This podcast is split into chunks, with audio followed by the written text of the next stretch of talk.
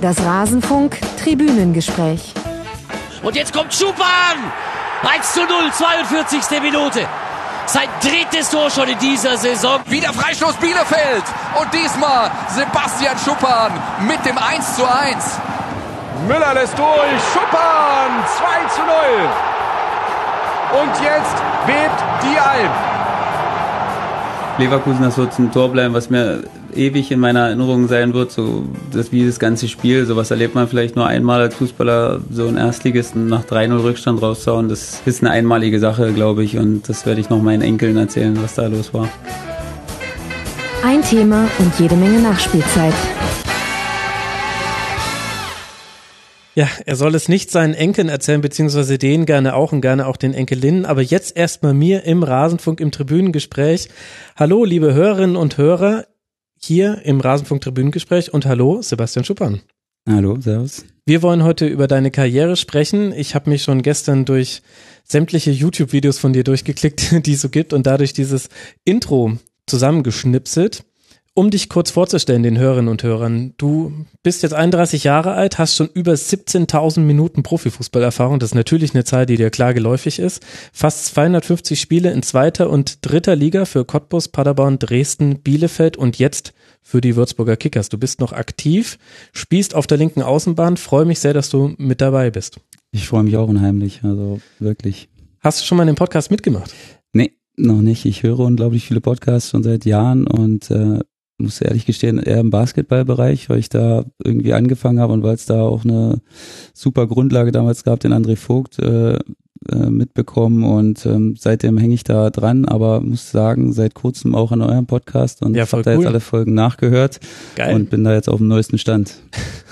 Äh, das äh, freut mich ja sehr. Dann muss ich die Frage stellen, die ich sonst immer allen Hörerinnen und Hörern stelle. Wie bist du auf uns aufmerksam geworden? Ähm, ich glaube, das allererste Mal auch über André Vogt, weil der einen Podcast mit Tobi Escher gehabt Ja, hat. der war super. Genau. Und äh, dann bin ich da auf die Spielverlagerung, glaube ich, war das, ne? Bin ich darauf gekommen und ähm, dann hat sich das so weiterentwickelt. Dann habe ich, glaube ich, auf Twitter mal äh, geedit sozusagen und ähm, ja, so bin ich dann ins Thema reingewachsen und jetzt, wo die neue Saison oder bevor die neue Saison losging, war so ein bisschen saure Gurkenzeit und dann äh, hatte ich lange Fahrten, weil ich immer gependelt bin von Bielefeld nach Würzburg noch und dann habe ich wirklich einen Podcast nach dem anderen durchgehört und die Fahrten gingen um wie im Nu und äh, ja, so, so ging das jetzt. Also quasi über Twitter sozusagen ist mein Hauptnutzungsschema, was ich da für die öffentlichen Medien habe und ähm, ja, so war's. So bin ich ja auch darauf aufmerksam geworden, dass du uns kennst, mit, dass du zumindest die Folge zusammen mit Ralf Gunisch gehört hast, das Tribünengespräch Nummer 11 war das, glaube ich, oder 12, bin ich mir gerade gar nicht sicher, wo wir über seine Karriere gesprochen haben. Warum verwendest du eigentlich Twitter? Ist ja gar nicht so üblich bei Fußballspielern. Nee, das war auch damals ne, eigentlich eine kuriose Sache. Ich habe das auch wieder nur für Basketball verwendet, weil da Okay. wirklich die äh, Als Infomedium. Genau, als Infomedium, weil die amerikanischen Sportjournalisten das ja wirklich unglaublich viel nutzen. Und äh, so kam es dann, dass mich dann auch natürlich ein paar Fußballfans entdeckt haben. Und ähm, dann dachte ich zuerst, ja, weiß ich noch gar nicht, ob ich das möchte so richtig, weil ich da ja mich bewusst mal aus Facebook zurückgezogen hatte, weil das mir, weil mir das zu viel wurde mit der Zeit und ich da auch äh, nicht ruhig bleiben konnte teilweise. Und dann dachte ich, nee, du musst deine Energie woanders reinstecken, das macht dann mehr Sinn. Und hat sich aber herausgestellt, dass die Twitter-Gemeinde, die ich da habe oder die mir folgen, richtig angenehme Leute sind und ich da richtig gern mit denen kommuniziere und auch versuche auf alles zu antworten, was, was, was sie mich da fragen. Und bis jetzt wirklich nur positive Erfahrungen und deswegen äh, ist das so meine liebste, mein liebstes Medium, was ich da nutze. Was war das bei Facebook, was dir da dann zu viel geworden ist? Ja, ich meine, das war dann in meiner Dresdner Zeit und äh, die Dresdner Fans äh, sind natürlich sehr fanatisch und äh, da gibt's natürlich dann auch wie in jedem Verein dann auch ein paar, die da ein bisschen über die Stränge schlagen und äh, ja, ich konnte da quasi dann irgendwann nicht mehr ruhig bleiben und ich habe dann wirklich zu viel Energie da reingesteckt, weil ich dann immer dachte, man muss sich da immer wieder äußern dazu und, und habe dann aber mit der Zeit gemerkt, dass das nicht wirklich Sinn macht, weil einfach Leute da sind, die einfach auch polarisieren wollen, die einfach immer Mhm. das Gegenteil sagen, was du sagst und äh, ja, da wollte ich mich dann irgendwann ja nicht mehr mit beschäftigen und äh, hat mir auch gut getan, muss ich ehrlich sagen, als ich mich dann da gelöscht habe, hat es natürlich zwei, drei Tage bisschen wehgetan, weil ich da natürlich viele Freunde habe und da man den Kontakt auch zu alten Freunden, Mhm. die man sonst vielleicht nicht finden würde. Ne, Hattest du ein privates kann. Profil und keine Seite? Genau, genau. Ich hatte ein privates Profil und ähm, habe das dann so ein bisschen äh, aufgemacht und ja, war nicht so eine wirklich gute Idee und deswegen habe ich gedacht, Facebook schön und gut, aber das lösche ich jetzt mal und dann bin ich privat auf Instagram unterwegs, wirklich nur ganz privat, also nur Freunde und Twitter ist dann mein öffentliches Profil und äh, das gefällt mir auch ganz gut so und ich denke, das wird auch so bleiben. Hast du mal versucht, das beide voneinander zu trennen? So weiß ich, dass es die meisten Fußballspieler machen, die haben eine öffentliche Seite, wo sie dann als Person posten und da liegt es halt dann am Spieler selbst, ob er sich da die Kommentare durchliest oder nicht. Und die meisten machen es ja ehrlich gesagt auch gar nicht selbst. Mhm. Und sie haben dann irgendwelche Fake-Facebook-Profile. Da muss man nicht lange unter Sportjournalisten rumfragen, bis man da dann die, die Pseudonyme rausbekommt und sich rein theoretisch mit dem befreunden könnte, was ich aber ehrlich gesagt ein bisschen affig finde, was also ich brauche nicht so zu tun, als würde ich jeden Fußballspieler gut kennen, ähm, mit denen sie dann aber auch privat unterwegs sind. Nee, also ich mache das, mach das alles selber natürlich. Also ich habe jetzt auch nicht, ich weiß nicht, ich glaube, ich habe mittlerweile 1600 oder so. Also das ist ja alles noch super übersichtlich ne, bei Twitter. Da kann man auch wirklich vielen Leuten noch antworten, wenn ich jetzt was poste oder so und äh, da Leute Gegenfragen stellen, da ist wirklich für mich kein Problem. Das war jetzt noch nicht so ein Aufwand, dass ich gesagt habe, oh, das könnte ich nicht alleine schaffen. Und deswegen finde ich das auch wichtig, dass, äh, dass ich da interagiere und dass die Leute auch merken, dass ich das bin. Und äh, ja, ich meine, ich kann das natürlich verstehen, wenn jetzt einer, so ein Bundesligaspieler halt, weiß nicht, fünf Millionen Follower hat, dann wird es natürlich schwer, ne, da auf viele Fragen einzugehen. Und ähm, deswegen ist das ein Privileg, was ich da noch habe, dass ich da noch alles selbst managen kann. Und ähm, das finde ich auch ganz gut so und das soll auch so bleiben. Andererseits geht's ja auch. Also Mats Hummer ist persönlicher Liebling dieses Podcasts, weil er vielleicht irgendwann mal hier reinhört und ich hoffe, dass er diese Worte dann hört und dann kriege ich ihn mal als Gast. ich denke, der macht seine sozialen Auftritte selbst, also Facebook, Instagram und Twitter vor allen Dingen. Und der kann, denke ich, auch nicht jede Nachricht und jedes Reply sehen, aber der öffnet sich halt immer mal wieder, indem er Q&As macht, immer dann, wenn er Zeit und Lust drauf hat. Und das ist, finde ich, auch an die Fans ein ganz schönes Signal, dass man weiß, okay, wenn ich jetzt etwas schicke, dann liest er zumindest drüber und kann und vielleicht reagiert er auch darauf. Das ist doch eigentlich eine ganz gute Möglichkeit, das hinzukriegen. Ja, finde ich cool. Also wenn er das, wenn er das mit seiner Zeit vereinbaren kann, weil wie gesagt, bei so vielen Followern ist das dann natürlich eine Herausforderung, ne? Aber das steht natürlich auch für ihn dann im Endeffekt, weil ich glaube nicht, dass das so viele, so viele so bekannte Spieler wie er machen. Ne? Mhm. Das ist, Nee. muss man ihm schon hoch anrechnen, glaube ich. Und ähm, ich glaube, die Chance, dass er den Podcast hört, ist, glaube ich, sogar da. Also ich weiß gar nicht, du sagst immer, es ist relativ unwahrscheinlich, aber ich glaube, dass wenn man bei, wie er, bei allen äh, Netzwerken angemeldet ist, dass man dann schon eine gewisse Zeit da auch verbringt und ich glaube schon, dass er weiß, wer du bist, würde ich mal, würde ich mal Ja, sagen, ja. denke ich schon. Ich glaube, er, ich, er denkt, ich bin der, bin der echte Günther Netzer. Das denken tatsächlich viele. Das ist so ein bisschen der Fluch dieses Pseudonyms, von dem ich jetzt auch nicht mehr wegkomme. Jetzt ist, Das kann natürlich sein. Das habe ich am Anfang auch gedacht, muss ich ehrlich sagen. Also für ein paar Tage, bis ich dann mal näher reinge.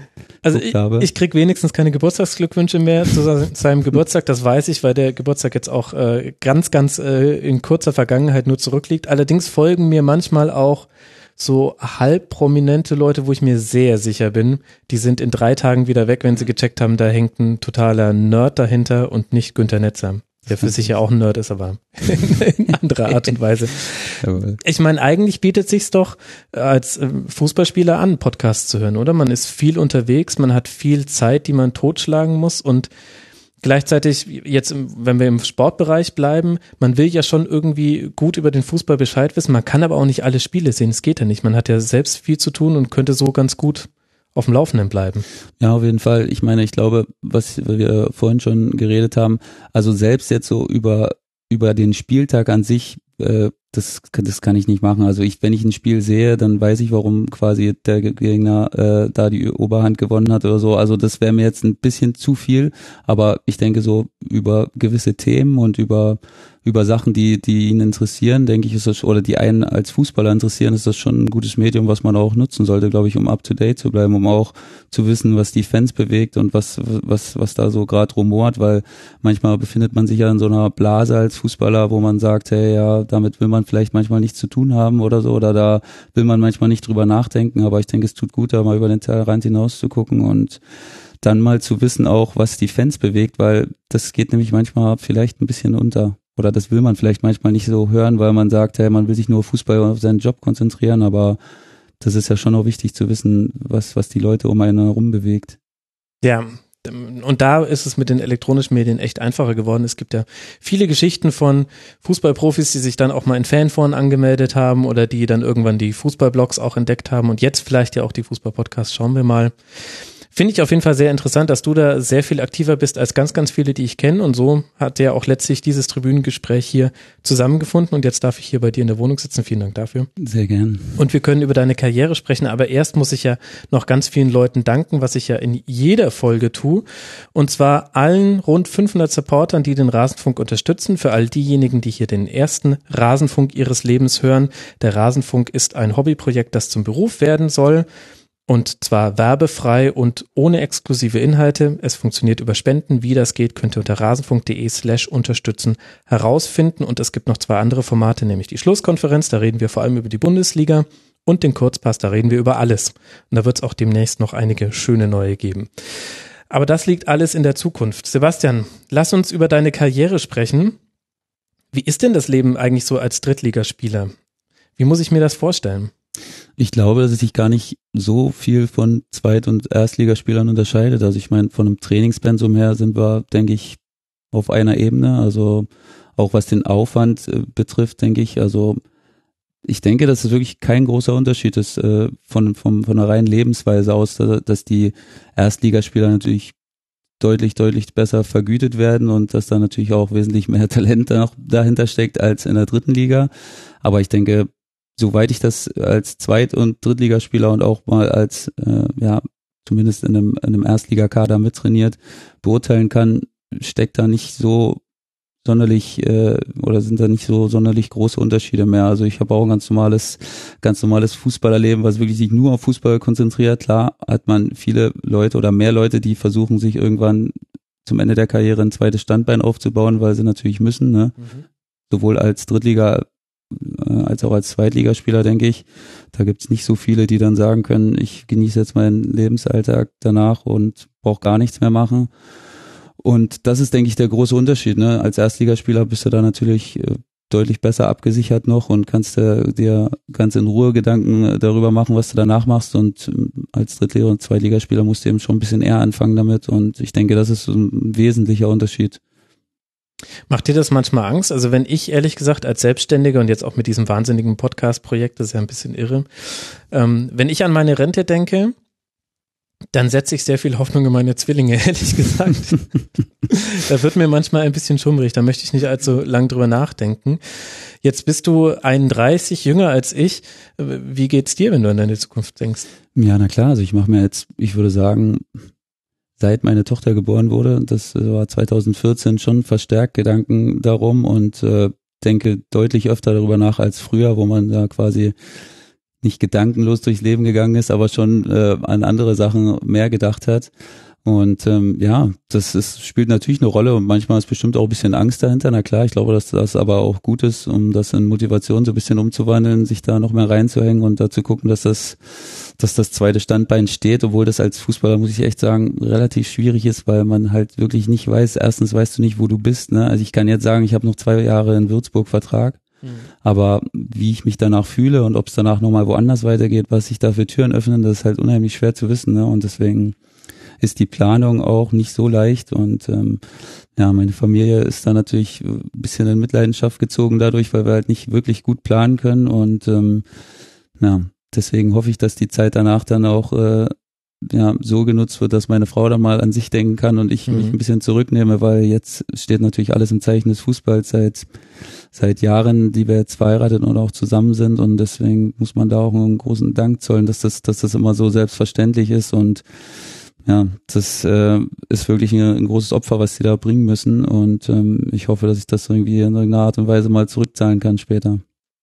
Hast du auch schon mal Leute durchs Raster fallen sehen? Also die, die große Schwierigkeit ist ja, irgendwann steht man, wenn man am Rande des Profifußballs steht, vor der Entscheidung, setze ich alles auf die Karte Fußball oder eben nicht. Und diejenigen, die alles auf die Karte Fußball setzen, die müssen dafür ganz viele Lebensbereiche vernachlässigen, vor allem natürlich berufliche Ausbildung, Studium und so weiter. Hast du da auch schon Leute erlebt im Laufe jetzt deiner Karriere, wo du sagst, die sind echt durchs Raster gefallen und mussten sich dann irgendwie wieder quasi ohne den Fußball eine neue Existenz aufbauen? Total viele. Damals war das im Jugendbereich ja noch ein bisschen anders. Da gab es auch, wie heute, natürlich Leute, die mit 14, 15, denen eine große Karriere vorausgesagt wurde und die dann schon unheimlich weit waren aber die dann halt mit 17, 18 den Übergang in den Männerbereich dann nicht, nicht so gut hinbekommen haben, wie viele das erwartet mhm. hätten. Und ähm, da habe ich wirklich viele gute Spieler durchs Raster fallen sehen, die dann natürlich mit 16 schon gesagt haben, mach Schule, das ist alles schön und gut, aber Fußball ist das, was, was mich nachher voranbringen wird. Und die haben dann natürlich in gewisser Weise die Quittung bekommen dann später, ne? haben die Schule nicht links liegen lassen, aber haben natürlich nur das absolut Nötigste gemacht, dass sie da irgendwie durchgekommen sind oder vielleicht sogar abgebrochen. Da gibt's natürlich auch ein paar Leute, die das gemacht haben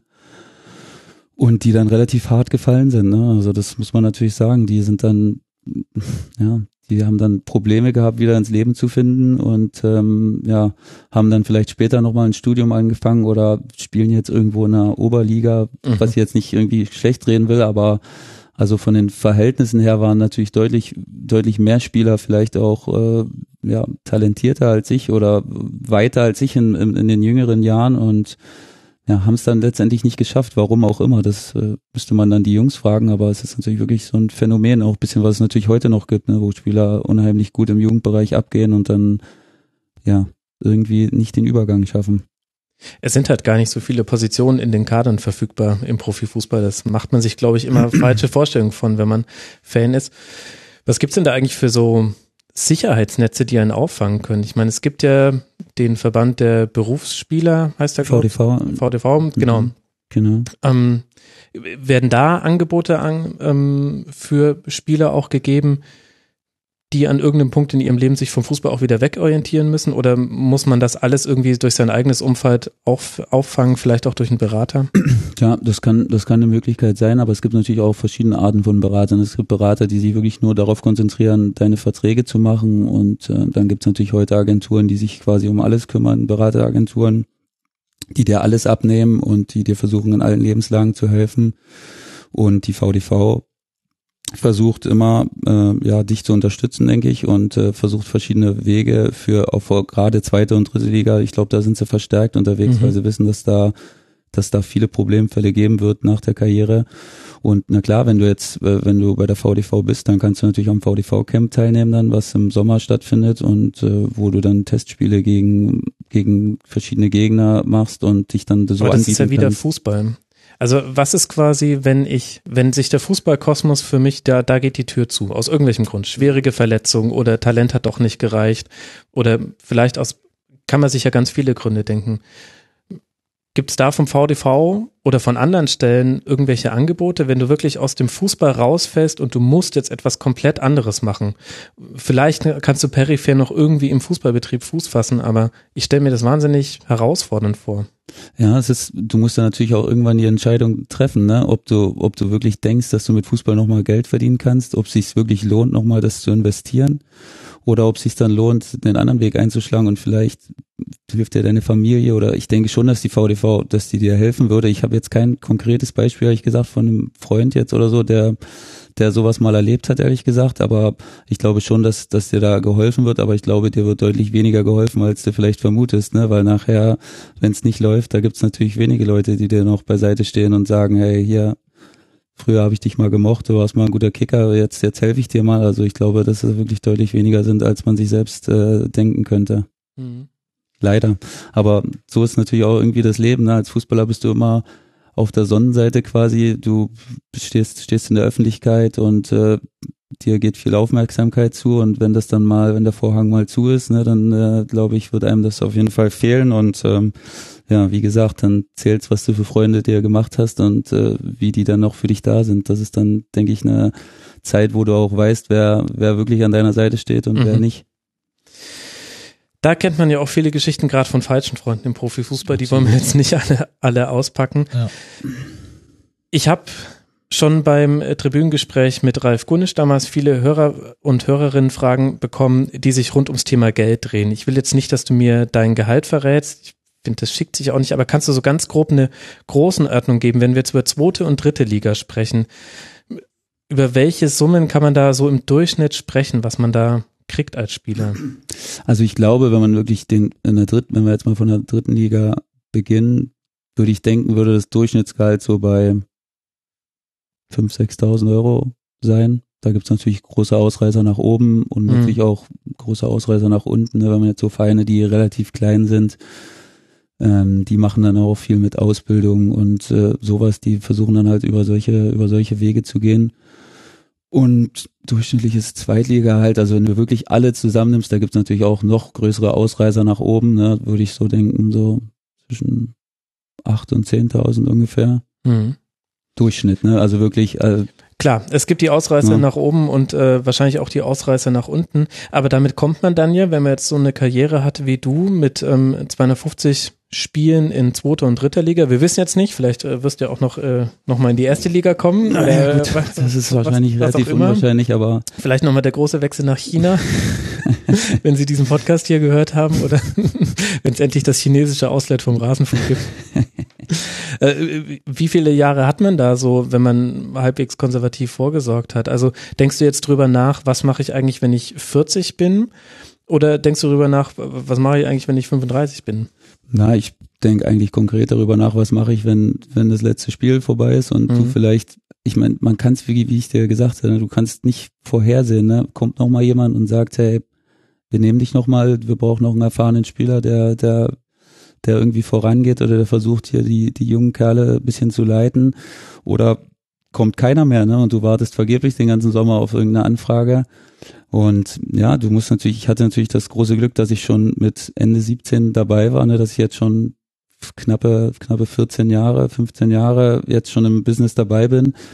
Und ähm, da erlebst du natürlich relativ viel, ne? Und ähm, da erlebst du sowohl gute Beispiele von Leuten, die gut vorgesorgt haben, in, äh, sowohl Mhm. als Zweit- als auch als Drittligaspieler, aber du erlebst natürlich auch viele Beispiele von Leuten, die absolut blank sind nachher, weil das ist natürlich eine Sache, wenn ich jetzt, die Leute werden wahrscheinlich gerade gesagt haben, boah, ah, zweite Liga, 10.000 Euro, da muss doch dann irgendwas hängen bleiben, natürlich, aber du hebst natürlich auch deinen Lebensstandard ein bisschen, ne, du bist in so einer, in so einer Gemeinschaft, wo, wo, wo dann auch viele, Na wo du auch viele Nachahmer triffst und, ähm, Ja.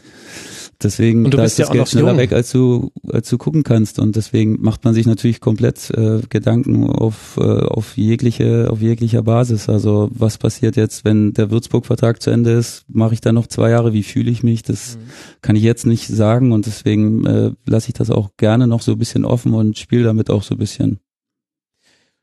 Und man ist eben halt sehr, sehr jung, wenn man so viel Geld verdient. Ich finde, das wird manchmal in der Diskussion ein bisschen vergessen. Wenn du mir mit äh, 20 einen Haufen Kohle hingesetzt hättest und alle meine Freunde auf einmal sich davon als erstes ein Auto kaufen und eine große Wohnung, dann weiß ich nicht, äh, ob ich das nicht dann doch irgendwie auch gemacht habe, obwohl ich mich eigentlich als sehr konservativen und äh, sparsamen Menschen einschätzen würde. D- Es ist wirklich schwierig. Die Berater spielen da, glaube ich, eine große Rolle. Ähm, Dein Berater ist Jörg Neubauer, der hat in seinem Portfolio auch so Leute wie Leon Goretzka, Roman Weidenfeller und so weiter. Ähm, der ist, glaube ich, auch schon recht lange mit dabei. Hat er dir mal erzählt, wie sich das verändert hat, jetzt auch auf Seiten äh, der Berater, die ja gerade auch so ein bisschen die gebrandmarkten sind im Fußballgeschäft? Total, ja. Na, mein, äh, der Jörg war ja quasi der letzte Pressesprecher des DDR-Fußballverbands. Also er hat quasi, ich glaube, dass es auch einer war, der das der die Beratertätigkeit bisschen revolutioniert hat, weil er hat dann damals gemerkt, hatte dann durch diese Tätigkeit Kontakt zu so Leuten wie Stefan Beinlich und Marco Rehmer und so alte Leute aus der aus der DDR quasi und hat die dann, hat es dann halt so für sich entdeckt, dieses, dieses Geschäftsbild überhaupt des Mhm. Beraters und ähm, ja, wir reden natürlich viel darüber, wie sich das, wie sich das entwickelt hat und es gibt natürlich unfassbar viele schwarze Schafe in dieser, in dieser Tätigkeit, ne? vor allen Dingen jetzt da, da du keine wirkliche Lizenz mehr machen musst, sondern du noch dich registrieren lassen musst beim DFB für Mhm. 500 Euro oder so, dann bist du quasi Berater oder du bist Familienangehöriger, dann brauchst du gar keine Lizenz sozusagen, dann bist du, dann kannst du so machen und ähm, ja, ich glaube, dass er auch nicht zufrieden ist mit dem Eindruck, den viele Leute jetzt über die Berater allgemein haben, genauso wie ich jetzt, glaube ich, ein Interview mit, äh, mit dem Berater von Toni Kroos äh, gelesen habe, der auch äh, gesagt hat, dass das Verhalten von Dembele jetzt zum Beispiel eine Frechheit ist. Volker Strutt, glaube ich. Genau, Volker Struth. Und ähm, ja, da gibt sicherlich sehr, sehr viele gute Berater und ich war, bin unheimlich froh, dass, dass ich, dass ich Jörg jetzt schon mein ganzes Leben hatte und ich kenne so viele Spieler, die schon mehr Berater hab, hatten als, als Vereine am Ende, im Endeffekt. Und ähm, da bin ich wirklich froh, dass wir so eine Basis auch haben, dass wir eine Freundschaft entwickelt haben über die Jahre und ähm, wie gesagt, ich glaube auch, weil ich bin natürlich für ihn trotzdem im Endeffekt ein, ein kleineres Licht, ne? Also der hat natürlich Leute gehabt, auch Deisler, dann zwischendurch die Boatengs und äh, wen er alles da noch hatte, wo er natürlich deutlich, deutlich, deutlich mehr Geld verdient hat, ne? Und ähm, deswegen freut es mich trotzdem, dass so ein, dass so ein Mann wie er und wir und ich uns quasi so eine, so eine, so ein Vertrauensverhältnis erarbeitet haben, dass, dass wir jetzt, obwohl obwohl er jetzt mit mir im Vergleich dazu natürlich äh, viel weniger verdient hat, aber wir natürlich da eine persönliche Basis haben und mhm. das vielleicht manchmal mehr wert ist für ihn als äh, als jetzt so eine Beziehung zu einem zu einem Topspieler, wo man aber vielleicht nicht wirklich warm wird. Ich sehe schon das nächste Tribünengespräch über Berater mit Jörg Neubauer, Neubauer am Horizont. Da musst du dann für mich äh, Lobbyismus betreiben, bitte. Vielleicht ja, kann er mir dann auch sagen, warum es eigentlich keine Beraterinnen gibt, aber das ist ja generell so ein Phänomen mit dem äh, Frauen im Fußball. Da wird es auch irgendwann nochmal eine Sendung zu geben. Ich glaube, es gab nur mal die Frau von Anatoli Timoschuk, oder? Die hat ihm, glaube ich, äh, beraten, ja, aber es war ja eine Familienangelegenheit dann sozusagen. Und die Frau von Uli Stein natürlich, äh, genau. legendär, die Frau äh, von äh, Stefan Effenberg, wobei es jetzt eigentlich ehrlich gesagt schon despektierlich ist, dass ich immer nur die Frau sage, ich kenne nur leider nicht bei allen den Vornamen, ist nicht so gemeint. Ja, aber na gut, eigenes, eigenes, äh, eigenes Thema. Eigenes Thema. Du spielst auf der linken Außenbahn und das war zumindest äh, zwischendurch eine der begehrtesten Positionen im Weltfußball. Das heißt, der Weg zu Barcelona stand dir jedes, jederzeit offen. Äh, wie hat sich denn das Spiel im, auf der Linksposition verändert in der Zeit, in der du jetzt aktiv bist? Ich würde jetzt mal sagen, das ist so von 2002 bis eben jetzt, also schon eine sehr lange Zeitspanne.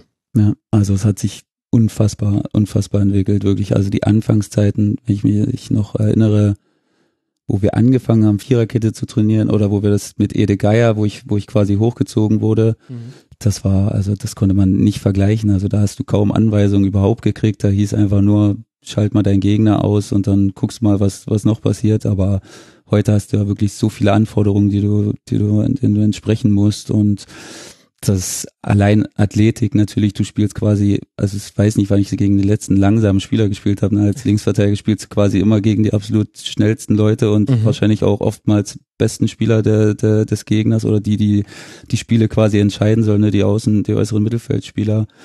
Und es ist schon immer wieder eine riesen Herausforderung, ne? sich auf jeden einzustellen und äh, immer zu gucken äh, davor, was was macht der, was macht der nicht und wie wie kannst du da, wie kannst du das machen? Und früher hast du natürlich gar nicht das Videomaterial gehabt wie heute. Ne? Heute kriegst du, äh, kriegen wir E-Mails darüber, wer dein Gegenspieler ist und auch in der dritten Liga geht das. Eine, ja, also also auch mit Videomaterial. Deswegen meine ich das. Also wir cool. sind von der Professionalität her nicht nicht viel hinterher. Die anderen haben natürlich noch mehr Möglichkeiten nachher, was das angeht, ne? weil sie einfach mehr Geld haben. Die Erstligisten und Zweitligisten jetzt zum Beispiel, aber ich glaube, wir jetzt auch hier speziell in Würzburg machen auf unserem Niveau da schon Top-Arbeit. Also da kriegst du jede Woche E-Mails äh, über die Mannschaft, was Stärken, Schwächen jedes einzelnen Spielers, dann Mannschaftsszenen, Standards, mhm. alles drum und dran. Also es bleibt nichts im Verborgenen und äh, ich kann jetzt nicht sagen, dass das jede Drittligamannschaft so macht, aber an den Drittligamannschaften, wo ich gespielt habe, wurde das so gemacht und ähm, deswegen kannst du heute viel, viel bist viel, viel gläserner. Ne? Du bist, äh, jeder kennt deine Schwächen, deine Stärken. Wenn ich manchmal früher, pf, als ich 18, 19 war, gelesen habe, äh, jetzt spiele ich gegen den und den, ja, also manchmal konnte ich mir da, konnte ich mir da nichts zusammenreiben. Da, hat nur, da musstest du dich darauf verlassen, dass irgendjemand was gesagt hat. Da wurde auch nicht davor so gescoutet. Da hat der mhm. Trainer das erzählt, was er wusste über die, über die Spieler quasi und äh, das war's, ne? Und das hat sich dann erst im Laufe der Zeit bisschen entwickelt, dass du dann Videoanalysen gemacht hast und dass äh, eine richtige Gegnervorbereitung gab. Und ähm, deswegen muss man sagen, ist das Anforderungsprofil schon unfassbar viel höher geworden. Also was alles angeht, was äh, Vorbereitung, Nachbereitung vom Training angeht, Spiele, also alles. Man, man kann sagen, es hat sich wirklich maximiert. Also das, was du von früher erzählst, erinnert mich ein bisschen, als ich noch Fußball gespielt habe, in den Niederungen des Provinzfußballs, gar nicht so weit von hier entfernt, von Würzburg entfernt. Da war es immer so, dass äh, die Ansage meistens beim Aufwärmen war, hat man geguckt, wer hat da beim Torschuss ganz gut abgezogen und der Trainer hat grundsätzlich gesagt, das war so eine eigene Art von meinem Trainer, dafür habe ich ihn geliebt, den Zehner nehmt ihr in Manndeckung. Egal wer, wer die Nummer 10 hatte. Ähm, und wenn du mit auf Klo gehst, wenn der auf Klo gehst. Ja, das, das sowieso. die beliebte du, Aussage hab, zum Schluss. Ne? Ich habe auch Zeit meines Lebens immer Libero gespielt gespielt und ich war quasi aktiv bis ins Jahr, naja, ich würde sagen 2005, 2006 hat es dann langsam aufgehört mit dem Umzug nach Freiburg und dem Studium da.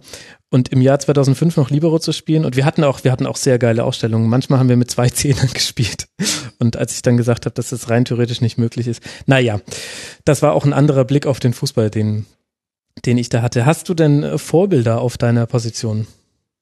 Ja, ich habe mich ja immer ganz oft gewehrt gegen die Position des linken Verteidigers, ne, weil das, äh, ich war früher, weil? weiß ich nicht, weil das früher so für mich, wenn ich jetzt so auch Kinder mit Kindern rede, manchmal, dann ist das so die Position, die eigentlich keiner spielen will, so richtig, ne? Also habe ich das Gefühl, dass da Muss jeder. Muss man nach sagt, München kommen, David Alaba ist da sehr hoch im Kurs. Ja, das glaube ich, aber ich meine so rein, wenn du jetzt, wenn du jetzt ein Kind fragst, was welcher Position willst du mal spielen, ich weiß nicht, ob da viele, ob da viele Außenverteidiger mhm. rauskommen ja, werden, klar. also Deswegen war ich früher natürlich ein Mittelfeldspieler und ähm, früher war das ja auch noch nicht so. Heute musst du ja quasi, also wenn du nicht schnell bist, dann kannst du ja vergessen, dass du außen spielst. Also das ist ja eigentlich, außer du hast außergewöhnliche spielerische Fähigkeiten, aber dann wirst du wahrscheinlich trotzdem eher in die Mitte gezogen als außen und ähm, ja, ich bin nun mal von Haus aus nicht der Schnellste und deswegen hat sich das dann mit der Zeit so entwickelt, dass, äh, dass die Trainer dann gesagt haben, Mann, äh, alles schön und gut, aber da fehlt uns vielleicht bisschen Schnelligkeit bei dir im vorderen Bereich.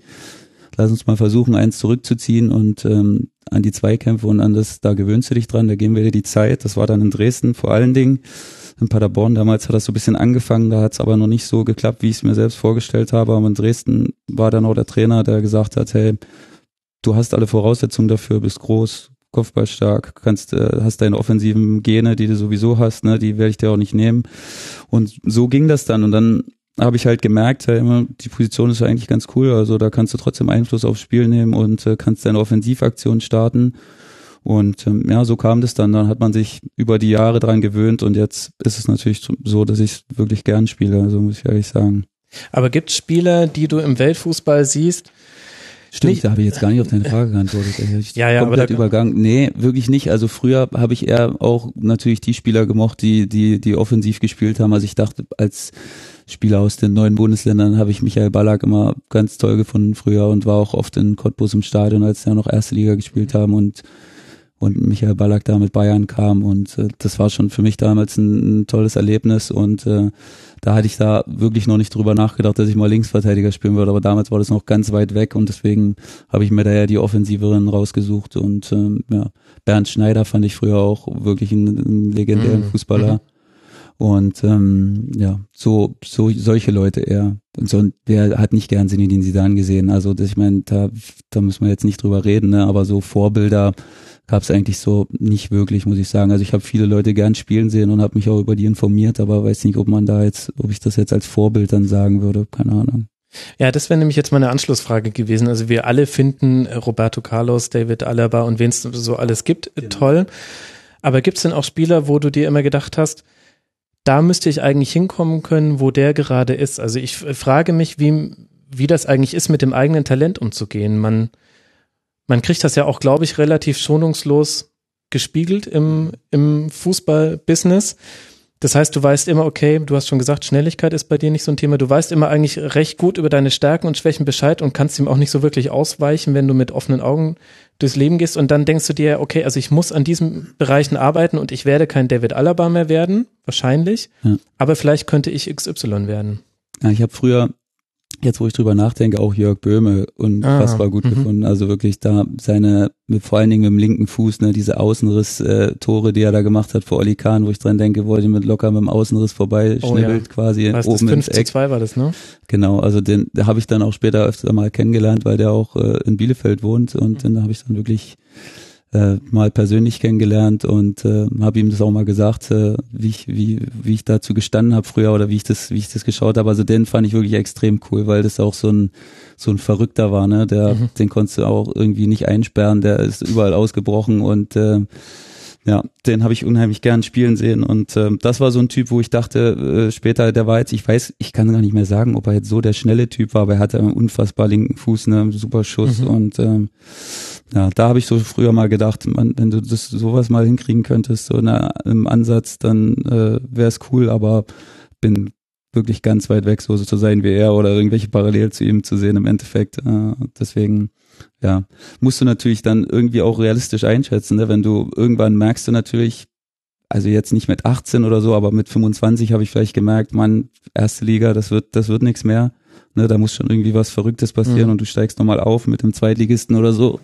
Aber ähm, das finde ich schon wichtig und das glaube ich können bitter? viele also heute. Ist das ein nee, bitterer Moment? Finde ich überhaupt nicht. ehrlich Okay. gesagt. Also ich, man muss auch, ich meine, es kann nicht nur Erstligaspieler geben, ne? Dafür Mhm. gibt's ja die Ligen äh, quasi, es muss ja Zweitliga- und Drittligaspieler geben und äh, ich glaube, dass total wichtig ist, dass man mit dem zufrieden ist, was man, was man hat und dass man das auch zu schätzen weiß. Und das war relativ schnell bei mir so, muss ich sagen. Also, dass ich gesagt habe, hey, das ist kein Problem, das wird wahrscheinlich nichts mehr. Ich gucke das gern erste Liga, aber das wird wahrscheinlich nichts. Und dann hat sich auch relativ einfach gelebt, muss ich sagen, dann mit der mit der Entscheidung da das abzuhaken. Und wenn es dann noch passiert wäre, dann wäre es natürlich schön gewesen. Aber dadurch, dass es jetzt nicht passiert ist, war ich jetzt auch wirklich nicht enttäuscht im Endeffekt. Also ich find, bin zufrieden mit der Laufbahn, so wie sie jetzt war. Klar sagt man nachher, da hätte man das, vielleicht hätte man die oder äh, die eine oder andere Entscheidung anders gefällt, wenn es jetzt wüsstest, aber ähm, ja, das hat natürlich jeder Fußballer, der sagt, hey Mann, hätte ich damals das mal so gemacht oder so, dann wirst Du, hat wahrscheinlich jeder jetzt Mensch. wirklich jeden, ja, na klar, das aufs Persönliche jetzt noch, das, äh, das ist natürlich nochmal eine andere Ebene, aber als Fußballer wird wahrscheinlich jeder sagen, ja, da hätte ich vielleicht anders reagieren sollen damals oder eine andere Entscheidung treffen Mhm. sollen. Aber im Großen und Ganzen bin ich damit komplett, komplett zufrieden. Hast du Druck von unten gespürt? Denn du hattest jetzt deine Karriere oder hast deine Karriere, wir dürfen nicht in der Vergangenheit drüber sprechen, Ja, das ist, glaube ich, ganz wichtig.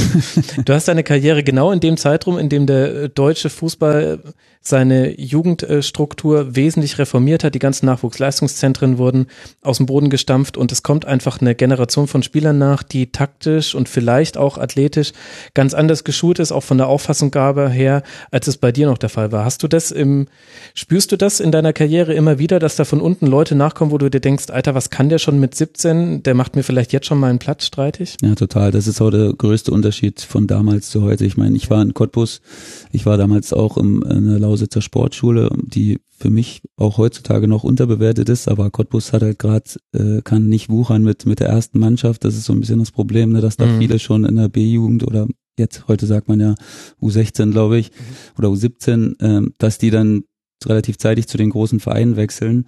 Und ähm, ja, damals hat das alles angefangen. Ne? Ich bin dann aufs Internat gegangen mit 14 Jahren. Meine Eltern waren damit nicht richtig einverstanden, glaube ich, weil ich dann bald die ganze Woche weg war und nur am Wochenende nach Hause gekommen bin. Und ähm, Aber du hast es trotzdem machen dürfen. ich habe es trotzdem machen, aber ich habe mich im Endeffekt durchgesetzt. Mein Vater war war früher war früher in der DDR ein, ein ziemlich guter Fußballer und äh, den hatte ich natürlich auf meiner Seite im Endeffekt, ne? Und äh, da konnte dann meine meine Mutter wahrscheinlich ich habe natürlich die ganzen Gespräche, die nur mein, äh, meine Mutter und mein Vater geführt haben, nicht mitbekommen. Ne? Die haben sich da wahrscheinlich die, die Köpfe heiß geredet, denke ich. Aber ich glaube, da hatte meine Mutter auch keine Chance, weil ich da keine Luft dran gelassen habe. Also ich habe gesagt, ich möchte das gern. Und das war jetzt auch nicht so fürchterlich weit. Ne? Das war von unserem Heimatort nach Cottbus waren es 50 Kilometer. Mein Vater hat mich jeden Montagmorgen dann zu, ins Internat geschafft und am Freitagnachmittag wieder abgeholt. Und das war, Cottbus ist wirklich also ich kann das wirklich, wenn das, wenn das einer nicht weiß, das ist das perfekt, das ist eine der perfektesten Sachen, die es gibt. Wirklich, du hast alles auf einem Gelände, du hast die Schule auf einem Gelände, die Trainingsplätze, die Sporthallen. Du bist quasi, du, dir wird alles ab, das Internat auf einem Gelände. Also es war perfekt, wirklich. Also sich als Fußballer weiterzuentwickeln. Du hattest Schule, Training, Schule, Training. Und ähm, der Ruf, den die Schule äh, jetzt, ich weiß, ich weiß ehrlich gesagt gar nicht, welchen Ruf die Schule jetzt genießt, aber damals war es wirklich äh, eine Top-Sache. Wir haben auch diese Jugend trainiert für Olympia. Ich weiß nicht, ob du da mal was mitbekommen hast. Da Mhm. kann quasi die Ja. Schulen gegeneinander spielen. Ne? Und wir als Schule, also ich weiß nicht, wie oft wir nicht gewonnen haben, diesen Jugend trainiert für Olympia-Bewerb äh, in Deutschland, äh, deutschlandweit. Und wir sind dann auch mal zur WM nach China geflogen mit der Schule und ja, wir hat, die hat schon einen guten Namen und äh, wie gesagt, schade, dass Cottbus da jetzt nicht, dass Cottbus da jetzt nicht mehr wuchern kann mit der ersten Mannschaft, dass die wenigstens in der dritten oder in der zweiten Liga spielt, dass du da vielleicht Talente halten könntest.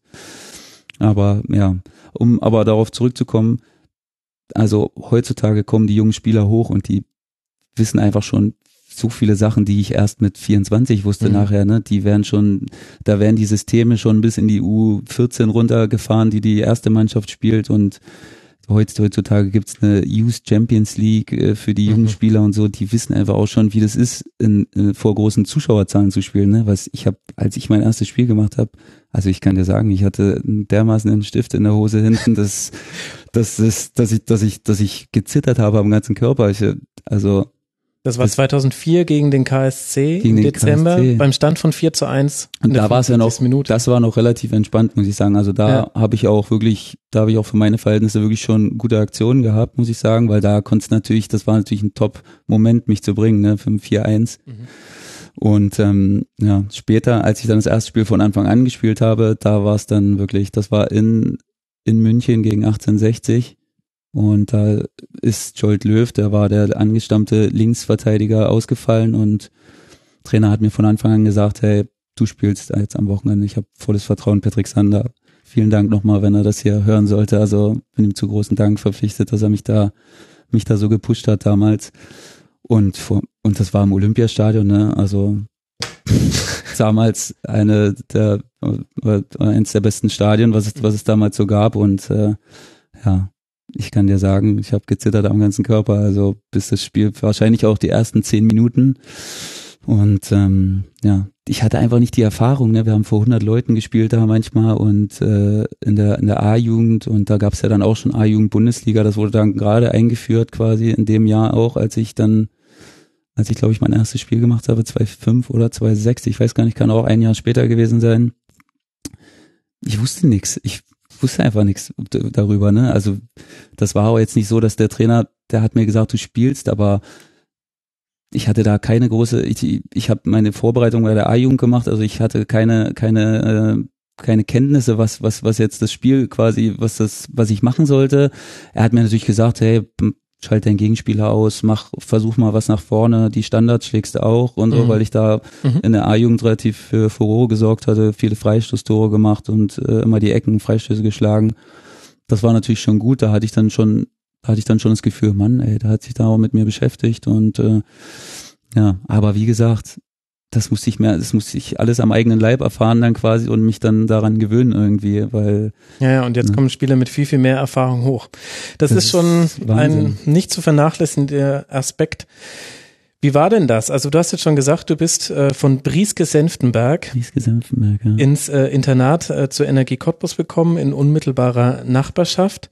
Und wenn ich mir die Cottbuser Mannschaft von 2002 an folgende anschaue, dann sehe ich da ganz, ganz viele interessante Namen. Äh, Piplitscher, André Lenz, Christian Beek, Marco Gebhardt, Lars Jungnickel, Jolt Löw hast du schon erwähnt, Thorsten Matuschka, Lorenzo Regekämpf, Silvio Schröter, André Juskowiak, Paolo Rink und dann auch noch als Trainer Ede Geier. Da würden mir ganz, ganz viele Fragen einfallen, aber erzähl doch erstmal, wie war das überhaupt in diese Mannschaft reinzukommen?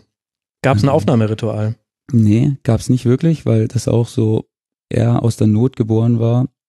Ich hatte dann, wie gesagt, in der A-Jugend äh, gute Spiele gezeigt und ähm, dementsprechend äh, gab's da einen Co-Trainer, der mich auch in der A-Jugend hatte, der dann Co-Trainer von, äh, von Ede Geier geworden ist, der mich dann bestimmt immer mal wieder ins Spiel geworfen hat da und gesagt hat, hey, den müssen wir mal hochziehen, den müssen wir machen. Und der Ede Geier hat dann, der war halt ja mit jungen Spielern, das gab's damals quasi gar nicht. Also das war, ich war quasi der Erste, der den, der, der das unter Ede Geier so halbwegs geschafft hat, ne? Weil der hat gesagt, junge Spieler, die brauche ich nicht, die wissen nicht, was die machen müssen und das funktioniert alles nicht.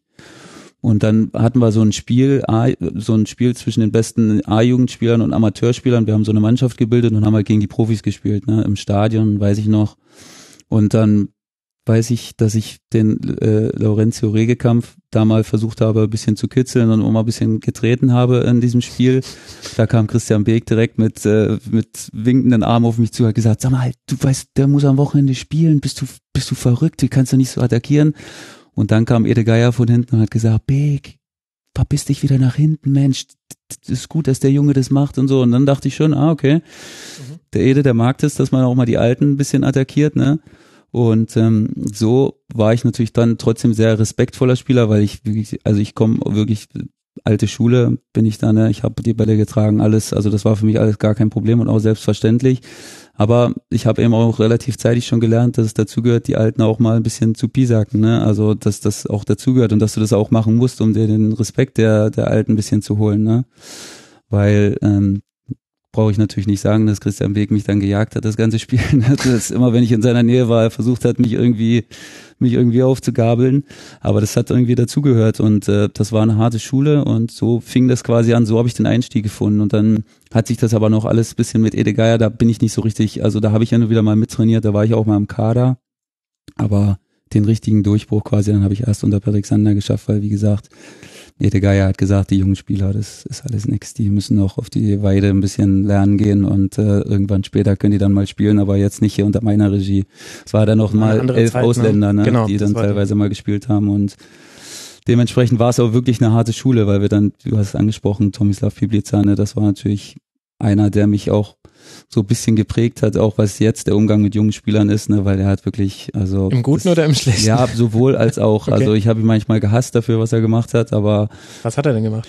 Naja, der hat halt, der hat halt junge Spieler, wenn du nicht 1A so funktioniert hast, wie er sich das vorgestellt hat, ne, dann hat er dich wirklich, also dann hat er dich beleidigt auf dem Platz vom anderen Stern. Also wirklich, dann warst du so klein mit Hut und äh, er hat gesagt, äh, Junge, so geht das nicht. Du musst, du musst mehr arbeiten und äh, immer gesagt, ich war ja auch nicht der, der dann gesagt hat, nee, nee, sowas, das gibt's ja heute. Ne? Heute kommen die jungen Spieler und, äh, und erzählen dir direkt was vom Pferd und mhm. äh, ich habe dann gesagt, ja klar, Tommy, alles klar, ich versuche das und ich war froh, dass ich geatmet habe quasi. Also das konnte man so sagen.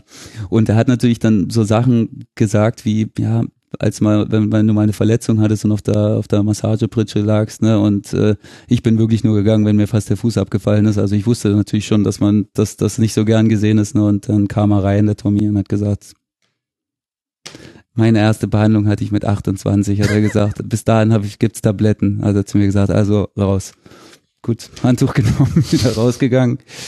Und ähm, ja, so war das dann. Ne? Also das war eine harte Schule und ähm, aber ich glaube, ich habe mir seinen Respekt irgendwann erarbeitet, weil ich dann mhm. wirklich immer das versucht habe umzusetzen und äh, nicht der war, der jetzt widersprochen hat, sondern einfach versucht habe, meine Sache zu machen und das, ja, versucht, versucht einfach so zu sein, wie die, wie, wie die sich das vorgestellt haben, weil das war früher einfach anders. Ne? Du musstest dir den Respekt irgendwie erarbeiten und du konntest es nicht durch große Klappe, sondern ich habe versucht zu arbeiten und habe versucht, nicht aufzufallen negativ, was den ähm, Umgang so in, in der Kabine und so war. Ich war ruhig, habe mein Zeug gemacht und habe die Bälle getragen, aufgepumpt, Tore getragen, was was halt alles dazu gehört. Bin dreimal gegangen und ja.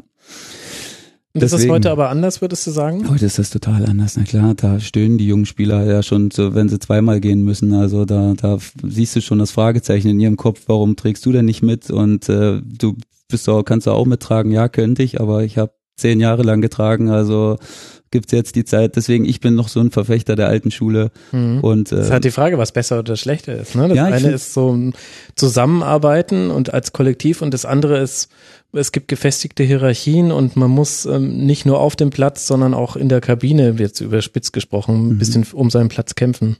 Ja, na klar. Also es ist, ich denke heutzutage, also ich, wenn ich jetzt ein alter, als älterer Spieler bin und äh, da auch äh, so ein bisschen einer bin, der mit das Sagen hat in der Kabine quasi, dann würde ich sagen, nehme ich so einen Mittelweg. Also ich lasse schon auch ein bisschen was durchgehen, weil ich wusste, dass es früher halt manchmal schon sehr hart war, was, was, was da verlangt wurde. Aber ich mag es auch, wenn, wenn Spieler da nicht groß nachfragen, sondern wenn die jungen Spieler kommen und wissen, was sie zu tun haben. Das, die Jungen mag ich, aber die gibt's leider nicht mehr so oft, muss man ehrlich sagen. Also die muss man sich dann erziehen und muss man, muss man da öfter mal Einzelgespräche führen und sagen, hey, wirklich, Jetzt, jetzt führen schon die Spieler mit den Spielern Einzelgespräche, nicht nur die Trainer. Musst du, musst du. Also ich sage wirklich, vor allen Dingen in der dritten und zweiten Liga, wenn jetzt einer wirklich so gut ist, ne, und das gibt's natürlich auch, und der dann irgendwann sofort weg ist, dann ist das aber, wenn so Spieler, die sich dann auch in den Gefilden zweite und dritte Liga irgendwo rumtreiben werden, dann ähm, ja, musst du denen das irgendwie klar machen, dass du dass du halt arbeiten musst für dein Ansehen, ne? Also du kannst nicht da hinkommen und meiner Meinung nach, ne, das ist alles jetzt meiner ja, Meinung nach, du musst erstmal dir den Respekt der Alten äh, verdienen. Das bin ich auch immer noch der Überzeugung, dass das, dass das, dass das so der Weg ist, der erstmal gut ist, weil ne, das sind die alten Hasen und die haben schon ein bisschen was gesehen und äh, die wissen, wie einige Dinge funktionieren und als Junger schießt du dann natürlich auch übers, übers Ziel hinaus, was ich auch in Ordnung finde, aber wie gesagt, manchmal ist auch eine kleine Standpauke mal angebracht. Aber alles in, ich bin wirklich ein Freund davon, äh, Vier-Augen-Gespräche zu führen und nicht vor der Mannschaft das zu machen, weil das fand ich früher mal grässlich, wenn mich einer vor der Mannschaft runtergeputzt hat. Gab es denn auch Leute, die dich da so ein bisschen unter ihre Fittiche genommen haben? Ja, wer, wer, war da so wichtig im Kader? Vor allen Dingen äh, Steffen Baumgartner, der mhm. jetzt Trainer vom Paderborn ist und ähm, der hat mir quasi alles, ich muss sagen, fast alles beigebracht, was ich wissen musste, um um nicht aufzufallen, quasi, um nicht negativ aufzufallen.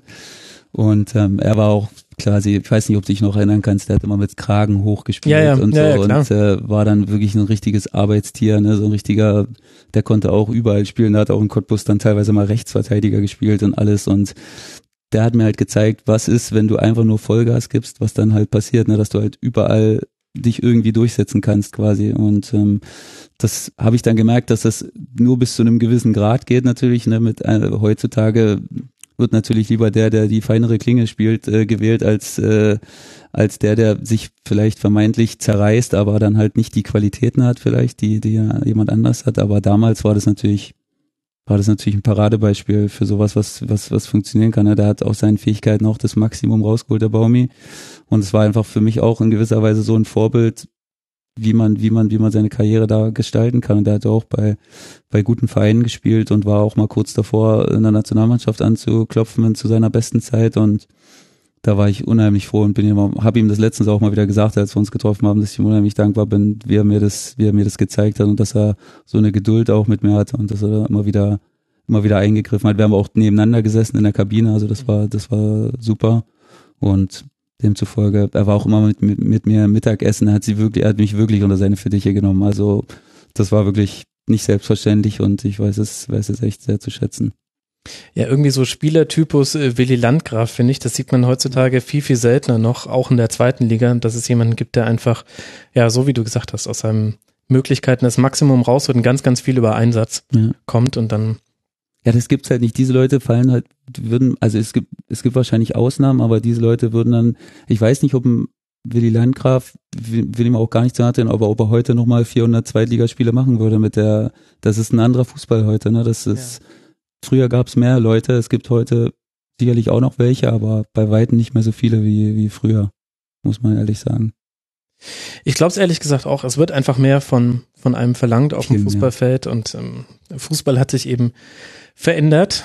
Und heutzutage reicht's auch nicht mehr, nur deinen Gegner zu zerstören. Ne? Du musst in deinem Gefilde, musst taktisch, taktisch viel mehr machen und es ist viel mehr äh, Spielerintelligenz gefragt quasi als, als früher. Ne? Also deswegen kann man, kann man das wirklich nicht mehr vergleichen mit damals. Wie war denn dann dein Profidebüt? Wir haben es jetzt schon so ein bisschen angeschnitten, also gegen den KSC mal eingewechselt worden, Mitte Dezember 2004 und dann eben in der gleichen Rückrunde dann bei 1860. Wie waren denn so deine ersten Schritte im Profifußball? Wir haben schon mitgekriegt, dass du sehr aufgeregt warst, das Mhm. finde ich äh, sehr nachvollziehbar. Aber wie lief's denn? Und äh, hattest du auch gleich denn die Perspektive, okay, cool, ich bin, ich habe jetzt hier den Fuß in der Tür und die Tür geht auch nicht wieder zu? Oder wie hat sich das für dich angefühlt? Nee, das war, das war ein bisschen komisch. Das war auch wirklich eine unglückliche Situation, wo es damals war, es war brutaler Abstiegskampf. Wir hatten wirklich, äh, Patrick Sander hatte dann übernommen irgendwann und es ging ums nackte Überleben und ähm, ich hatte dann, glaube ich, vier Spiele von Anfang an gemacht. Ich glaube, ich habe dann 60 gespielt und habe dann noch zwei, drei andere Spiele gespielt, äh, direkt äh, danach. Und dann habe ich selbst und auch der Trainer hat dann gemerkt, okay, das ist jetzt vielleicht einfach zu früh für ihn. Äh, das ist mit der Situation ist er gerade bisschen überfordert. Ich war, ich weiß nicht, also es waren normale Spiele. Ich bin, glaube ich, nicht groß abgefallen, aber ich habe natürlich auch so ein paar Fehler gemacht, die die junge Spieler halt wieder mal machen. Ne? Und äh, deswegen hat er dann, glaube ich, auch irgendwann gesagt, hey, du hast jetzt deine, wir haben dich jetzt mal reingeschmissen und du bist auch dabei weiter und äh, er hat mir das nicht wirklich gesagt, aber ich habe das halt gemerkt, ne? Also lass mal das jetzt erstmal, weil das da da bürgen wir dir zu viel zu viel auf, glaube ich. äh, Und ja, im Endeffekt war es auch, glaube ich, die richtige Entscheidung. Wir sind dann hauchdünn drin geblieben. Ich glaube, nur übers Torverhältnis am letzten Spieltag in Karlsruhe haben wir da verloren und das war der blanke Hass, der uns da entgegengetreten äh, ist und wirklich da Von wem? von den Karlsruher Fans auch und so. Also die haben wirklich da zutiefst gehofft, dass wir absteigen, weil uns damals halt Cottbus, ne, den, das konnte natürlich auch keiner leiden, da ins Stadion der Freundschaft zu kommen und Mhm. da es war alles so weit dahin immer und da Dabei ist allein der Name schon so schön. Stadion der Freundschaft. richtig. Und ähm, ja, das war halt damals noch wirklich so dieses alte Klischee, so man der alte Ostverein da drüben und so, da hat man einfach keinen Bock zu spielen und so und ja, dann ging diese Saison zu Ende und ähm, dann ging es eigentlich erst so richtig los, muss ich sagen. Also dann habe ich die erste richtige Vorbereitung mitgemacht im Mhm. Sommer. Also das war dann zur Saison 2005, 2006. 2006, genau. Da habe ich dann wirklich mal von vorne bis hinten alles mitbekommen, was wir spielen wollen, wie wir es spielen wollen, wie sich der Trainer vorstellt und so wirklich. Und ähm, da hatte ich trotzdem in der Vorbereitung noch nicht so das Gefühl, dass ich jetzt irgendwie spielen werde oder so. Ne? Da hatte ich trotzdem auch das Gefühl, dass er wie gesagt, der hat nicht viel mit mir geredet. Ne? Früher war das nicht so. Heutzutage gibt es 100 Einzelgespräche mit Trainern. Mhm. Früher war das, musstest du dir das alles bisschen zusammenreimen. Ne? Also da gab es bestimmt auch Trainer, die bisschen mehr gesprochen haben, aber das war auch okay so. Ich wusste immer, woran ich war, weil ich den Trainer auch relativ gut lesen konnte, damals schon mit 18 Jahren so. Und ähm, ja, dann kam es, wie es kam, am ersten Spieltag. Ähm, ich glaube, Besprechung und wir hatten Youssef Mokhtari damals bei uns in der Mannschaft und der hat in der Besprechung dann gesagt, also er hat es nicht in der Besprechung gesagt, aber er hat es davor zum Trainer gesagt, er will nicht mehr spielen, er will wechseln, er will zu Köln gehen, die wollten ihn unbedingt. Und dann kam der Trainer äh, zur Sitzung und hat gesagt, ja, Männer, wir müssen, wir müssen was ändern. Der Mocky, der will nicht mehr spielen, der, der will wechseln unbedingt und den lassen wir dann natürlich auch nicht spielen. Und dann, das war so das erste Mal, dass das, ne, heutzutage denkst du, das gibt's, den Beleg gibt's heutzutage, aber es war damals so, also das war der, der frühe Fall davon quasi, ne? Der mhm. hat gesagt, ich will nicht mehr, ich will jetzt hier nicht mehr spielen und fertig. Wie kam das an bei der Mannschaft? Mhm, das ist schon ein bisschen komisch, ne? nicht so gut, ne, klar. Ja. Also, da, ich war natürlich damals mit 18 Jahren, hast du dir darüber nicht so viele Gedanken gemacht, ne? Also, die älteren Spieler haben sich bestimmt dann zusammengerauft und haben gesagt, man, was ist mit dem los oder so. Ähm, und ich habe mir da relativ wenig Gedanken drüber gemacht, weil ich dachte, okay, jetzt ist Spiel, ich bin im Kader, ich konzentriere mich jetzt mal irgendwie darauf und versuche das jetzt ein bisschen auszublenden. Und das war dann so meine Geburtsstunde, das Spiel. Ne? Wir waren grottenschlecht, erste Halbzeit liegen 1-0 zurück gegen Braunschweig. Und ähm, ich habe hinterm Tor, hab mich da warm gelaufen und dann sehe ich nur die Hand hoch und dann guckt natürlich immer, alle Spieler gucken gleichzeitig, jeder denkt, oh geil, jetzt komme ich und dann habe ich natürlich fünfmal auf mich gezeigt, wirklich ich, ich ehrlich und dann okay hin. Und dann war das ein Selbstläufer das Spiel ne? Dann habe ich da unheimlich viel Druck gemacht und habe unheimlich viele gute Aktionen gehabt und habe glaube ich beide Tore vorbereitet in dem Spiel oder eins vorbereitet und einen Elfmeter habe ich den Ball gespielt wo Kiyoyo gefault wurde. Und pff, dann hat sich's angefühlt wie weiß nicht, also das war unfassbar. Das war so ein Gefühl, ich habe meinen Vater nach dem Spiel auf der Tribüne äh, weinen sehen und es war unfassbar. Also da hat sich so viel abgespielt in meinem Körper. Das, da habe ich das erste Mal gemerkt, wie geil so viel Zuschauer und wie sich das, wie dich das pushen kann in so einer, in so einer Situation. Ne? Wir haben das Spiel gedreht, wir haben 2-1 gewonnen. Und ähm, ja, so, das war meine Geburtsstunde. Da haben dann alle gesagt, oh, okay, der kann, der ist doch nicht so schlecht, denn der junge, der junge Kerl. Früher waren ja auch die Cottbuser Fans natürlich immer alle der Meinung, ja, das hat noch keiner geschafft von den Jungen. Also waren, waren wir halt immer kritisch beäugt. Ja. Ne? Und dann ging's los. Im nächsten Spiel habe ich von Anfang an gespielt in Bochum, auch wieder ein Assist, 2-2, super Spiel gemacht, links außen. Und ähm, da habe ich so, da dachte ich so, ey, was, das ist das schaffst du, das kannst du wirklich schaffen. Das ist nicht viel anders als in der A-Jugend. Es gucken viel mehr Leute zu, aber ich hatte halt dieses, auf einmal wieder dieses Unbekümmerte, was sich halt jeder erhofft von so einem jungen Spieler, ne, dass der, dass man sagt, hey, der macht sich keine Gedanken, der spielt einfach so, wie er immer gespielt hat in der Jugend und ja, dann dachte ich ja, okay, das muss jetzt so weitergehen, wie, das kann gar nicht aufhören. Ich kann gar nicht schlecht spielen. So dachte ich irgendwie, ne? Und dann kam natürlich direkt im nächsten Spiel die Sense. Dann haben wir in Essen Pokal gespielt, glaube ich. Mhm. Und gut, da hat mich mein Gegenspieler mal auf den Boden der Tatsachen zurückgeholt, ne? Also da hat, da hat mich komplett zerstört. 60 Minuten lang keine einzige Aktion wirklich. Und dann dachte ich wieder, Mann, ey, so einfach wird's doch nicht, wie du gedacht hast. Und ja, so ging es dann weiter. Aber dann war wirklich, ich hatte, ich war dann in so einer Phase, wo mich der Trainer immer bringen konnte. Ne? Ich habe nicht so oft von Anfang an gespielt, aber ich war, ich war immer, ich kam immer in der, würde ich sagen, so 70. spätestens rein und habe dann ordentlich Dampf gemacht, weil mhm. wir dann auch einen erfahrenen Spieler auf meiner Position, Markus Dvorak, geholt hatten und der musste dann natürlich auch irgendwie spielen. Ne? Das war klar, dass der, das, äh, da hat der Trainer dann natürlich äh, hat es einfacher gehabt, mich zu bringen, als ihn zu bringen. Ne? Und äh, das hat auch immer ganz gut funktioniert. Wir haben uns da gepusht. Ich hatte dann nochmal direkt im Spiel wieder zwei Assists, glaube ich, im mhm. übernächsten Spiel gegen Siegen. Ja, genau. Da kam ich rein, da gewinnen wir 4-2. Und dann war ich halt auf dem Radar aller Leute. Ne? Also da haben alle gesehen, hey, der 18-Jährige, der der kann ein bisschen klickern und da hatte ich dann vier Assists nach fünf Spielen, glaube ich bin dann in diesen Kicker-Ranglisten da äh, im Notenschnitt da vorne aufgetaucht und ähm, ja, das war dann so ein bisschen die Geburtsstunde. Ist das wichtig? nee, aber das hat mir dann zum Beispiel, ich hatte damals noch gar keinen Überblick darüber, ich habe mir auch gar keine Gedanken gemacht, das hat mir dann der Co-Trainer gesagt, er hat gesagt, ja, da Dritter bei der Notendurchschnitt, geil. Und dann habe ich gesagt, okay, wusste ich nicht, aber schön. Ja, und so ging es dann eigentlich, diese Saison war un, unfassbar für mich. Also wir hatten so eine geile Truppe, wir hatten wirklich, äh, das war so ein Gemisch aus, aus erfahrenen Spielern und äh, wenigen jungen Spielern, aber so Mittelalter-Spielern, so 24, 25 und wir hatten so Typen wie Kevin McKenna, Ja.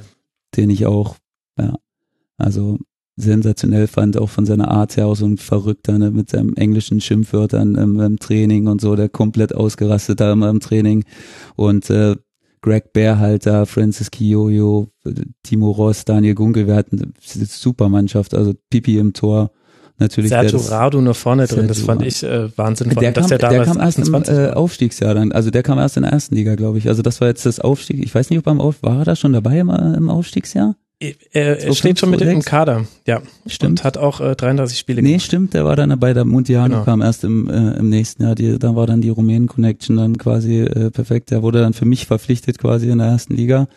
Also, um nochmal zurückzukommen, wir hatten halt eine Wahnsinnssaison. Äh, ich habe, glaube ich, 23 oder 24 Spiele gemacht. Mhm. Ja, Genau. War dann natürlich dazwischen, gab es auch mal Phasen, wo ich dann zwei, drei Spiele nicht so funktioniert habe, wie er sich vorgestellt hat. Dann war ich dann auch mal zwei, dreimal, hat er mich dann mal wieder zweite spielen lassen, um zu sagen, hey, du brauchst einfach auch die Spielpraxis, was, was ich im, was ich völlig okay fand. Also ich war damals nicht so vermessen zu sagen, dass ich immer kommen musste oder so. Das war für mich vollkommen okay. Und ähm, habe dann, glaube ich, auch, ich glaube, ich habe ein paar Spiele in der, in der, in der Oberliga damals bei der zweiten Genau, du hast ein gemacht, paar ich in der, in der zweiten Mannschaft gemacht, das war ganz ordentlich. Aber die, das entscheidende Spiel, also es war der Aufstieg in die erste erste Fußball-Bundesliga, auch sensationell damals. Da wird sich vielleicht Unfassbar. auch die eine oder andere Hörerin und der eine oder andere Hörer noch dran erinnern. Und beim entscheidenden Spiel zu Hause gegen 1860, 13-1 gewonnen, 20 auf der Bank leider nur. saß du nur auf der Bank. Ja, ja das war, halt, naja, das bitter. war, das war so ein Zwischending, ne? Der Trainer wusste, ich hatte auch mein Abi in dem Jahr gemacht und ähm, der Trainer wusste das natürlich alles, weil es da eine ganz enge Verzahnung gab zwischen Schule und äh, Verein. Und ähm, der hat auch gemerkt, dass ich vielleicht dann da am Ende ein bisschen überfordert war mit allem zusammen. Ne? Also der wollte mir das, glaube ich, da nicht aufheizen, obwohl ich mir natürlich gewünscht hätte, dass er mich da noch mal ein paar Minuten gebracht hätte zum Schluss. Aber nichtsdestotrotz habe ich mich natürlich trotzdem als volles Mitglied der Mannschaft gefühlt und habe da auch meinen Beitrag dazu geleistet. Und ja, bin dann mit 18 Jahren in die erste Liga aufgestiegen. Das war natürlich irgendwie Wahnsinn. Ne? Also es, am Anfang der Saison, wir waren fast Absteiger davor, keiner hatte von uns was erwartet und wir sind aufgestiegen. Pff, immer noch unglaublich für mich heute. Also mein verrücktester Aufstieg, den keiner vorher gesehen hat. Ne? Wir haben uns da so zusammengeschworen als Truppe und es war einfach Wahnsinn, muss ich sagen. Also für mein erstes richtiges Profijahr konnte es eigentlich nichts Besseres geben. Mhm. Und wie war die Aufstiegsfeier? Die Aufstiegsfeier war, Mann, als 18-Jähriger, ich habe mich letztens daran versucht zu erinnern, ich habe nur Mist gemacht, glaube ich, im Endeffekt. Ich Wenn du dich nicht gut dran erinnern kannst, getrunken. spricht's für eine sehr, sehr gute Aufstiegsfeier. Nee, es ging eigentlich. Ich glaube, ich hatte es mir, also mir persönlich, wir sind dann mit dem Bus durch die Stadt gefahren, das war alles sensationell. Dann auf dem, auf dem Stadthallenplatz äh, haben wir uns da dann feiern lassen. Da habe ich auch das erste Mal dann so eine kleine Anekdote mitbekommen. ne? Da hat man ja dann früher gesagt, hier diese Fangesänge, dann scheiß Aue, scheiß Rostock und so. Und da habe ich Baumi neben mir noch im Ohr und stehen sehen, sing das nicht, mein Freund, hat er gesagt, sing sowas nicht.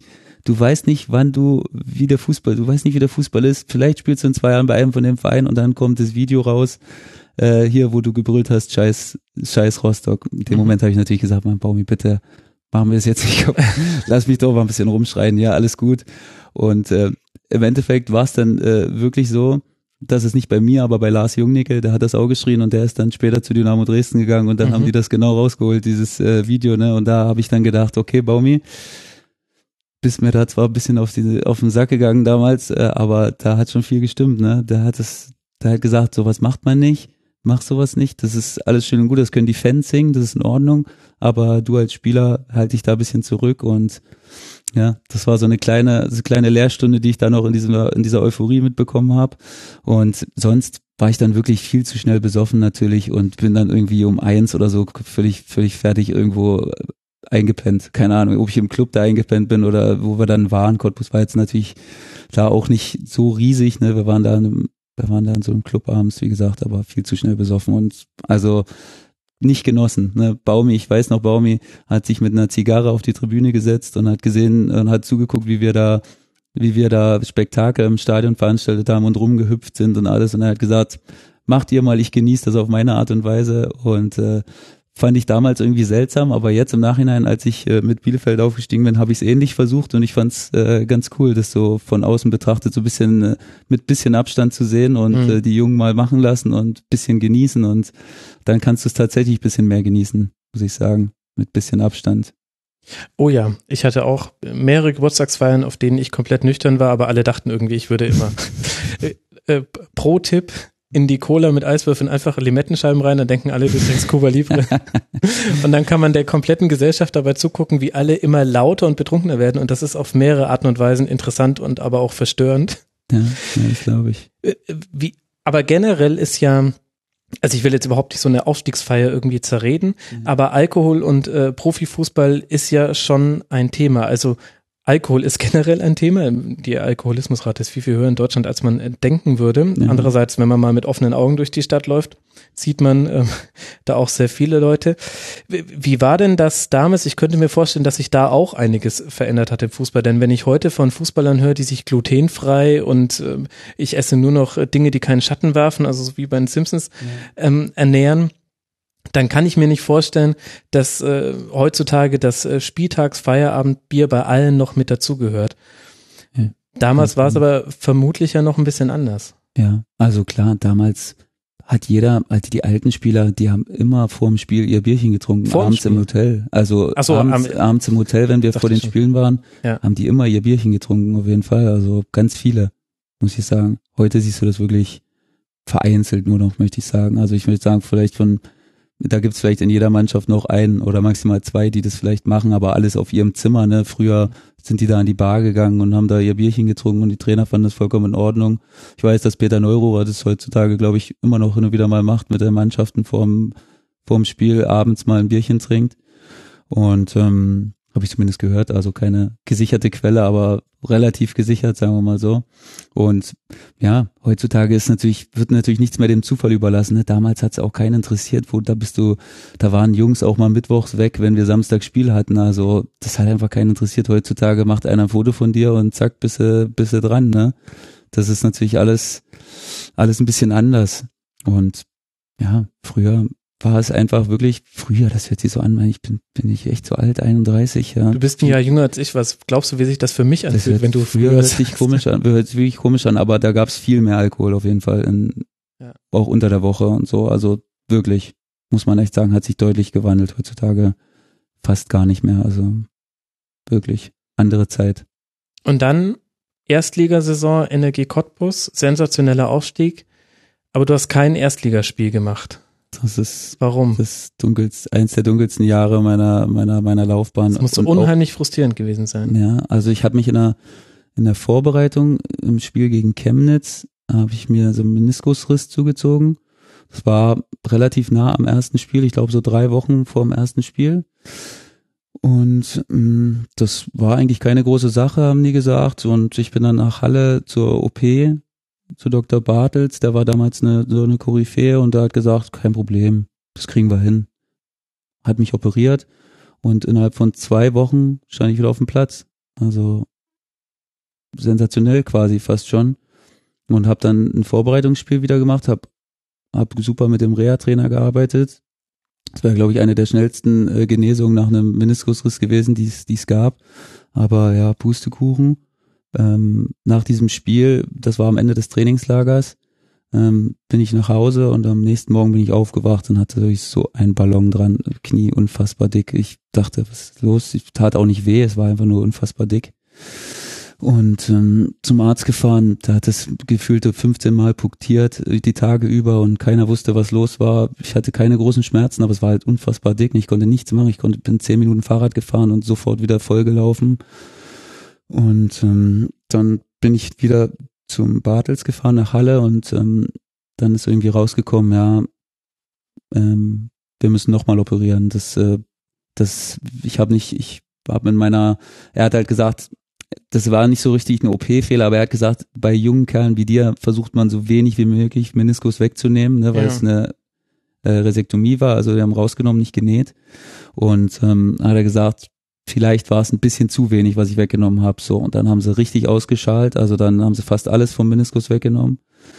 Und ähm, dann war es nicht so richtig besser trotzdem, es war immer dick und dann hat der, äh, der Dr. Bartels irgendwann gesagt, ja, wir müssen, da muss irgendwas sein, irgendwas ist da und dann haben wir nochmal so eine Blutuntersuchung gemacht, so eine spezielle und dann ist halt rausgekommen, dass ich so einen Bakterienbefall hatte im, mhm. im Knie und das war dann halt für mich damals so ein richtiger Schlag, ne, also der hat gesagt, ja, das sind so Chlamydien, so ein Bakterienstamm und den müssen wir jetzt rausholen mit äh, Antibiotika und ähm, haben dann habe eine Woche Antibiotika genommen und ähm, hat da hat gesagt, es müsste reichen. Dann haben wir Blutuntersuchungen gemacht und noch viel mehr Bakterien äh, gewesen. Dann habe ich, ich glaube. Fängt man da irgendwann auch an zum Zweifeln am Arzt? Ja, ja, schon. Obwohl ich ehrlich gesagt sagen muss, dass der mir trotzdem immer irgendwie ein gutes Gefühl gegeben hat. Ich meine, er war der, der es entdeckt hat, überhaupt, dass mhm. es eine Bakteriengeschichte war, dass es eine Bakteriengeschichte war. Und ähm, ohne ihn, weiß nicht, aus Cottbus, die haben sich halt äh, dumm und dämlich geraten, was es sein könnte, haben alles mögliche kontrolliert, aber er war halt der auch am Ende, der es rausgefunden hat.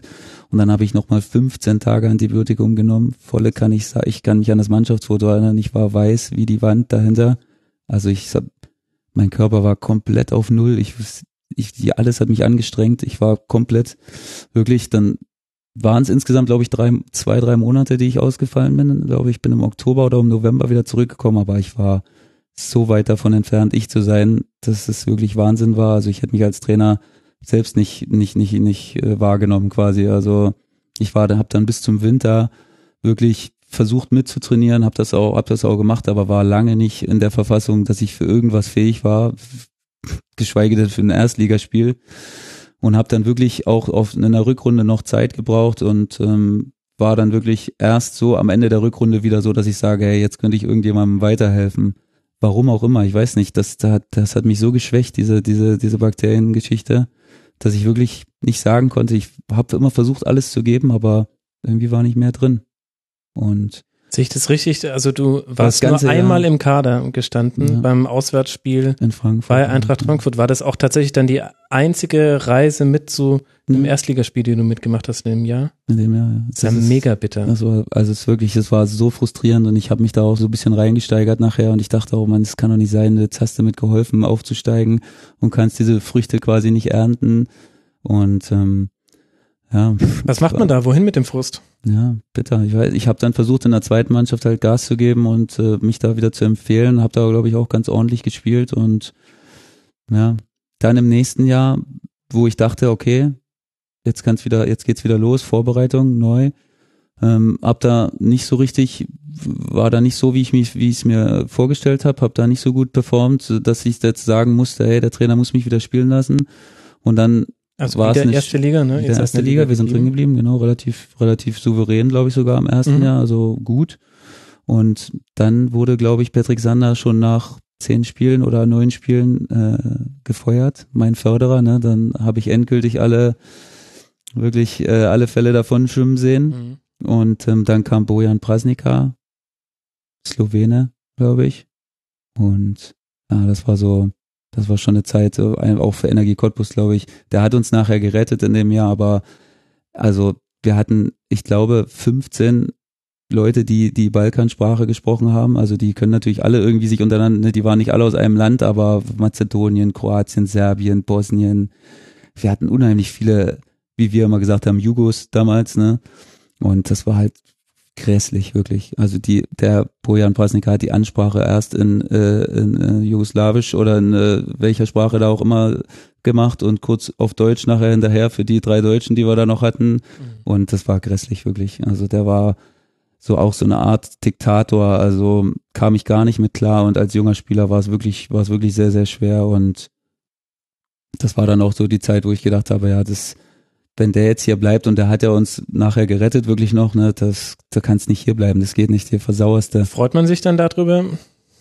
Dass die drin geblieben sind? Ja, na klar, das ist mein Heimatverein, ne? also ich werde immer für, für Cottbus, ich werde immer dankbar sein, dass sie mir überhaupt die Plattform geboten haben, da, da spielen zu dürfen. Und deswegen habe ich mich natürlich gefreut, dass, äh, dass für die Region ist das unheimlich wichtig da, ne, weil da ist nicht viel. Ne? Da sind 20 Kilometer nach Polen und ein bisschen nach Berlin und das, das war's dann auch. Also da ist nicht viel. Und wenn dann Erstligafußball ist, dann ist das natürlich. Das ist nie gut für einen Ort, wenn man ihn charakterisiert mit den Entfernungsangaben zu na klar, ich meine, für mich ja. war das damals völlig okay. Ich bin ja da aus mhm. der Gegend gewesen, ja. also ne, für mich war es, aber du hattest natürlich nicht das Fund, die Spieler zu holen, ne, weil die dann gesagt haben, Mann, was ist denn da? Da ist ja gar nichts. Also wenn du da mal, da wir hatten dann so Leute wie Erwin Skela und äh, wen hatten wir noch? Vlad Monteanu ist dann gekommen. Das sind dann die zwei Rumänen, sind dann irgendwann zu Wolfsburg gegangen, weil die dann relativ gut waren. Und wir hatten schon ordentliche Spieler, aber wie gesagt, alles ausländische Spieler, ne, da hat sich gar keiner irgendwie getraut, mal auf junge Deutsche zu setzen oder so. Also das war dann halt wirklich schwer und ich habe dann gesagt, nee, das, das geht nicht. Das war dann auch, dann, wir sind dann auch im Jahr davor, äh, glaube ich, mit der zweiten Mannschaft in die Regionalliga aufgestiegen und das war dann dieses Qualifikationsjahr für die dritte Liga, für die eingleisige. Und da habe ich eigentlich auch relativ gut gespielt, muss ich sagen. Ich glaube, ich habe da auch sieben oder acht Tore gemacht in dem, in dem Jahr. Und hat dann natürlich gute Möglichkeiten, da in diese eingleisige dritte Liga zu gehen. Und das war dann für mich auch das Ziel. Ich habe dann gesagt, hey, ich habe da jetzt sieben, acht Tore gemacht, also kann ich da auch ganz bequem in der, in der dritten Liga spielen. Und konnte mir dann quasi mit dem Jahr, was ich gespielt habe, fast aussuchen, wo ich da hingehe in der dritten Liga. Wie läuft das? Also kriegt man, beziehungsweise dein Berater ja, Kriegt man da am laufenden Band immer mal wieder Angebote oder ist es auch so, dass man sich da positioniert, also mhm. dein Berater da mal ein paar Anrufe tätigt? Oder? Ja, ja, also ich meine, das ist natürlich die perfekte Position für den Berater, wenn man gut gespielt hat und quasi warten kann auf die Anrufe. Ne? Das war dann quasi relativ einfach, weil ich da wirklich gut gespielt hatte als junger Spieler. Da haben die Leute dann gesehen, aha, der ist wieder da jetzt, mit dem kann man wieder, mit dem kann man wieder rechnen nach diesem Jahr, wo ich komplett raus war. Und ähm, ja, da ging es eigentlich relativ von allein, muss ich sagen. Also Cottbus hat natürlich versucht, mich zu halten. Also die haben dann gesagt, hey, die haben dann natürlich gesehen, ich bin wieder auf, auf dem Weg zur alten Stärke und wollten unbedingt, dass ich bleibe. Und das war dann halt diese Situation im Nachhinein. Ne? Da ist dann irgendwann Pele Wollitz gekommen und äh, nach Bojan Prasnika da ist Cottbus dann abgestiegen in dem Jahr, ja. in dem, wo ich gegangen bin. Und dann kam Pele Wolitz und der hat natürlich brutal auf junge Leute gesetzt. Ne? Und da kam einer nach dem anderen von unten nach oben, Bittenkurt, äh, Arne Feig. Die haben dann natürlich alle, Alex Bittroff und Clemens Fandrich, die haben dann natürlich alle Chancen ohne Ende gekriegt. Ne? Und ich saß in Paderborn und da lief es jetzt auch nicht so optimal, ehrlich gesagt, und dachte natürlich, das wäre deine Chance gewesen, eventuell, ne? Ja, wie, wie kam es denn zu dem Wechsel nach Paderborn nach dann? Paderborn, ja, da ging es dann halt darum, Düsseldorf war wirklich hoch im, im, im Gespräch dann damals. Also ich hatte mich dann so Düsseldorf, Dresden, äh, Paderborn so bisschen und ähm, habe dann wirklich hin und her überlegt und dann Paderborn war halt schon so eine Mannschaft, äh, wo ich dann gemerkt habe, die haben die besten Spieler dieser dieser Liga, wo ich gespielt habe davor, diese Regionalliga Nordost, ne, haben die zusammengeholt und haben gesagt, hey, wir starten das komplette, den kompletten Angriff auf den Aufstieg und äh, Pavel Dotschew, mit dem hatte ich mich dann in Berlin zwei, dreimal getroffen, war also super überzeugt äh, von, von ihm. Hat mir richtig gut gefallen, mein Berater. Wir haben dann in Berlin zusammengesessen und mein Berater hat auch gesagt, so, pff, super Typ, ehrlich. Und ähm, so kam es dann dazu, dass ich mich relativ schnell für Paderborn entschieden habe. Und ja, war dann auch komplett damit zufrieden, also bin dann dahin, Vorbereitung war eigentlich auch top. Und wir hatten natürlich dem geschuldet, dass wir aufsteigen wollen, auch relativ starke Mannschaft auf relativ großen Konkurrenzkampf. Und äh, hat sich dann halt am ersten Spieltag äh, für den Sören Halfer entschieden, da hat er schon Bundesliga gespielt mit Hannover. Und äh, war dann schon ein Alt-Paderborner quasi, also war in dem Jahr davor da und ähm, ja, das war halt so also ein bisschen auch der Genickbruch, glaube ich. Wenn ich da von Anfang an gespielt hätte, dann wäre das eine andere Sache gewesen. Aber so hat sich mein Startelfdebüt oder mein überhaupt mein Einsatzdebüt dann hat sich auf dem achten oder neunten, zehnten Spieltag bei Union mhm. Berlin. Und wie es der Zufall so will, haben wir da geführt 2-1 in Berlin. Äh, dann kriegt äh, Union eine rote Karte und der Trainer ruft mich und na klar rein und wir verlieren noch gegen zehn Mann 3-2. Ja, genau. Und du hast so hat mein äh, so hat mein Paderborn-Debüt äh, ausgesehen quasi, ne? Und das war natürlich kein guter Start.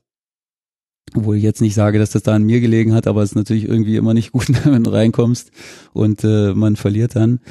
Und ähm, dann hat es noch eine Weile gedauert, dann habe ich von Anfang an gespielt, war eigentlich auch in Ordnung. Aber ich glaube, im ganzen Jahr, in dem Aufstiegsjahr, habe ich, glaube ich, 17 Spiele oder 14 Spiele gemacht. Ich glaube 14.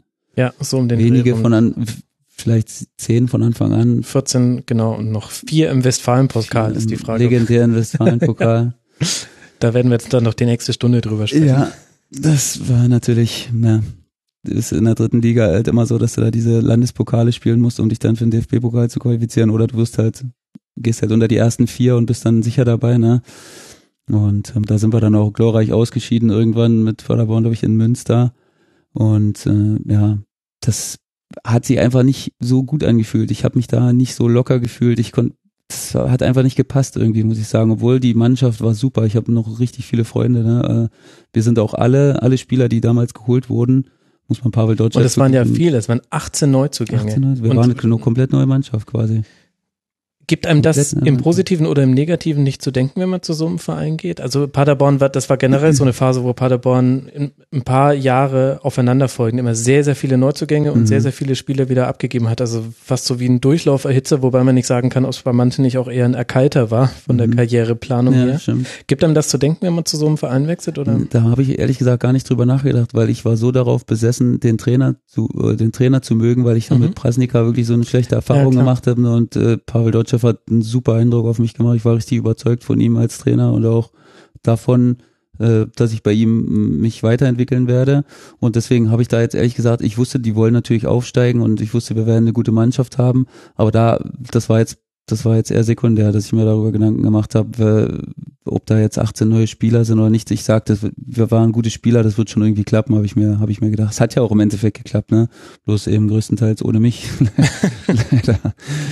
Und ähm, ja, wie gesagt, wir, alle Spieler aus dieser Mannschaft sind jetzt gestandene Zweitligaspieler geworden. Ne? Also die Zusammenstellung der Mannschaft, da muss man ihm äh, Respekt dafür zollen für Pavel Dotschew. Das war wirklich, da ist jetzt kaum einer, der in der Versenkung verschwunden ist. Alle sind irgendwie gute Spieler geworden in ihrem Segment.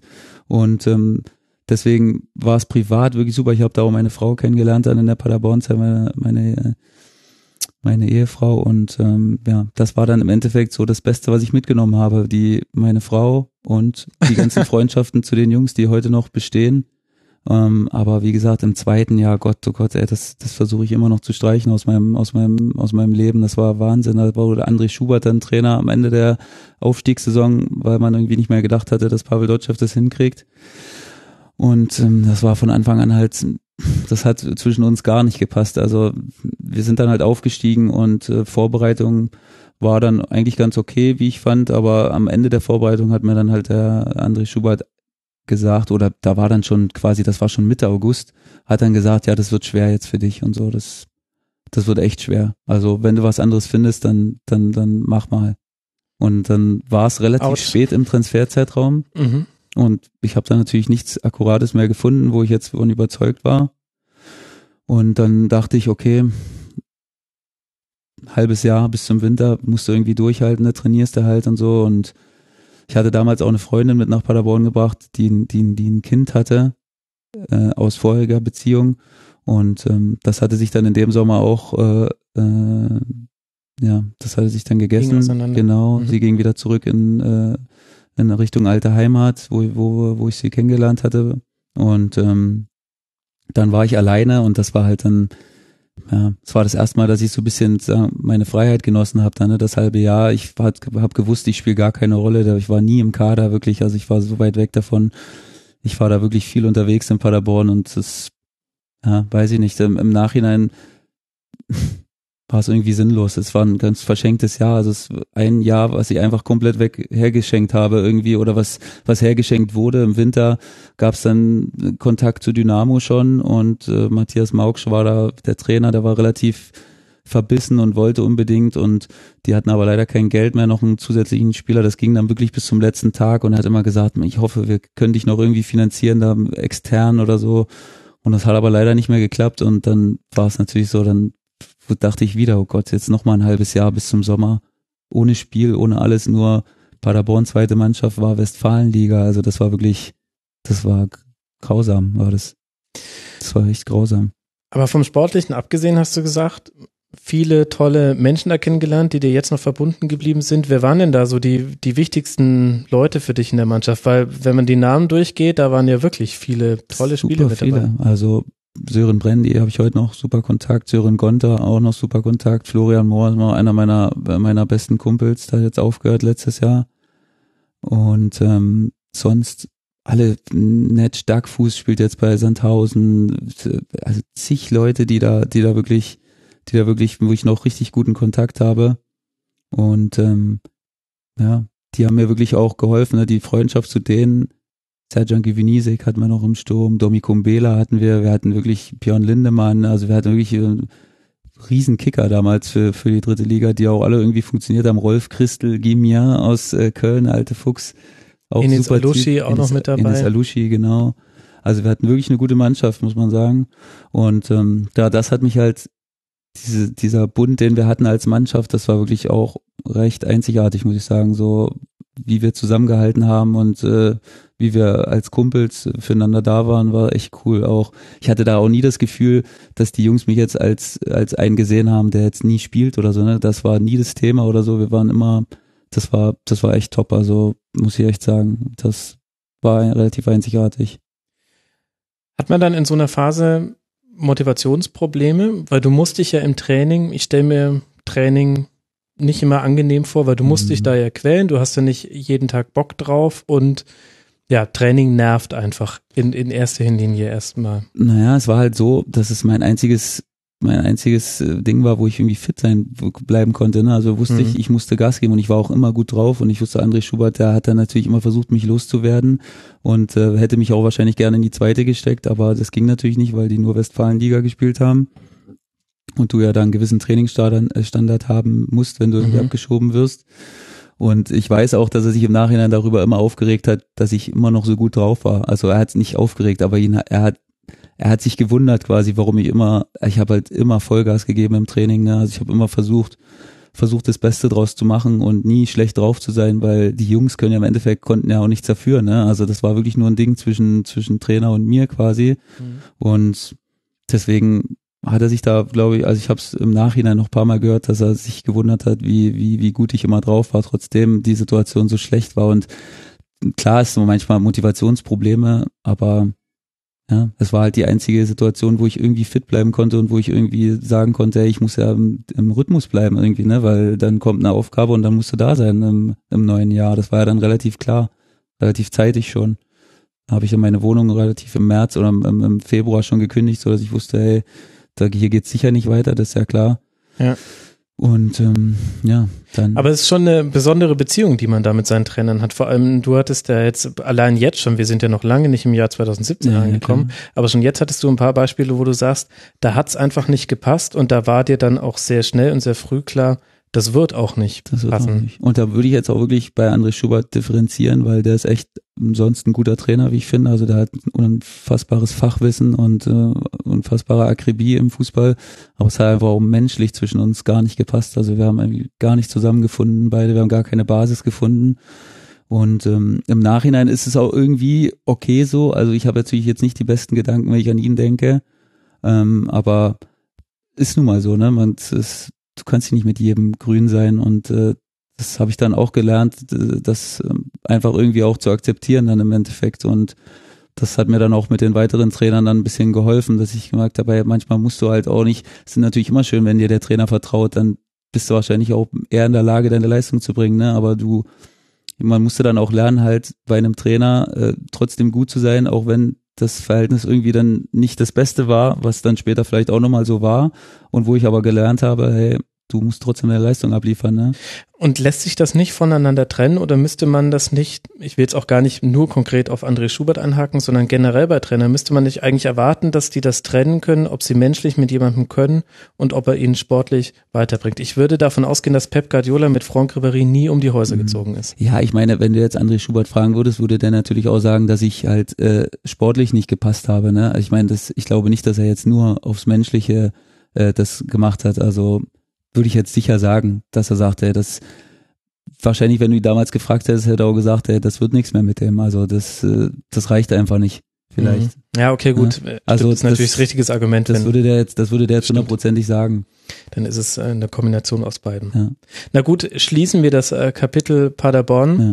Wie ging es dann für dich weiter? Dann war Matthias Mauksch wieder unheimlich emsig am Telefon. Also wirklich, wir haben so oft telefoniert und ich bin dann erstmal mit, mit Flo Mohr, weiß ich noch, und Sergio Gewinisik in die Staaten geflogen.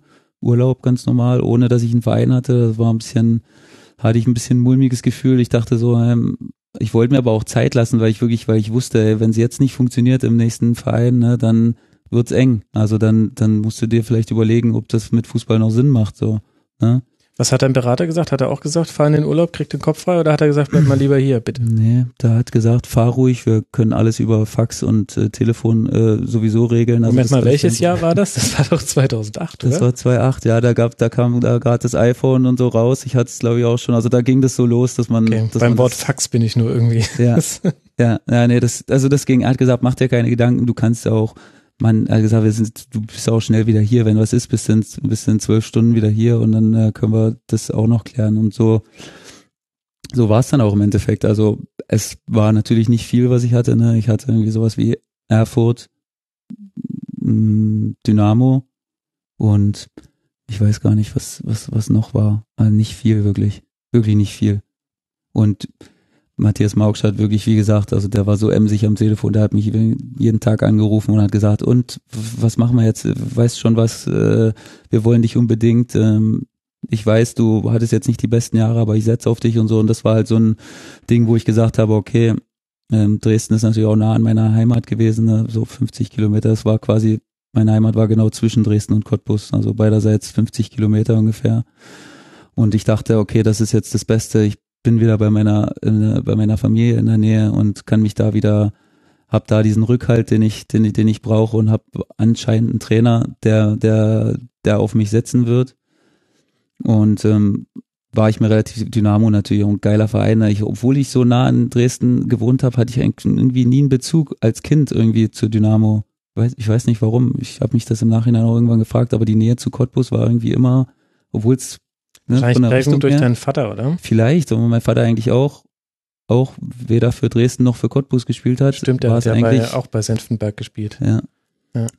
Aber es war halt Brandenburg und Dresden war halt äh, Sachsen quasi in dem Moment und deswegen war Cottbus dann halt auch von der, weil ich da halt, äh, weil das das Einzugsgebiet war halt Brandenburg von der Schule von Cottbus, ne? Und deswegen bin ich auch nie mit Dynamo irgendwie in äh, Berührung gekommen und Cottbus hatte damals das weit, weitaus bessere äh, Nachwuchskonzept und auch die, Nachwuchs mhm. und die Bedingungen waren halt weitaus besser. Deswegen war, war das damals nie so. Und im Nachhinein jetzt, ne, dachte ich mir, boah, Dresden ist irgendwie ein geiler Verein und die haben das Stadion neu gebaut, ne, das war gerade fertig geworden und da hatte ich dann richtig Bock drauf, muss ich ehrlich sagen. Und ja, dann war es so, war natürlich was ganz anderes, ne, von, von Paderborn. Die Medienpräsenz allein in Dresden war natürlich Wahnsinn. Also ich habe das direkt dann am ersten Laktattest gemerkt, Gott, da standen zehn Leute, vier verschiedene Zeitungen. Das war natürlich nochmal was ganz anderes, auch als Cottbus damals. Ne? Das mhm. kannte ich so in dem Moment auch nicht. Und es war damals dritte Liga. Und ähm, da war ein Rummel. Ich dachte, das ist ja Wahnsinn hier, wirklich. Also, pff, also es war schon eine Hausnummer. Und da dachte ich schon, okay, das könnte Spaß machen, hier zu spielen. Ne? Das, das könnte Bock machen. Und so war es dann eigentlich auch. Vorbereitung war in Ordnung. Erstes Spiel haben wir zwar verloren, 2-1 in Braunschweig, weiß ich noch. Und ähm, im zweiten Spiel dann natürlich äh, war ich zwischendurch unter der Woche krank und habe nicht trainiert und dann hat der Trainer gesagt, hey, das ist mir zu heiß und so, ich bring dich von der Bank gegen Jena zu Hause. Und dann bin ich dann reingekommen und ja, Klassiker, Ball springt hoch, ich gehe zum Kopfball, einer buggelt mich auf, äh, ich falle komplett mit dem Kopf in den Boden rein, mit der Schulter in den Boden rein und äh, unfassbarer Schmerz zuerst. Und ich dachte, pff, Mann, da habe ich so ein bisschen mit der, so ein bisschen versucht, da ging einigermaßen. Habe ich weitergespielt und dann gab es noch so eine Situation, wo ich eine riesen Torchance hatte und ich schieße und ich mache immer so eine Art Bewegung beim Schießen so zurück und dann hat's alles zerstört. Also ich glaube, wenn da was noch nicht kaputt war, dann war es danach kaputt in der Schulter. Und dann waren die Schmerzen auch so groß, dass ich nicht mehr weiterspielen konnte raus ins Krankenhaus und ja, Schulter-Eckgelenksprengung. Ähm, die alte höchsten, Beckenbauerverletzung. Höchsten Grades, also wirklich alles, alles kaputt, was, was drin war. Und dann dachte ich, ja gut, der Fußballgott meint es mit mir jetzt auch nicht wirklich so gut, ne? Und im Endeffekt muss man sagen, toi toi toi, meine letzte Verletzung seit da, seither. Schwebt es immer so ein bisschen mit? Also du, du bist ja auch sehr schnell danach wieder zurückgekommen. Also das hat mich äh, gewundert. Du hast nur sieben Spiele verpasst und das mit so einer gravierenden Verletzung. Ähm, War ich selbst überrascht, ehrlich gesagt. genau, und nicht so wie damals beim Meniskus, wo sich dann im Nachhinein rausgestellt hat, ah ja, ging doch nicht nach zwei Wochen weg. Aber schwebt es äh, immer so ein bisschen mit, wenn man Profifußballer ist, diese Verletzungsgefahr und die Angst, dass die eine Grätsche kommt, die halt irgendwie das Licht ausknipst? Naja, damals eigentlich auch überhaupt nicht, aber durch diese negativen äh, Erfahrungen, die ich da gemacht habe, ne, war es natürlich dann allgegenwärtig irgendwie in dem Moment. Als junger Kerl habe ich mir da nicht so große Gedanken drüber gemacht, aber dann natürlich immer mehr und ja, aber dann habe ich zumindest mal die schnelle Seite der Genesung kennengelernt, ne, dass das auch mal deutlich schneller. Die Ärzte hatten eigentlich gesagt, drei Monate Pause, locker, haben die gesagt, ne? Und dann warst du letztlich eigentlich nur den Oktober verletzt. dann war ich eigentlich relativ Äh, den August, schnell, den, den genau. September, Entschuldigung. Wir sind übrigens im Jahr 2010, ich glaube, ich habe 2008 vorhin gesagt, das war natürlich Quatsch. Ja, nee, 2010, genau. 2010, Und- mal Dresden. ja, das ging relativ schnell und ähm, dann war ich auch relativ schnell wieder gut drauf, muss ich sagen. Das hat dann nicht so lang gedauert. Und dann ging es irgendwann los, dann habe ich dann ein paar Spiele gemacht. Wir waren so lala, waren immer so im Mittelfeld, oberes Mittelfeld, aber jetzt nicht irgendwie Aufstiegsambitionen. Wir hatten aber trotzdem gute Spieler. Ne? Wir hatten damals Christian Fjell geholt als erfahrenen Typen und Alex Esswein als, als so junges Juwel. Danny Shahin hatten wir noch als, als, das waren so unsere drei Top-Spieler, möchte ich sagen, die wir da hatten in dem Jahr. Und hatten irgendwie eine, auch eine geile Truppe. Ich meine, du brauchst eine geile Truppe, um aufzusteigen, ne? Das ist auch klar, du brauchst eine gute Chemie, aber der Matthias Mauksch hat das äh, damals äh, gut verstanden, äh, die, die Truppe zusammenzustellen und wir hatten noch ein gutes Gemisch zwischen Jung und Alt auch. Und ähm, ja, dann kam es irgendwann dazu, dass äh, er mit dem Linksverteidiger nicht so richtig, äh, nicht so richtig zufrieden war. Und ähm, ich, der hat mich dann auch immer rumgeschubst, der hat mich dann auf der Sechs spielen lassen manchmal, da habe ich links außen gespielt. Der wusste nicht so richtig, man hat immer gemerkt, der wollte mich reindrücken, aber der Mhm. wusste nicht so richtig, der wusste nicht so richtig wo. Ne? Ich bin dann immer so gesprungen für ein paar Spiele. Und ähm, ja, irgendwann hat er gesagt, sag mal, kannst du nicht auch Linksverteidiger spielen? Krieg, kriegst du das hin irgendwie? Dann sage ich ja, pff, klar, klar krieg ich das Hat hin. da ne? jemals schon mal jemand Nein gesagt auf so eine Frage? Nicht, nicht wirklich, ne? Eig manchmal, bei manchen Sachen wäre es vielleicht auch besser gewesen, aber da wusste ich natürlich sicher, hey, das kriege ich hin, das habe ich schon davor mal gespielt gehabt, Ja. mehr oder weniger. Und ähm, das kriege ich hin und das hat halt wirklich von dem an super funktioniert, wirklich. Ich weiß, er war, ich glaube, insgeheim war er selbst nicht so richtig überzeugt davon, aber ich war die einzige Option, die im Kader noch war. Und ähm, ja, das hat von da an überragend funktioniert. Also ich habe ich hab da kein einzig, also wenig, wenig schwache Spiele gemacht, sondern er wurde immer stärker auf der Position und habe dann auch zum Schluss dann die Tore gemacht, äh, die dann auch äh, uns da beflügelt hatten, Dritter zu werden. Ich glaube, in den letzten zwei Spielen habe ich nochmal, habe ich nochmal zwei Tore gemacht, glaube ich, äh, zu Hause gegen Burghausen, elf Meter, wo, glaube ich, alle dachten, oh Gott, alle dachten, Eswein nimmt sich den Ball, Fjell nimmt sich den Ball. Nein, da habe ich mir den Ball genommen. Warum denn eigentlich? Denn du hast später, das kann ich schon mal vorausschicken, du hast bei fünf Elfmeterschießen im DFB-Pokal auf dem Platz gestanden, du bist kein einziges Mal angetreten. Hätte Ja, ich dich eh noch nachgefragt. Und da dann, aber am dazu. 37. Spieltag gegen Burghausen. da hat wir hatten davor im Training, da war dann, also man muss, wir haben jetzt ein bisschen übersprungen, ne, Matthias Mauksch, wir hatten dann mal sechs Spiele hintereinander gewonnen mit Matthias Mauksch und haben dann einmal unentschieden gespielt, glaube ich, und haben dann dreimal hintereinander verloren und aus irgendwelchen Gründen war dann das Vertrauen in ihn gar nicht mehr da. Das war eine ganz komische Situation. Wir waren da auch nicht einverstanden, weil wir ihn eigentlich super gemocht haben, den Trainer, und äh, wir eigentlich auch dachten, dass das nur eine Momentaufnahme war. Aber der Verein hat dann natürlich gerochen, gesehen, ey, da ist was möglich dieses Jahr, wir können aufsteigen und die wollten halt nichts dem Zufall überlassen. Und ähm, ja, dann war er schwuppsdiwupps, war er weg leider und wir standen da und dann war die Frage, wer wird neuer Trainer? Und bei so einem Verein wie Dresden war das natürlich ein Riesenspektakel. Ne? Die haben da alle möglichen Namen wieder reingeschmissen, die es da in der Dixie Dörner und äh, bliblablub und wer da alles da genannt wurde. Und dann war Ralf Lose. Und wir haben uns alle gefragt, wer ist es? Mhm. Wer ist es? Ralf Lose. Keiner konnte sich einen Reim drauf bilden. Und ähm, glücklicherweise war es genau der Typ, den wir irgendwie gebraucht hatten in der Situation, weil der hatte absolute Ruhe und der hatte das so ein Urvertrauen in uns, dass wir dann mit ihm, glaube ich, kein Spiel mehr verloren haben bis zum Schluss. Also wir haben dann zu Hause gegen Koblenz gewonnen, in Bremen gewonnen. Und dann kam es das ominöse Spiel, wenn jetzt Dynamo-Fans zuhören, in Babelsberg, wo wir eigentlich alles richtig gemacht haben und auf dem besten Weg waren, das Spiel zu gewinnen und am Ende irgendwie so ein Gurkentor gekriegt haben, wirklich unfassbar alle am Boden zerstört. Und das war aber genau der Punkt, der uns dann auf den dritten Platz gehievt hat, weil alle verloren hatten um uns rum und wir waren auf einmal Dritter, drei oder vier Spieltage vor Schluss. Hilf mir mal, drei oder vier? Ich glaube drei.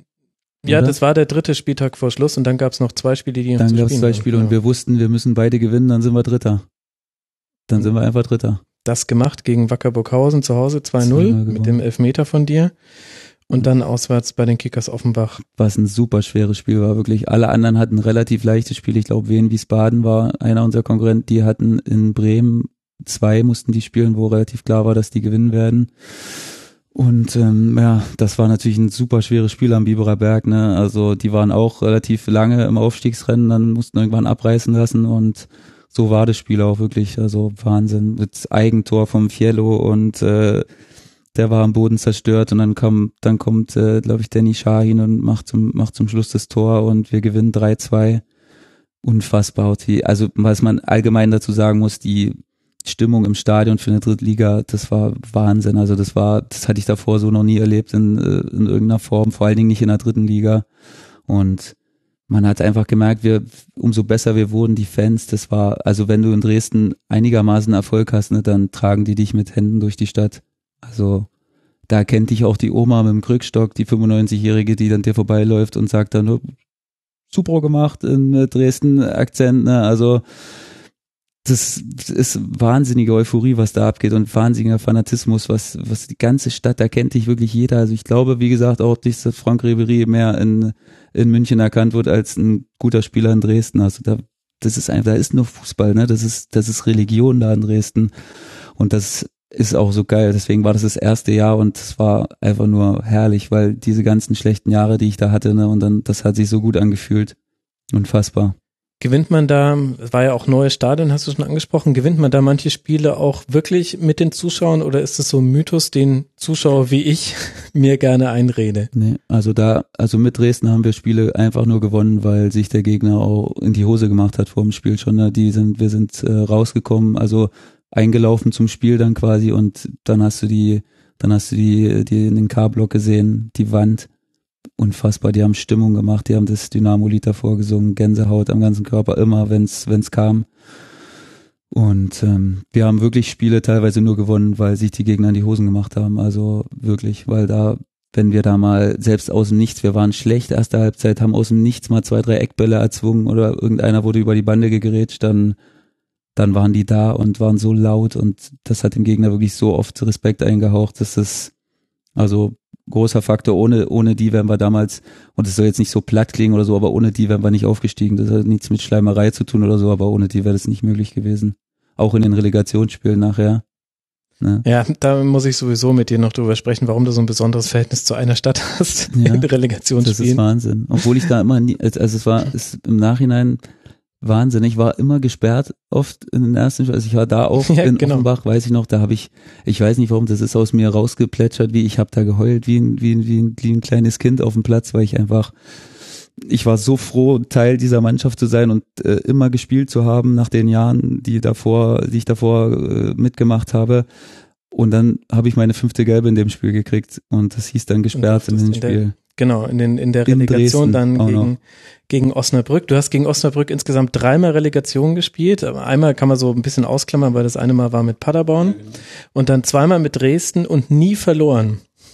In, also Otto Rehagel wird ja in Griechenland, glaube ich, immer noch eingeladen, egal in welches Restaurant er geht. Ja. Ich glaube, in Osnabrück dürftest du überall Hausverbot haben. Anscheinend, ja, wirklich.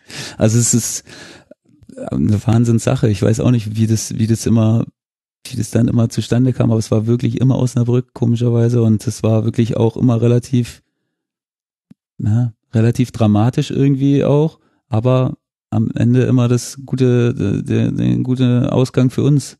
Und Gibt Da dann ja auch. auch ein gutes Gefühl. Also das ist Total. ja fast wie, äh, wenn Italien gegen Deutschland oder Deutschland, bei einem, England, Nation, bei einem nationalen Turnier spielt, dann sagen die Italiener, ja, war bene, ja, geil. Super. Mega gut, das Genau. wird schon laufen. Und so hat sich das doch dann wahrscheinlich für euch irgendwann auch So hat angefühlt. sich dann irgendwann angefühlt, obwohl das wirklich, also wie gesagt, ich war am Boden zerstört, ich konnte nicht spielen, das Hinspiel in Dresden, auch wo ich wusste, das wird eine unfassbare Stimmung werden. Ne? Das äh, war es dann auch und wir haben, glaube ich, nur 1-1 gespielt zu Hause. Hab da auf der Tribüne gesessen, Blut und Wasser geschwitzt da oben, also wirklich ganz schrecklich. Ich kann das auch nicht wirklich. Also das ist für mich das Schlimmste, was es gibt, wenn so wichtigen Spielen draußen zu sitzen und äh, auf der Bank und so alles okay, aber nicht nicht auf der Tribüne. Das ist ganz schlimm. Und im Rückspiel habe ich dann gespielt. Trainer hat mich dann wieder reingemacht, aber war ehrlich gesagt wirklich ein, ein, richtiges Kackspiel von mir, muss ich ehrlich sagen. Also war erste Halbzeit war noch okay, zweite Halbzeit, boah, da hat's gebrannt auf meiner Seite, Lichterloh. Und ähm, da hat mich der Trainer irgendwann befreit, glaube ich, in der 70. oder so und hat gesagt, ja, komm mal runter, ist besser heute. Ich war auch, glaube ich, bisschen verletzt, also hatte, hatte irgendwas und dann hat gesagt, komm runter, nee, das macht heute keinen Sinn. Ich war ihm auch in gewisser Weise irgendwie dankbar, weil ich einfach, ich habe es nicht auf die Kette gekriegt an dem Tag. Es war so ein Tag, wo, wo, ich, wo ich dachte, heute geht gar nichts, wirklich. Ich habe irgendwie versucht, aber es ging einfach nichts. Aber zum Glück konnte Osnabrück das irgendwie auch nicht bestrafen. Aus irgendeinem Grund, weiß ich nicht. Und die Jungs haben das dann sensationell gepackt ähm, äh, in der Verlängerung, genau. Kochi, Fiello hat ein Tor gemacht, Kochi hat ein Tor gemacht, Danny Shahin hat, glaube ich, ein Tor gemacht und ja, dann ging natürlich so eine Aufstiegsfeier mit Dynamo los, ne? Das war dann natürlich nochmal, da habe ich dann natürlich, also nur der reine Gedanke daran, was dann da los sein wird in der Stadt, äh, hat mich, hat mich erzittern lassen, wirklich. Und ähm, so war es dann im Endeffekt natürlich auch. Wir sind nachts dann, das war ja montags, glaube ich, wo wir das Rückspiel ist, Montag oder dienstags, glaube ich. Und wir sind mit einer Chartermaschine zurückgeflogen von ja, Münster Osnabrück, der Flughafen nach äh, Dresden. Das war irgendwie drei Uhr nachts oder zwei Uhr nachts und da waren zigtausende am Flughafen. Das war unfassbar. Das, der ist so ein bisschen außerhalb von Dresden, der Flughafen. Ne? Und ähm, wir sind dann mit so einem offenen Bus, schweinekalt wirklich, also super kalt. Mhm. Aber die Fans sind da einfach mitgelaufen mit uns, mit dem Bus in die Stadt. Und das, war Wahnsinn. Die mussten alle wieder arbeiten morgens, aber das war, das war denen scheißegal.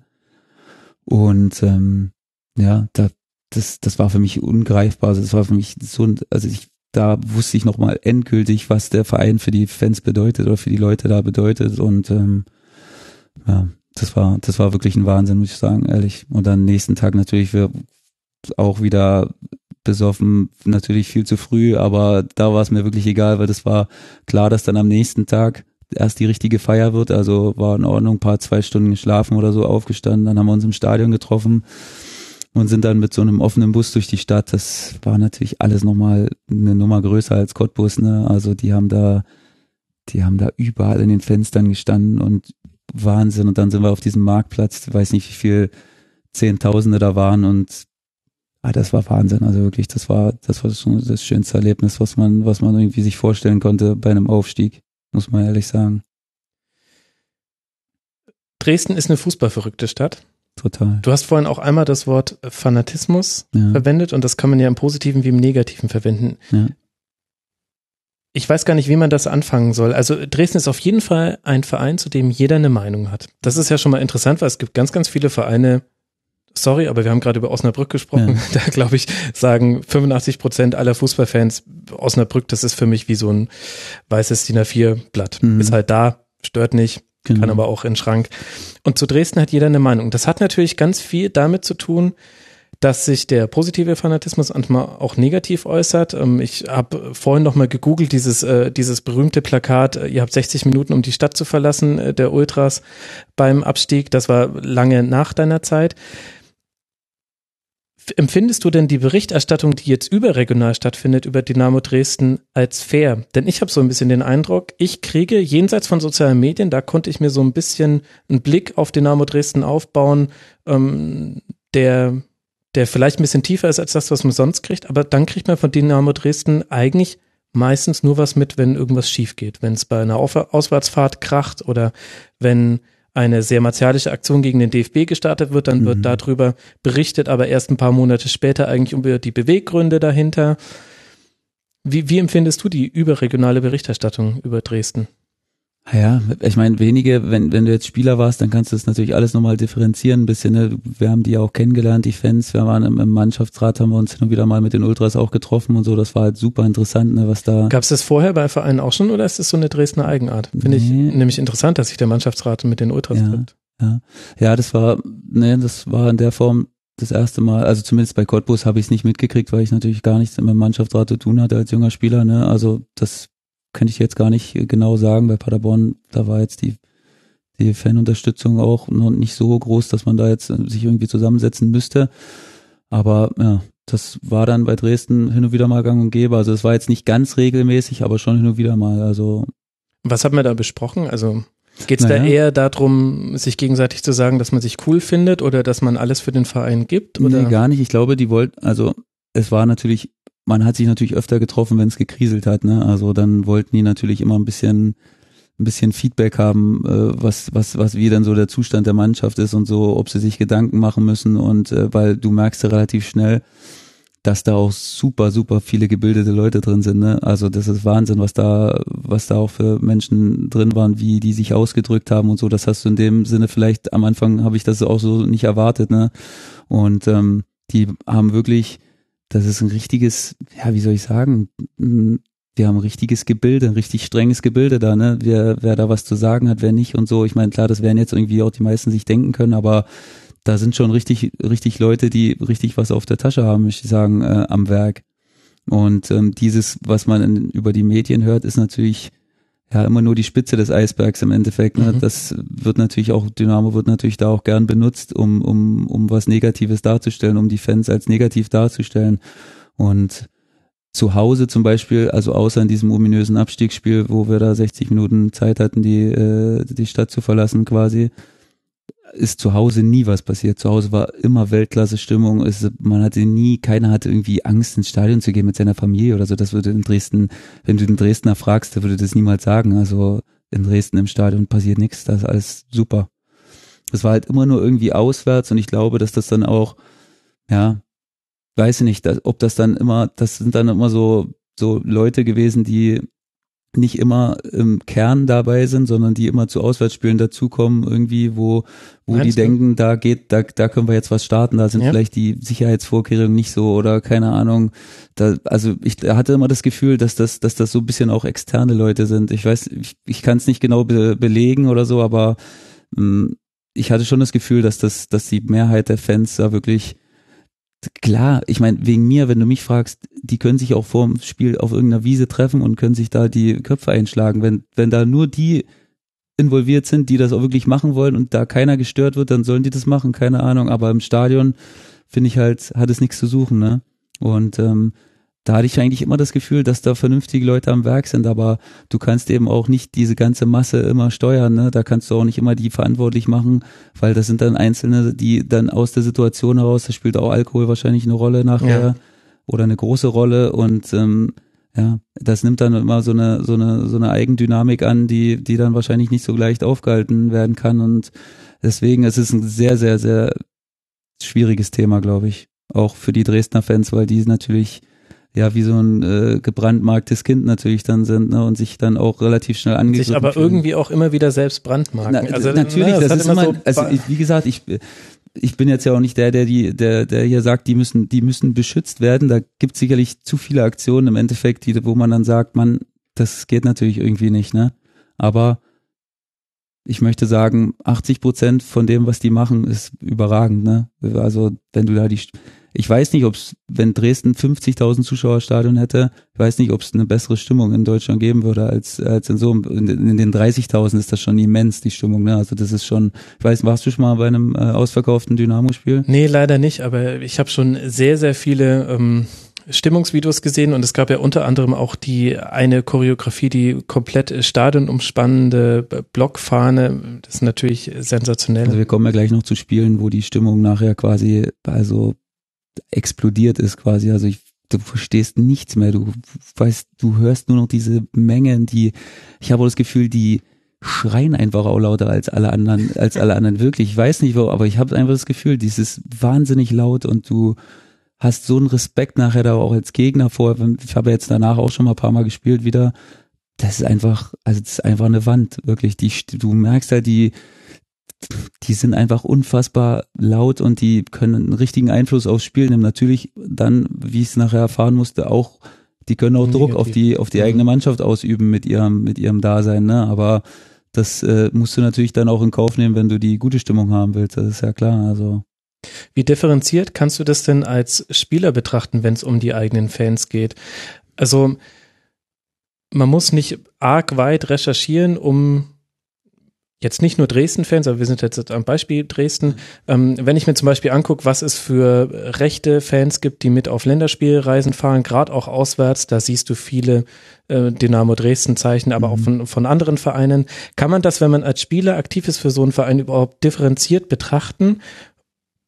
Weil irgendwie musst du ja trotzdem den 80 Prozent oder wahrscheinlich sind es viel, viel mehr, die in der Kurve stehen, mit denen du auch sagen würdest, wir stimmen überein in dem, für was wir stehen und wie wir Fußball wollen und vielleicht auch für die Art der Gesellschaft, die wir wollen, nämlich tolerant und offen.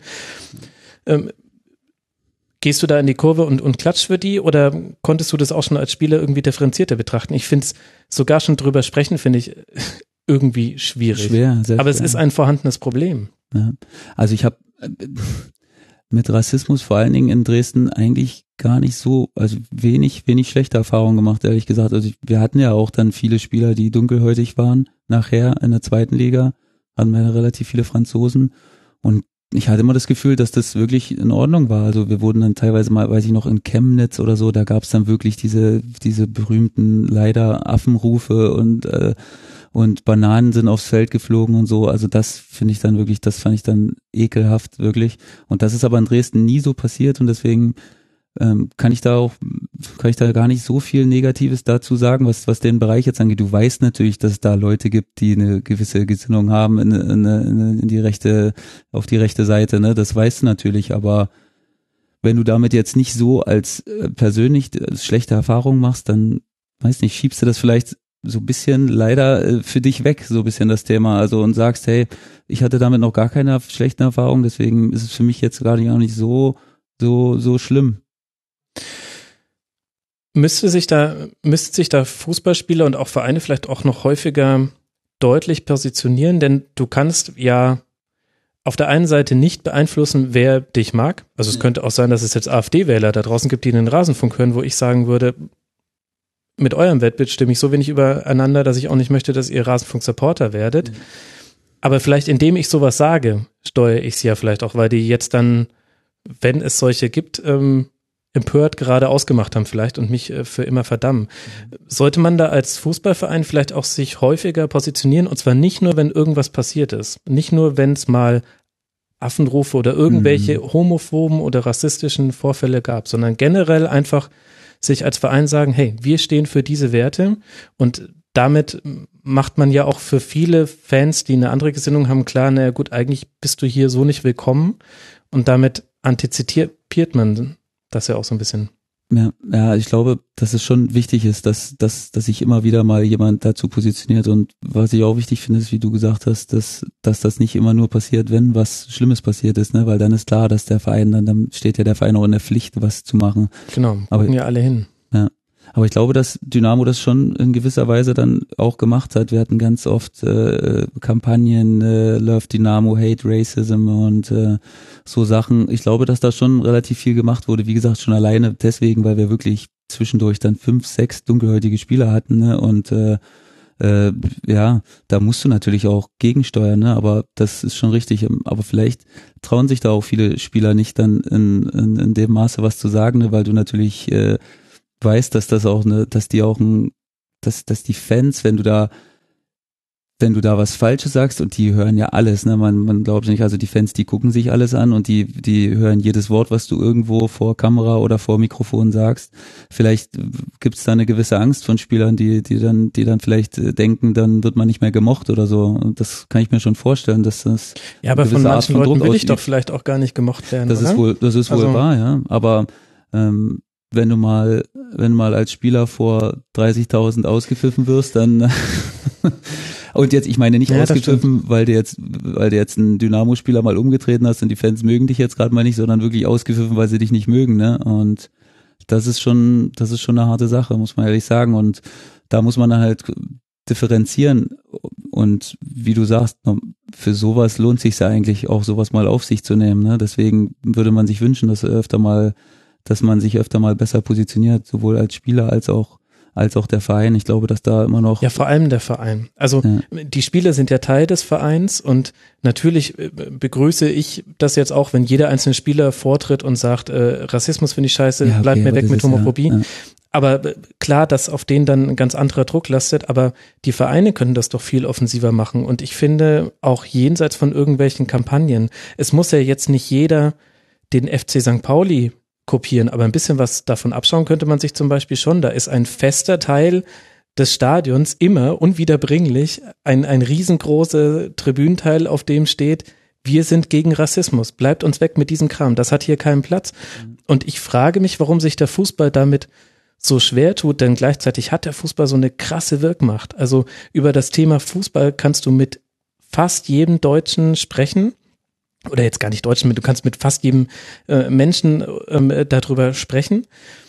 Und dementsprechend wichtig ist er auch für die Gesellschaft. Und derzeit habe ich den Eindruck, man nimmt das so hin, dass man sich manchmal positionieren muss und ansonsten lässt man aber lieber das Finger vom Thema und das finde ich ist aber halt der zu einfache Weg, wenn du halt gerade auch feststellst, ich meine, wir nehmen jetzt auf am 18. September, es werden auch viele Leute nach der Bundestagswahl erst hören, aber wir sehen ja gerade, es gibt eine Extremisierung in der Gesellschaft. Es wird wieder kommod, Dinge zu sagen, für die du früher zu rechts, links und rechts ein, na gut, ich bin nicht für Gewalt, aber die du dich früher nicht getraut hättest äh, zu sagen. Und da muss man doch ein Gegengewicht setzen und das muss man doch jetzt setzen und nicht erst, wenn es wieder zu spät ist. Das finde ich auch. Also da bin ich voll deiner Meinung, dass man da viel mehr präventiv arbeiten müsste und viel mehr schon alleine davor gegensteuern gegen gegen gewisse Bewegungen, wo du weißt, dass die dass die passieren in deinem in deinem Umfeld und ähm, wie du sagst, aber so bei Dynamo ist es natürlich jetzt im Speziellen so, dass die Fans auch relativ also die haben eine gewisse Macht auf jeden Fall, ne? Also das ist das ist ja. das ist klar.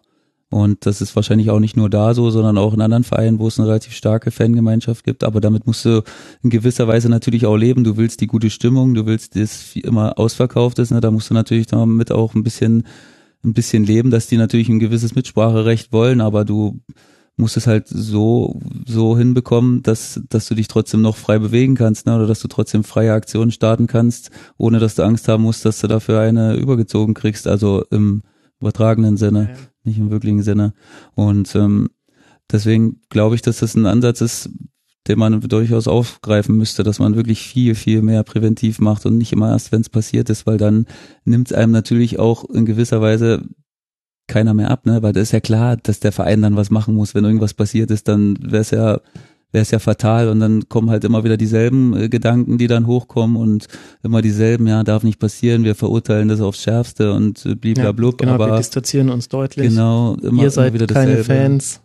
Aber es ändert sich halt auch in, in, gewisser Weise nicht. Ne? Es passieren immer wieder dieselben Sachen und da müsste man irgendwie, ich meine, klar, ich bin jetzt auch keiner, der hier, der ein Patentrezept jetzt hier vorlegt, für das, wie es nicht mehr passiert. Das Schade, ist, das, das würde den klar. Rasenfunk mal das pushen. Wär, das wäre eine schöne Sache, ja. Aber dafür bin ich auch nicht zu, dafür bin ich auch nicht so tief im Thema drin, dass ich da, dass ich da was sagen kann. Ich weiß, dass das wirklich, dass das ein sehr, sehr schwieriges Thema ist, aber dass es natürlich ja trotzdem angegangen werden muss, ne, auch wenn es schwierig ist, weil das wird, wird kommen, wie du sagst, dass die, die, die Welt und die Einsichten werden immer extremer und äh, da musst du gegensteuern, wenn du, wenn wir unseren Fußball so erhalten wollen, wie wir, wie wir ihn lieben. Und wir haben ja vorhin schon beide privat mal geredet, das geht natürlich in eine Richtung, wo es, wo es nicht mehr der Fußball ist, den, den, den wir uns irgendwie vorstellen, ne? Oder wo sich entwickeln wird in eine Richtung, den, die wir nicht mögen werden. Definitiv, ja. Wir aber ach, ich hätte zwar jetzt Lust an das Gespräch von vorhin anzuknüpfen, aber dann, dann glaube ich, äh, können wir unseren Zeitplan nicht einhalten. Kommen wir mal zurück äh, zum Sportlichen. Ja. Aufstieg in die zweite Bundesliga. Ja. Und jetzt befinden wir uns in der Saison 2011, 2012. Mhm. Und jetzt geht's mal so richtig ab unter anderem ja im DFB-Pokal. Nimm ich mal so ein bisschen mit und die Hörerinnen und Hörer in diese Saison. Ich nehme dich mit. Also das war natürlich da eine riesen Euphorie. Ne? Dresden musst du wissen, also eigentlich gibt's nur Schwarz und Weiß in Dresden. Also es gibt nur Dynamo ist, ihr seid oder ihr Spieler, es ist alles Katastrophe, was ihr macht, oder wir werden auf Händen durch die Stadt getragen. Ne? Und ähm, man hat natürlich gemerkt, dass die Leute dann unheimlich gierig waren nach, nach wieder, nach so einem, nach so einem professionellen Fußball wie in der zweiten Liga, nach der Medien, äh, der Mediengeschichte, die natürlich deutlich höher wurde, nochmals in der dritten Liga. Du warst wieder bei Sky, du warst wieder, Mhm. du warst wieder auf der Landkarte im Fußball, ne? Das hat man natürlich gemerkt. Und dementsprechend waren die Erwartungen natürlich auch schon relativ hoch wieder. Wir waren kein normaler Aufsteiger, sondern wir waren schon so ein Aufsteiger, wo die Fans dachten, mal, das ist zweite Liga, ne? Wir waren früher mal erste Liga, da gehören wir eigentlich auch hin. Und ähm, das packt man schon irgendwie. Und ähm, dann ging es relativ schleppend los. Also haben nicht so gut reingefunden, wie wir, wie wir das wollten. Haben, glaube ich, das erste Spiel in Cottbus verloren. ne? Mhm. 1 zu 2, 1 genau. zu 2 verloren. Haben dann zu Hause, glaube ich, unentschieden gegen Rostock gespielt, auch relativ brotlos beide Spieler, also nicht so wirklich, nicht so wirklich gut. Und ähm, dann kam das DFB-Pokalspiel gegen Leverkusen, wo wir ja bei der Auslosung schon dachten, boah, schwer, sehr schwer. Ne, die hatten Ballack dazugeholt und äh, ähm, hatten eine super Mannschaft, wirklich Schirle. Und ähm, wir dachten schon, okay, ja, als Aufsteiger hast du eh nichts zu verlieren, gucken wir mal. Dann gehen wir in dieses besagte Spiel rein und ja, also die haben uns, die haben uns nach allen Regeln der Kunst auseinandergenommen. Also erste Halbzeit, wir waren nie einmal im Strafraum, glaube ich, und wir wussten nicht, wo vorne und hinten ist. Nach zwölf Minuten schon 0 zu 2. 0 zu 2 und ein absoluter Albtraum eigentlich wirklich. Und ich kann mich noch erinnern, 2-0 äh, stand auch in der Halbzeit und wir sind in die Halbzeit rein. Ich habe Fiello angeguckt, weiß ich noch, und Fiello sagte Männer, hey, bitte, tut mir einen Gefallen, lass uns wirklich, lass uns hinten gut stehen, lass uns nicht untergehen, weil das wäre, die, die machen uns kaputt, wenn wir weiter, wenn wir jetzt versuchen, offensiv zu spielen oder so. Und wir dachten wirklich, hoffentlich ist das Spiel bald vorbei, die geben uns noch ein, zwei und dann ist vorbei. War das auch die Ansage von Ralf Lose, also dem Trainer? Oder hat er eine andere natürlich Ansage nicht. gemacht? Der hat ja. natürlich gesagt, hey Männer, äh, alles schön und gut, wir sind jetzt hier angekommen im DFB-Pokal, aber jetzt können wir mal den Köttel hinten rausnehmen aus der Hose und vielleicht mal anfangen, wie Männer zu spielen. Ne? Und dann haben wir, haben wir uns wieder ein bisschen hochgepusht. Die ersten fünf Minuten waren wirklich ernüchternd in der Kabine und wir haben gesagt, okay Männer, wir geben jetzt nochmal Vollgas, ne? wir versuchen nochmal alles für die Fans und so. Erste Aktion. Zack, 0 zu 3. 3-0, André Schirle, weiß ich noch, außen du, nach innen gegangen, wie in Robbenmanier. Über deine als Seite, rechts. ne? Nee. Nee, war der das die andere Seite? Der Okay. hat links gespielt und ist nach innen gezogen und hat dann Stimmt. so als Rechtsfuß den Ball in die lange Ecke geschlänzt. Okay, wir haben uns wieder alle angeguckt und dachten, Gott, oh Gott, was soll das heute werden? Äh, wirklich, lass uns zusammenreißen. Ja, und dann gibt's Kam der Dosenöffner, der mir gerade was, gegenüber was, ja, was man nicht erklären kann. Ne? Wir waren eigentlich mausetot. Es war ein Freistoß aus dem Halbfeld. Michael Ballack hat mich gedeckt. Ne? Oder auch nicht. Ja, oder auch nicht. Dachte da wahrscheinlich auch nicht daran in seinen kühnsten Träumen, dass das hier noch. Also man muss dazu sagen, der wurde einge 3-0 für die, ne? Rolfes Genau. wurde ausgewechselt, Ballack rein. Denkst du dir und- auch, ja geil. Ja, denkst du dir auch, ja, gut. Hoffentlich macht er jetzt hier nicht noch äh, den großen Zampano und äh, nimmt uns komplett auseinander, aber es war halt im Gegenteil der Fall. Und ähm, ja, Fiello bringt den Ball, ich mach's Kopfballtor und ähm, ja, dann war die Stimmung im Stadion, dann war, das war immer noch nicht so, dass du dachtest, ey, also jetzt, jetzt machen wir die hier, jetzt geht's los, ne? Also auch nicht. Es war, die Leute haben sich gefreut, aber es war immer noch so ein bisschen verhaltene Stimmung, ne? Und ähm, ja, dann aber hast du richtig gemerkt, wie das Spiel gekippt ist. Und es war super geil zu merken, dass auch solche Spieler wie die, äh, wie die von Leverkusen, ne, und die so ein Selbstvertrauen hatten in der ersten Halbzeit, uns gar nicht am Ball kommen lassen haben, dass die dann auch angefangen haben zu überlegen, oh Mann, ey, wenn wir jetzt noch eins kriegen, dann brennt die Hütte hier aber. Und so war es dann auch. Nochmal Freistoß, glaube ich. Kochi, Kochi macht's Tor. Und dann, also dann ist das Ding explodiert wirklich. Also dann hast du gedacht, jetzt, das, da fliegt gleich die Schüssel ab oben, wirklich. Also das war unfassbare Stimmung, so laut. Und du hast richtig gemerkt, okay, wir machen noch das dritte. Also da war ich mir dann relativ sicher, als wir das zweite gemacht haben, dass wir auch noch das dritte machen. Und dann machen wir das auch wieder, Kochi, glaube ich. Mhm. Und ähm, der war natürlich dann schon, der hat dann schon die Aufstiegstore gemacht, der war dann ein absoluter Dynamo-Hero. Also das war, das war wirklich die Krönung seines Schaffens da, dass er da nochmal einen Doppelpack gemacht hat. Und dann ging's äh, in die Verlängerung. 3-3 und wir waren uns schon ein bisschen selbstbewusster. Ne? Wir haben uns schon gedacht, ey Männer, hier geht was. Wir versuchen jetzt zu gucken, eventuell, dass wir ein Tor machen oder wir machen es halt im Elverschießen nachher. Und gut, dann kam der Moment von Alex Schnetzler, ne? Also wir hatten da noch ein paar wüste Szenen noch zu äh, überstehen. Da waren Mhm. auch ein paar Glücksmomente dabei, wo Schirle dann nochmal verzogen hat und so.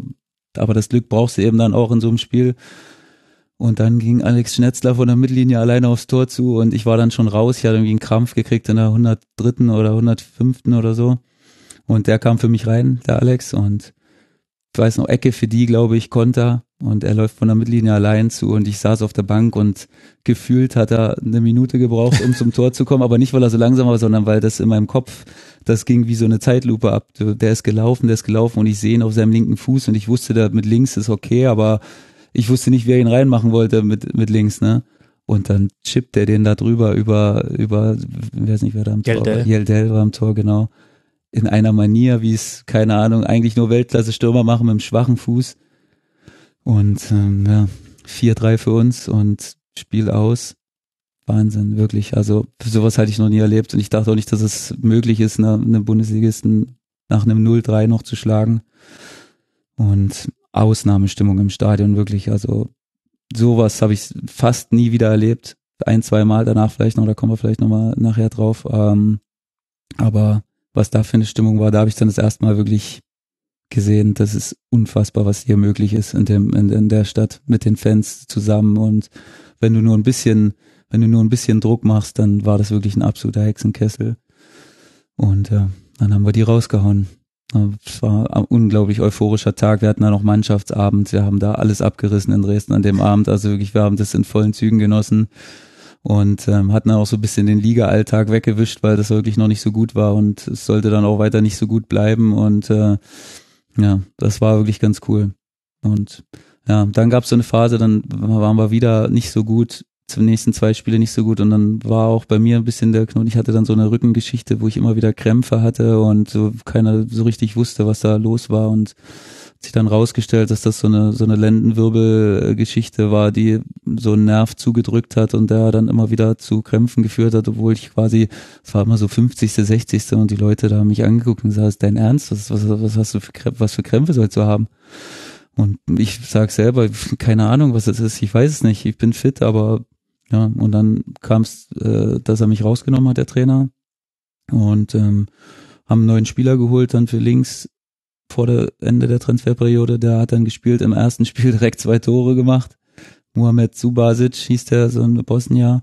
Und ähm, dann dachte ich wieder, Mann, zweite Liga, das soll irgendwie nicht sein, das fun funktioniert gerade nicht. Und dann habe ich wirklich, ich glaube, sieben, acht Spiele, zehn Spiele vielleicht auf der Bank gesessen, kam wenig rein, selten. Und ähm, ja, haben dann, dann kam, glaube ich, das, kam da das Spiel, wann zweite Runde, Hannover DFB-Pokal oder, oder Dortmund? Nee, das war gegen Dortmund. Das war dann Dortmund, ne? Runde. Ja, das war dann natürlich auch so ein, so ein schwarzer Tag im, im, im Dynamo-Leben, da, was da passiert ist. Ne? Das war eigentlich, für uns war es natürlich überragend. Ne? Ich meine, gegen Dortmund, in Dortmund auch noch, das war, ist ja natürlich diese doofe DFB-Pokalregel, dass die dann zuerst gezogen wurden und Mhm. äh, wir dann da spielen, äh, da spielen mussten quasi. Ne? Und Ja. Aber war natürlich ein Erlebnis, ne? War fast, wir haben natürlich auch wieder, was jetzt 20.000 mitgenommen oder 15.000, das war unfassbar, was da dann für Stimmung war, weil man hatte richtig gemerkt, die BVB-Fans, als wir, als die, als unsere, als wir zum, äh, als wir das Stadion angeschaut haben, quasi vorm Spiel, also wir sind angekommen, sind mal auf den Rasen gegangen kurz, da waren dann schon gefühlte 15.000 da, dann haben die mal kurz angestimmt, dann hat man auch an den BVB-Fans gemerkt, oh, pff, das ist Konkurrenz für uns, das haben die dann schon gemerkt, ne? Und dementsprechend war es dann auch ein heißes Spiel. Die Dortmund-Fans haben natürlich auch alles gegeben dann nachher. Also die haben dann gemerkt, man, heute müssen wir alles geben, hier stimmungstechnisch, dass wir hier in Oberhand bleiben. Und dann war es eigentlich auch ein relativ gutes Spiel von uns, glaube ich. 2-0 nur verloren. Das war Mhm. Dortmunds absolute Blütezeit, ne? Ja. Also das war, die, hatten alles, was Rang und Namen hatte. Lewandowski, Götze, Kagawa. Großkreuz in der Großkreuz. WM-Form. Ja, absolute Also äh, WM-Form. vor der WM Hummels hinten drin. Ja, war halt die meiste Saison. Ja, 2-0 verloren und dann halt dieses, dieser, diese Spielunterbrechung zwischendurch dann und da, ah, da Warst du da noch auf dem Platz gestanden, als das Spiel ja, ich bin reingekommen Wurde? zur Halbzeit, glaube ich. für den Helden Alex Schnetzler. Genau, denn hat, das war so Ralf Lose, Ralf Lose Move, so typisch. Ne? Der hat dann gesagt, ja, da ist Alex Schnetzler hat im ganzen Jahr, glaube ich, fast kein Spiel gemacht. Der war Ja, ja, immer so der ja. gute Mann, der, das, der gute Stimmungsmann, der draußen gesessen hat. Und da hat er gesagt, nee, du hast uns in die Runde gebracht, also spielt sauer in Dortmund. Irgendwie, also ich- eigentlich hätte ich sauer sein müssen, aber ich fand es irgendwie trotzdem cool, dass er es gemacht hat und der Schnetzler hat es auch verdient gehabt, deswegen war es völlig in Ordnung. Und er hat dann auch zu mir gesagt, du kommst auf jeden Fall. Und ähm, bin dann in der Halbzeit gekommen und war natürlich ein geiles Erlebnis. Ne? War fast ausverkauft, ich glaube 72.000 oder so. Und Und wie Wahnsinn. nimmt man so eine Spielunterbrechung wahr? Du bist ja sowieso in so einem sportlichen Tunnel. Dann wirst du aus dem Tunnel krassestmöglich rausgerissen und dann, wie, wie, wie sind dann auch die Ansagen? Es geht ja nie eine Mannschaft dann geschlossen in die Kurve und sagt, jetzt lass den Scheiß sein, wir wollen hier Mhm. Fußball spielen, sondern wenn, dann geht mal ein Einzelner nach vorne. Ist es auch so bewusst, dass, dass die Funktionäre versuchen, einen im sportlichen Fokus zu halten, dass man sich nicht ablenken lässt oder wie ist sowas? Naja, klar. Also ich meine, im Normalfall geht immer der Kapitän hin oder der Trainer oder irgendein Spieler, der jetzt Dresdner ist oder so, oder sich mit denen äh, halt komplett äh, identifizieren oder die sich auch mit dem, weil es ist natürlich wichtig, wenn da irgendeiner hingeht, dann interessiert die das ja gar nicht. Ne? Mhm. Also da muss schon jemand hingehen, vor dem die auch ein bisschen Respekt haben quasi. Und ähm, wo die dann auch sagen, hey, wenn der jetzt was sagt, dann, dann hören zumindest mal kurz alle zu. Und ich weiß gar nicht, was dann, das war ja dann, das war alles so unübersichtlich. Ich wu- wusste trotzdem nicht so richtig, was los war. Ich habe dann mit Kehl, weiß ich noch, da gestanden und der hat nur gefragt, was ist los mit euren Leuten? Was ist, ich konnte selbst nicht so richtig sagen. Ich bin da gerade reingekommen, war froh, dass ich, dass ich gut im Spiel war und habe dann also da auch so ein bisschen den Überblick verloren, so richtig. Also ich konnte mir da keinen Reim drauf machen, was da jetzt genau passiert. Ich habe natürlich gesehen, dass da irgendwas, dass da Leute Angst hatten und dass da, dass da irgendwas vor sich ging, aber was genau, habe ich dann auch nicht wahrgenommen, weil dann ging es auch irgendwie relativ schnell wieder weiter nach paar Minuten. Und dann war es halt immer noch ein DFB-Pokalspiel, ne, wo du dachtest, ey, pff, wenn wir hier nochmal ein Tor machen, dann, dann, äh, dann steht es 1-2, dann, weil wir wussten selbst aus der Runde davor, dass alles möglich war und ja, haben das dann nicht so richtig wahrgenommen und äh, ja, ist dann beim 2-0 geblieben und im Nachhinein hat man dann natürlich mitgekriegt, was da, was da los war und ja, ist natürlich, ist natürlich dann eine blöde Situation, ne? Also da fühlst du dich halt natürlich auch machtlos, du bist auch machtlos, was willst du machen auf dem Platz, ne? Du, die Fans hören natürlich dann auch nur bedingt, wenn da ein Spieler kommt und sagt, hey, bleib mal ruhig, dann, äh, dann hilft das natürlich vielleicht zehn Leute zu beruhigen, aber das Gros der, der Leute ist natürlich in ihrem Tunnel da auch gerade, ne? Und äh, kriegen da nicht so richtig was mit. Und deswegen bist, fühlst du dich da auch so gewisser Weise ein bisschen machtlos. Also es gab eben mehrmals Pyrotechnik, Genau. es wurden Gegenstände aufs Spielfeld geworfen und nach dem Spiel dann ging es dann richtig los, hing auch bestimmt damit zusammen. Also bin mir jetzt nicht mehr ganz sicher, aber ich glaube, man, die Polizei hat auch versucht, Leute, die während des Spiels was gemacht haben, aus dem Block rauszukriegen. Und dann wurde es noch schlimmer. Ich meine, Pyrotechnik, daran musst du dich als Dresden-Spieler auch in gewisser Weise gewöhnen. Ne? Also so, so Hattest du da vorher eine Meinung das, zu?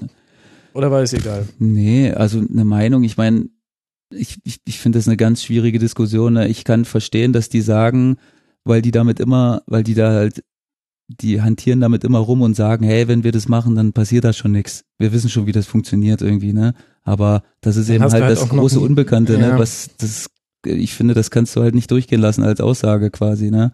Und ich weiß nicht, ob das je funktionieren könnte in so einem abgesperrten Bereich. Ich glaube, dass da schöne Sachen entstehen könnten irgendwie, ne, wenn das, äh, wenn das in irgendeiner Bahn abläuft, wo da gewisse Regelungen sind und wo da, wo da, ja, so Banden sind, in die sie sich aufhalten können, aber ich, ich weiß nicht. Ich weiß nicht, ob das je, ob das je kommen wird. Ich glaube, ich weiß nicht. Es ist schwer, schwer für mich zu sagen. Ich, wie gesagt, ich, die Fans haben ja auch manchmal dann an, äh, in, in, äh, mitten in der Stadt zu irgendeinem Jubiläum mit Bengalos so eine geile, wie so eine Art Choreo gemacht. Das ist natürlich Wahnsinn, ne? Super.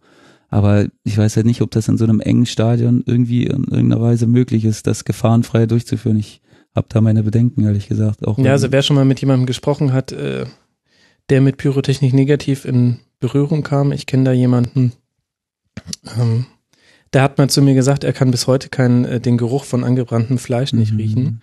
Das fand ich so einen krassen Satz, da muss ich mich immer Ja. dran erinnern. Ja, ja das glaube ich. Also wie gesagt, ich, ich glaube auch, dass es eigentlich nicht durchsetzbar ist, so schlecht sich jetzt einige fühlen werden, aber ich kann mir nicht vorstellen, dass das eine Zukunft hat. Aber wie gesagt, wo ich zurückkomme, da, Da musst musst du du dich als. Dynamo-Spieler irgendwie dran gewöhnen, dass das nur wieder mal passiert. Ne? Also das war jetzt nichts Neues, dass ich, äh, äh, dass ich da Pyrotechnik gesehen habe, sagen wir mal so. Ja, Wahnsinns, Wahnsinnssaison und es ging dann in die, in die Relegation. Gegen Nee, in dem wen? Jahr nicht. In dem Jahr haben wir es äh, relativ entspannt geschafft. Da habe ich dann auch Ach, im Winter wieder gespielt. Ja. Und da kam, kommen wir jetzt auch wieder zur Elfmetersituation zurück. Ne? Ja, da habe ich dann genau. ähm, im Spiel gegen FSV Frankfurt, da mache ich meinen einzigen Doppelpack in meiner äh, Karriere, wo ich hätte einen Hattrick machen können als Linksverteidiger. Da, das, da ärgere ich mich noch heute darüber. Äh, spielen wir gegen FSV Frankfurt. Ich mache direkt das 1-0, dann Elfmeter, 2-0, beide Tore gemacht und ähm, dann machen die es 2-1 irgendwann und zum Schluss kriegen wir wieder einen Elfmeter. Und ähm, ja gut, das war für mich klar, dass ich den reinmache. Ne? Ich wusste auch, Patrick Land war im Tor. Ähm, ich war mir relativ sicher, dass er in die andere Ecke, also dass er in die Ecke springt, wo ich hingeschossen habe, den ersten, was er auch gemacht hat, aber ich habe in die andere Ecke etwas zu gut gezielt und springt an Innenpfosten und springt wieder raus. Und das war dann so das erste Mal, wo ich nachgedacht habe nach Elfmetern, ne? Und das, Ah, da kam dann okay. auch so eine Sache, dann habe ich nochmal einen verschossen danach gegen Cottbus, mein Heimatverein, wo wir 1-0 geführt haben, auch in der 88. War dann nochmal später in der Saison, in der Rückrunde. Da habe ich dann nochmal verschossen, da habe ich gerechnet, naja, zwei von vier, ist nicht so glorreich. Und dann habe ich beschlossen, meine Elfmeter-Karriere an äh, Nagel zu hängen und gesagt, ja, das können andere bestimmt besser. Und ähm, so kam das dann natürlich auch im späteren Verlauf nachher, wenn wir nochmal darauf zu sprechen kommen, dass ich da eben nicht mehr aufgetaucht bin auf der, auf der Schützenliste von Elfmetern. Ah, jetzt verstehe ich das besser. Genau. Also dieses Spiel mit den zwei Treffern gegen Frankfurt war tatsächlich dann schon in der nächsten Saison, Das als es dann wieder in die Saison, Relegation ging. Aber die Saison, über die wir gerade gesprochen Genau, haben, mit da dem Dortmund-Spiel, dem mehr, genau. Leverkusen-Spiel, da äh, Tabellenplatz 8, äh, riesige Überraschung, kann ich mich äh, noch dran erinnern, Genau. wie gut Dresden da abgeschnitten hat. Ja. Wirklich tolle, tolle Runde gespielt. Habe ich dann auch relativ, ich glaube, ich habe dann diese zehn Spiele lang nicht gespielt gehabt und habe dann kurz vorm Winter wieder gespielt und habe dann auch durchgespielt bis zum Schluss, war dann auch wieder stabil und alles war wieder in Ordnung. Und dann kam das Jahr danach, genau, ähm, dann wurde Ralf Lose relativ schnell, relativ schnell entlassen, glaube ich, nach paar Spielen schon. Und ähm, ja, dann kam Peter Packhult. Und das war auch wieder so ein, das war halt so ein, das, was ich später gemeint habe, ne, da dachte ich eigentlich, ähm, das war halt wieder komplett alte Schule wie früher, ne? Also gar nicht geredet einfach. Da ist man manchmal an dem morgens vorbeigelaufen, Morgentrainer und einfach durchgelaufen, ohne, ohne was, ohne was zu sagen. Halt so ein äh, ganz eigener Typ, wirklich. Aber halt in dem Moment genau der Richtige auch für uns, weil er so ein Disziplinfanatiker war und Mhm. ähm, wir hatten halt, wie gesagt, diese vielen Ausländer in der Mannschaft und diese Franzosen-Gemeinschaft äh, quasi. Und äh, er war halt genau der Richtige, der hat halt auf keinen irgendwas gegeben, ne? Da- dem war alles egal quasi, egal wer das war. Und er hat uns halt über die blanke Diktatur quasi, hat er uns da wieder Leben eingehaucht und das äh, funktioniert natürlich dann auch eine Weile, aber ja, für mich, äh, für mich äh, stirbt halt dieses Diktatur sein auch irgendwann oder Diktator als Trainer sozusagen sein, so die Alleinherrschaft und immer alles äh, ja, das stirbt irgendwann aus und ich glaube, dass solche, äh, das ist so eine Art von Trainern, und jetzt sage ich nicht, dass Peter Bagut, dass man kann es ja auch wieder ändern, ist ja kein Problem, aber ich meine, dass so eine Art von Trainern irgendwann aussterben werden, weil das funktioniert nur über einen gewissen Zeitraum, ne? Irgendwann nutzt sich das ab und irgendwann ist ja auch mit Felix Magath siehst du es dann nachher im Endeffekt auch, ne? Das schaffst du dann nicht zu halten, dieses Niveau über diese Jahre und dann du kriegst die Mannschaft auch nicht mehr auf deine Seite irgendwann. Ja, ja, genau. Und ich glaube, dass die, die Rochade, die du gerade siehst, das wird ja quasi gerade zu einer Trainergeneration ausgewechselt und eine Mhm. neue Trainergeneration eingewechselt. Das hat nicht nur damit zu tun, dass die neuen Trainer mutmaßlich alle ganz toll sind, sondern auch eben damit, dass das, was viele etablierte Trainer anbieten, heute einfach so nicht mehr gefragt ist, weil sich wahrscheinlich auch der Typ an Spielern geändert hat. Genau. Der sich auch nicht mehr alles bieten lässt und der vielleicht aber auch viel, viel kritischer hinterfragt und äh, wenn er dann sagt, warum haben wir denn jetzt die Übung hier gemacht, ging es jetzt darum, wie wir uns in Überzahlsituationen verhalten und wie wir den Ball schnell wieder verschieben und man hat da keine Antwort drauf, dann sinkt der Respekt des Trainers wahrscheinlich. Genau. damit Und wenn zusammen. du halt nur über blanke, äh, über blanke Übungen so halt die Spieler äh, nicht kaputt machen willst, aber halt denen zeigen willst, dass du, dass du der absolute, dass du die absolute Oberhand hast. Und es war wirklich ein hartes, also im Nachhinein, wir haben uns jetzt ein paar Mal gesehen, bin ich ihm wirklich auch in gewisser Weise wieder ein bisschen dankbar, weil er wirklich, ich dachte, dass ich keinen guten Stand habe, aber im Nachhinein äh, habe ich gehört, dass er mich eigentlich wirklich auch vor Oberen oft verteidigt hat. aber Und das aber auch schon ich- für einen Satz. Ja, ich dachte Ja. wirklich, dass ich, dass ich bei ihm nicht so, weil er hat mich immer, er hat mich brutal kritisiert, er hat mich wirklich angeschrien auf dem Platz manchmal, wo ich wirklich in seiner unnachahmlichen äh, österreichischen Art äh, wirklich zusammengestaucht, so klein war ich mit Hut, wirklich. So ich meine, du hast 32 Spiele gemacht, das ist ja echt Ja, erstaunlich, das dass ist ja du das, dachtest, äh, wo ich dir gesagt habe, dass ich dann gelernt habe, auch wenn ich vermeintlich nicht dieses super Vertrauen von ihm gespürt habe, aber äh, dann trotzdem meine Leistung zu bringen. Und das war dann, glaube ich, im Endeffekt auch mein bestes Zweitligajahr, was ich hier gespielt habe, dann in dem Jahr mit, mit Packhult. Hatte ich relativ zeitig auch ein paar Tore und ein paar Assists und habe dann auch wirklich richtig gut gespielt. Und es war leider aber trotzdem das Jahr, wo wir als Mannschaft nicht so den Erfolg hatten. Und ähm, waren dann bis zum Schluss unten drin und mussten dann Relegation spielen und zum Glück wieder gegen Osnabrück. ne, wieder Glück. beim ersten Spiel nicht im Kader. Wieder fünfte Gelbe im letzten Spiel gegen Regensburg, weiß ich noch, zu Hause. Und ähm, ja, haben dann die Relegation da wieder gesperrt und mein Konkurrent, immer noch derselbe, der mich im Jahr davor dann mal kurz abgelöst hatte, hat dann in Osnabrück gespielt. Und ähm, wir haben es eigentlich da ganz ordentlich gemacht, haben, glaube ich, 1-0 verloren trotzdem. Mhm. Und die haben noch einen Elfer verschossen, also wir hätten eigentlich fast 2-0 verlieren müssen, aber haben nur 1-0 verloren zum Glück. Und dann hat der Trainer auch zu mir gesagt, hey, der hat das jetzt super gemacht, ich lasse den jetzt drin, weil das halt gut funktioniert und da war ich auch damit okay. Also es, mir ging es da wirklich nur darum, die, die Klasse zu sichern. Ne? Es war dann 2012, 2013 reden wir, ne? Genau, ja. Genau. Das war dann auch äh, ähm, das Jahr, wo ich, wo ich meine Frau dann geheiratet habe und ich wusste, ey, im Sommer ist meine Hochzeit, ich will auf gar keinen Fall absteigen vor meiner Hochzeit. Ne? Mhm. Also das war dann so, und wir haben Osnabrück wirklich, also ich sag, zu Hause komplett zerstört. Also die haben wirklich, das war dann so ein Spiel zum Beispiel, das gehörte 50 Prozent mindestens den Fans, weil die hatten so ein Ding in der Hose hinten, wirklich. Mhm. Also da, das war von Anfang an klar, dass wir das Spiel gewinnen und äh, war dann 2-0. Yellow hat ein sensationelles Tor gemacht, weiß ich noch, genau in Winkel. Und äh, Wali hat dann nachher noch das 2-0 gemacht, aber es war relativ ungefährdet, auch wenn es natürlich irgendwie spannend war dann bis zum Schluss. Aber wir haben die da wirklich vom Tor weggehalten und ich kam dann noch rein kurz vor Schluss und äh, habe dann noch mit das Ergebnis gesichert und es war wirklich vollkommen okay an, an dem Tag für mich und äh, war ultra froh, dass wir das irgendwie geschafft haben und ähm, ja, dann war das Jahr vorbei, ich habe geheiratet. Ganz kurz noch, findest du als jemand, der davon positiv betroffen zwar, aber findest du Relegation gerecht? Bist du, findest du es gut, dass es das gibt nach 34 Spieltagen? Nee, eigentlich nicht. Obwohl ich davon jetzt profitiert habe. Ich hätte ja quasi, zweimal wäre ich ja direkt aufgestiegen und einmal wäre mal abgestiegen im Normalfall mit Dynamo. Da ist es natürlich gut, aber ich finde schon, dass wenn du unter die ersten drei kommst und drei steigen auf, dann solltest du auch aufsteigen dürfen im Endeffekt. Und der, Mhm. der 16. wird, der hat es dann wahrscheinlich eigentlich auch nicht verdient, drin zu bleiben, meiner Meinung nach. Also ich halte davon nichts, vor allen Dingen, weil der Druck so immens hoch ist in den Spielen. Ne? Das ist unfassbar, vor allen Dingen für die Mannschaft, die dann absteigt. Ne? Für die aufsteigende Mannschaft ist natürlich ein anderer Druck, sagen wir mal so. Es ist Mhm. sowieso, ich habe letztens mal mit jemandem geredet, ne? es ist ein komplett anderer Druck, aufsteigen zu wollen oder zu müssen und nicht absteigen zu sollen. Ne? Also das ist schon, das ist was ganz anderes. Das kann man nicht beschreiben, weil diese eine Angst lähmt dich quasi manchmal, diese Abstiegs, diese Abstiegsangst und das, dieses Aufstiegs, dieser Aufstiegsdruck ist eher, den kann man eher positiv ummünzen für mich. Also ich zumindest kann es. Es wird sicherlich auch Leute geben, die sagen, ja, das finde ich jetzt gar nicht so, aber ich kann das in Positives umwandeln, weil du kannst ja quasi trotzdem nur gewinnen. Ne? Klar, du steigst auf und im schlechtesten Fall schaffst du es nicht und versuchst es am nächsten Jahr nochmal.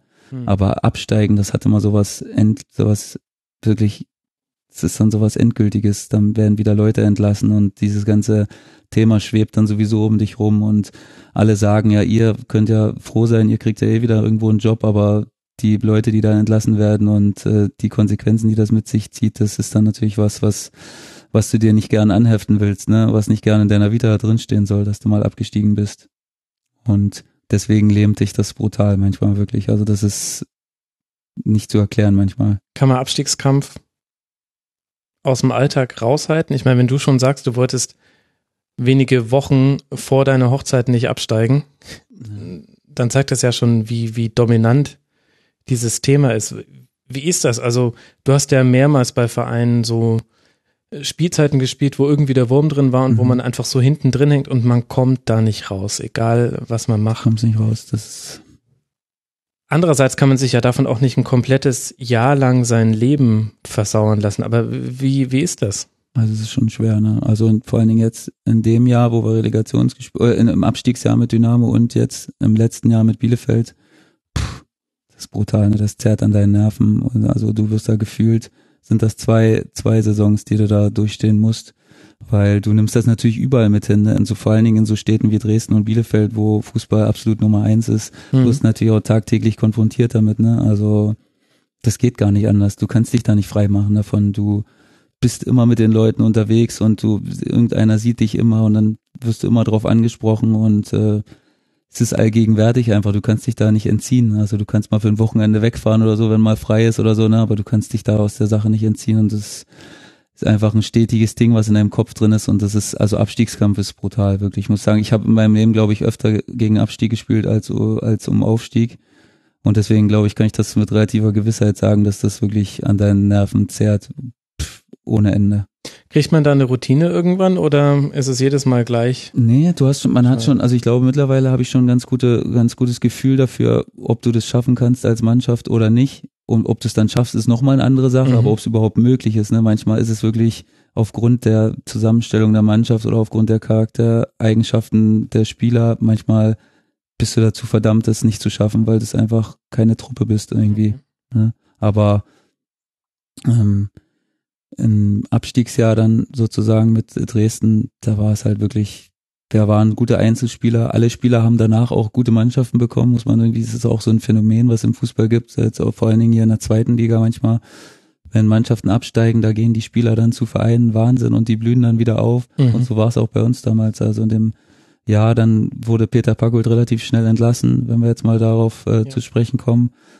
Da war dann auch, wie gesagt, das hatte sich dann schon abgenutzt und äh, auch wenn jetzt der Eindruck entsteht, dass Peter Packold kein guter Trainer ist, möchte ich ein bisschen revidieren. Das ist äh, das ist halt, der hat halt seine Art, die er mitbekommen hat und äh, die funktioniert auch in gewisser Art und Weise, ne? Aber ist halt eine Art, die sich schneller abnutzt als andere Arten, weil es halt, wie gesagt, mhm. immer nur auf Druck und auf immer nur auf, auf wenn heute nicht, dann, dann bist du draußen oder so, dann hast du das Gefühl, dass du immer, also wenig Vertrauen, sondern immer viel Druck sozusagen. Mhm. Und jetzt wird der manche oder der gemeine Zuschauer sagen, ja, Druck gehört dazu, ja, gehört dazu, aber du kannst natürlich trotzdem besser spielen, wenn du Vertrauen spürst, als wenn du immer nur dieses Männchen im Ohr hast, was dir sagt, man, wenn du heute nicht gut spielst, dann bist du draußen das nächste Mal und deswegen. Vor allem ist Druck ja auch nicht steigerbar. Also wie viele Spiele deines Lebens sollst du machen? 38 ja. pro Saison? Das geht ja auch nicht. Ja, deswegen, also wurde dann relativ schnell entlassen, dann kam Olaf Jansen, und wir waren, wie gesagt, eine Truppe voller ordentlicher bis guter Einzelspieler, ähm, aber wir haben es halt nicht geschafft, uns zusammenzuraufen. Ne? Da gab es dann diesen Franzosenblock von sechs Franzosen,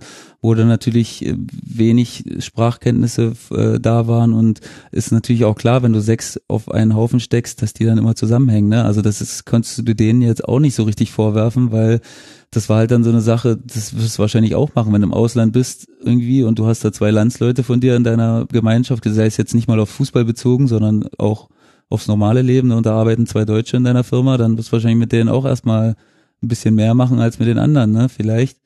Vielleicht entwickelt sich's, einige haben es dann besser gemacht, einige nicht. Und somit waren wir dann ein ziemlich auseinandergewirbelter Haufen und die Fans haben das auch gemerkt und es war keine gute Stimmung das Jahr über und das meine ich dann mit auch, die Fans haben dann auch so, das war dann auch psychischer Druck so ein bisschen, ne? Also mhm. wie gesagt, nicht, ich glaube nicht mit Absicht, aber die haben dann halt eine Erwartungshaltung und wir konnten die nicht erfüllen und die konnten das nicht verstehen und die konnten nicht verstehen, wie wir manchmal aufgetreten sind und äh, so hat sich das dann, das war dann keine gute Beziehung wirklich. Also da fühlt sich dann halt jeder immer schlecht behandelt. Irgendwie wir denken, man, die könnten noch ein bisschen mehr Geduld haben. Die dann, äh, die denken, man, die müssen sich erstmal einen Arsch aufreißen, bevor sie, bevor sie von uns irgendwas bekommen. Ne? Und so war das dann so eine Stimmung, die nicht dazu beigetragen hat, dass beide irgendwie ihre Bestleistungen bringen konnten. Und ähm, folgerichtig war es dann natürlich auch ein absolutes Herzschlagfinale, dieses Spiel dann ne, in, äh, zu Hause gegen Bielefeld. Mhm, am 34. Spieltag. Am 34. Ihr Spieltag. als 16. Bielefeld als 17. Ja, wir hatten leider das Bielefeld hatte so ein bisschen die bessere Ausgangsposition, weil die mussten, ne? Die mussten unbedingt und wir konnten. Wir, Mhm. für uns hätte auch ein Unentschieden gereicht, um in der Relegation zu bleiben oder um den Relegationsplatz sicher zu haben. Und das war für uns so ein bisschen, das war blöd für uns, weil die, die wussten, die konnten nur eine Richtung, ne, nach vorne. Und wir dachten, hey Mann, unentschieden, das hast du halt immer ein bisschen im Hinterkopf, ne? Wenn du sagst, Mhm. es steht 0-0, ey, das reicht uns ja jetzt, äh, das würde uns ja reichen in dem Moment. Und dann kriegen die noch eine rote Karte, das weiß ich noch, nach 30 Minuten oder 25 Minuten. Ja. Und dann denkst du natürlich, ja, okay, was, was, was soll jetzt schiefgehen noch? Das schaffen wir. Und ähm, dann kriegen wir es 1-0 in Unterzahl. Klosi, Mhm. Fabian Klos macht's Tor und die Fans dann natürlich schon vorm Spiel, muss ich noch dazu sagen, da müssen wir nochmal drauf eingehen, vom Hotel zum Stadion gefahren und die Fans haben uns sozusagen wie so eine Spalier gestanden, die letzten, den letzten Kilometer gefühlt und das war so eine, ich wusste nicht, was ich fühlen sollte. Das war einerseits wahnsinnig emotional so, weil die uns klar machen wo- wollten, ey, es geht um alles, ne? es geht um den kompletten Verein. Wenn wir absteigen, dann wer weiß, ob wir wieder hochkommen. Mhm. Und das war wie so eine und und so eine Art, die hat, die, ich, ich hatte nicht das Gefühl, dass sie an uns geglaubt haben und wir hatten auch selbst nicht das Gefühl, dass wir an uns glauben irgendwie. Mhm. Und es war dann so eine gewisse zwischen auch so ein bisschen Angst, weil da haben die dann auch so Böller gegen den Bus geworfen und so. Ich weiß noch, das war dann so eine Stimmung. Ich wusste nicht so richtig, ob ich davon motiviert sein sollte oder ob Mhm. ich, ob ich so ein bisschen, ja, Ob es Einschüchterung ja, ob ist. es Einschüchterung ist, genau, richtige Wort habe ich.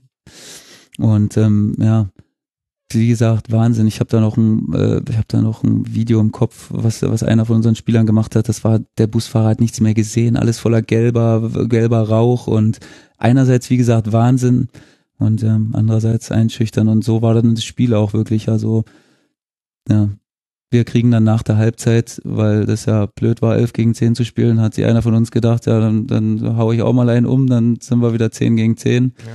Dann glaube ich gleich nach der Halbzeit, dann machen die es 2-0 und dann ging es natürlich ab, ne? Dann, dann kam da ein Böller aufs Spielfeld geflogen und fünf Meter neben mir ist der explodiert. Das war halt unwirklich irgendwie. Die Fans Scheiße waren gefährlich halt auch. super gefährlich und super laut und halt, du hast es halt gar nicht erwartet in dem Moment, ne? Du wusstest, die Fans sind sauer, aber ich habe jetzt nicht erwartet, dass da einer so ein Ding aufs, äh, so eine halbe Handgranate aufs Spielfeld schmeißt, du die wirklich zusammengezuckt und Schiri sofort rein, das geht, so, so geht es nicht, so können wir nicht zu Ende spielen, rein 2-0 für die, die Fans, also wirklich am, am so eine Gesichter, ich habe die noch im Kopf heutzutage, wo ich da reingeguckt habe, Wahnsinn, was die ein, wie sauer die waren, wie enttäuscht die waren von uns und wie, man hat wirklich gesehen, dass die am Boden zerstört waren und einfach nur sauer, einfach angepisst, richtig. Und dann weiß ich noch, Dixie Dörner hat gesagt, nein, wir, wir bleiben draußen, wir bleiben draußen, geht nicht rein, Bielefeld sofort rein. Und wir haben dann draußen gestanden und dann sind gleich wir hingegangen, aber du, wir wurden da so wüst beleidigt, da, ging, da, da, da war keine Chance für Beschwichtigung oder irgendwie, ne, wir sind da hingegangen, die haben sofort gesagt, verpisst euch und wir wollen euch nicht sehen, haut ab. Und also das war halt so wirklich so ein, wie gesagt, da hat man gemerkt, Müsste man da nicht einfach ist. auch mal gehen? Müsste man da nicht vielleicht auch als Mannschaft sagen, okay, gut, dann, dann gehen wir halt und wir haben, sind direkt abgestiegen und wir probieren es nicht wenigstens weiß, auch noch. Ich weiß nicht. Also, ich meine, klar, es ist natürlich ein, äh, jetzt weiß ich gerade nicht mehr, wie der Titel heißt, aber ähm, äh, ähm, Massenverhalten und Intelligenz äh, der Masse und dann, äh, da potenziert sich jede Emotion, im Total. Guten wie im Schlechten. Aber trotzdem ist natürlich äh, die Frage, können wir jetzt natürlich an dem Tisch ein paar Jahre später sehr gut stellen, Mhm. aber was soll ein aufs, aufs Spielfeld geworfener Böller helfen in der Situation? Also ja, derjenige, der ihn geworfen hat oder diejenige hat damit gesagt, ich bin scheiße wütend, Ja. Ja. aber wa- was verspricht man sich davon? Und ich, ich finde das schon interessant, dass es Fanszenen gibt, wo sowas immer wieder vorkommt, wo Frust sich sehr, sehr schnell ins Negative potenziert und dass es aber auch Fanszenen gibt, die das schaffen, selbst in diesen Momenten, wo es am schwierigsten ist, also im Erfolg hinter der Mannschaft zu stehen, mega einfach. Wenn es richtig schlecht ist, dann nicht drauf zu hauen, sehr, sehr schwierig. Aber es gibt manche Fanszenen, die schaffen das. Und wenn du dir anguckst, Werder Bremen hat mindestens einmal in den letzten drei Jahren den Abstieg verhindert, weil die Fans hinter der Mannschaft standen. Der VfB Stuttgart hat das, hat das zweimal geschafft. Dann sind sie trotz eines guten Fanzusammenhalts runtergegangen. Da hat aber auch so ein mm, blödsinniges Montagsspiel auswärts bei Bremen noch eine Rolle gespielt, die immer ein bisschen unterschlagen wird. Ja. Aber das war ein ganz anderer Umgang der St. kompletten Pauli hat es jetzt auch Fanszene. zweimal geschafft. St. Pauli auch. Ist Ja. doch schon interessant, oder? Ist interessant auf jeden Fall. Also es ist aber eine Eigenart und ich glaube auch, dass du das niemals, das ist halt so ein bisschen auch die Einstellungssache so ein bisschen, ne? Ich glaube, St. Pauli und auch Union, die haben ja wirklich auch so in ihrem, in ihrem, das ist so ein bisschen ihr Credo, das Union, ich glaube, die pfeifen einfach nie, die, oder die würden nie, ich weiß Mhm. nicht, ob die die Mannschaft mal auspfeifen, ich hab's nicht, ich hab's relativ selten erlebt, ich glaube nicht. Und auch diese, diese plakativen Sprüche dann, wir wollen euch kämpfen sehen und so, ne? Also für uns Spieler ist das halt manchmal so das Schlimmste, ne? Als Fan singt man das wahrscheinlich relativ gern mal schnell, weil man denkt, das bringt irgendwas, aber das habe ich nie verstanden, was das bringen soll, weil auch wenn es manchmal nicht so aussieht, ne? Also ich kann das zumindest für mich sagen, es gibt bestimmt Mannschaften, die haben mal gegen den Trainer gespielt oder so, aber du versuchst halt schon immer das zu machen, was in deiner Macht steht und manchmal, an manchen Tagen ist es eben nicht genug, ne? Und an manchen Tagen sieht es vielleicht auch nicht so aus, als wenn du es machst, aber du machst es, aber du bist einfach, wie ich dir gesagt habe, gelähmt von dieser Situation, ne? Und du kannst nicht so machen, wie du es wolltest, aber das versteht eben keiner. Und das führt natürlich immer dazu, dass es überhaupt nicht besser werden kann. Also das kann fast nicht besser werden nach solchen, wenn du, wenn du, wenn du so Erlebnisse hast, wie, aber groteskerweise hat uns diese, diese Spielunterbrechung ja geholfen, irgendwie auf irgendeine Art und Weise, ne? Ja, genau, ihr kommt zum 2 zu 2 zurück innerhalb von sechs Minuten. Und das 64. war dann 70. nochmal so ein Stimmungsmoment, der hat wieder rangereicht. Das war, aber das war so ein Gemisch aus Hass und Wut und an dieses DFB-Pokalspiel nochmal zurück, ne? Also das war dann, wir haben glaube ich innerhalb von fünf Minuten zwei Tore gemacht und das war nochmal eine Stimmung unfassbar, wirklich. Da hast du wieder gemerkt, ey, die brauchen nur so einen Funken, einen Funken Hoffnung und die sind wieder komplett da, ne? Und wir waren aber gar nicht in der Lage, das irgendwie, wir wurden dann ausgekontert. Wir machen es 2-2 und es reicht uns. Wir wurden ausgekontert zu einem 3-2. Direkt und danach. Direkt danach und danach. Also das waren, weiß ich noch, danach, welche Minute war das Tor? Ich, 71. war dann das 3 zu 2. die schlimmsten Minuten meines, meines Fußballerlebens Ja. danach. Also ich weiß noch, wir haben dann, wir waren dann hinten noch zu zweit oder zu dritt und ich weiß, ich habe eins gegen eins in der gesamten Hälfte gespielt. Immer, die haben natürlich einen Konter nach dem anderen gefahren. Wir sind nur noch wild angelaufen, ohne, ohne Kopf, ohne alles, einfach nur wild. Und halt, ich weiß noch, mir tat alles weh, ich konnte mich nicht mehr bewegen, ich konnte nicht mehr sprinten, es war es wie gelähmt, alles wirklich. Mhm. Und dann, glaube ich, wurde dann ausgewechselt in der Ja, in der 81. 80. oder Mhm. 80. Und ähm, habe mir das dann von draußen nochmal war dann eine Lösung, oder? So eine Auswechslung ist dann. Also ich weiß, ob wenn sich das jetzt scheiße anhört, aber das war auf jeden Fall, irgendwie war es eine Art von der Lösung, weil ich war einfach am Ende. Also ich, ich war am Ende meiner Kräfte und ich, ich hatte nichts mehr zu geben, was, was irgendwie zu was Positivem gefühlt, äh, geführt hätte. Also ich hab, da war nichts mehr drin. Mhm. Und ja, dann sind's, ist es auch so geblieben. Also wir hatten, die hatten noch Chancen über Chancen, Konterchancen und wir, äh, wir hatten nichts mehr, keine, keine nennenswerte Chance mehr. Und dann war das Spiel vorbei und dann war ja so pff, 15 Minuten absolute Leere so. Also so, ich habe dann auf der Bank gesessen, ich bin auch sitzen geblieben, bestimmt 20 Minuten oder so und habe einfach mit keinem gesprochen, habe einfach nur geradeaus geguckt, ähm, habe versucht, das irgendwie einzuordnen, aber ging gar nicht. Also das war, da waren so viele wirre Gedanken im Kopf und ich habe mir alles mögliche Gedanken gemacht und bin aber zu gar keinem Ziel. Das war wie so ein, du hast dann irgendwas gedacht, dann war wieder was anderes und dann, also es war ein ganz unwirkliches Mhm. Gefühl. Und dann hatte ich noch dazu Ja, hört sich nach Schock, ehrlich Schock, gesagt. Schockstarre, so ein bisschen, Ja. genau. Man hat die dann gesehen, dann haben die dieses Banner da ausgerollt, 60 Minuten die Stadt, aber das habe ich in dem Moment gar nicht mitbekommen. Ich wusste, ich habe das, ich habe so. das gelesen, Ja. aber irgendwie auch, also ich habe es nicht wahrgenommen. So, ich habe es kurz gelesen und war mir aber nicht egal, aber ich habe einfach, ich war in meinem Tunnel irgendwie und habe da, da gesessen und dann kam jemand. Ist das nicht auch schon krass, so ein Banner mitzubringen? Also ich finde, dass, Da dass es dieses Banner reden. gab, das, das kennzeichnet ja ganz gut das, was du vorher beschrieben hast mit dem Fanspalier, wo du nicht wusstest, ist das Aufmunterung oder Einschüchterung.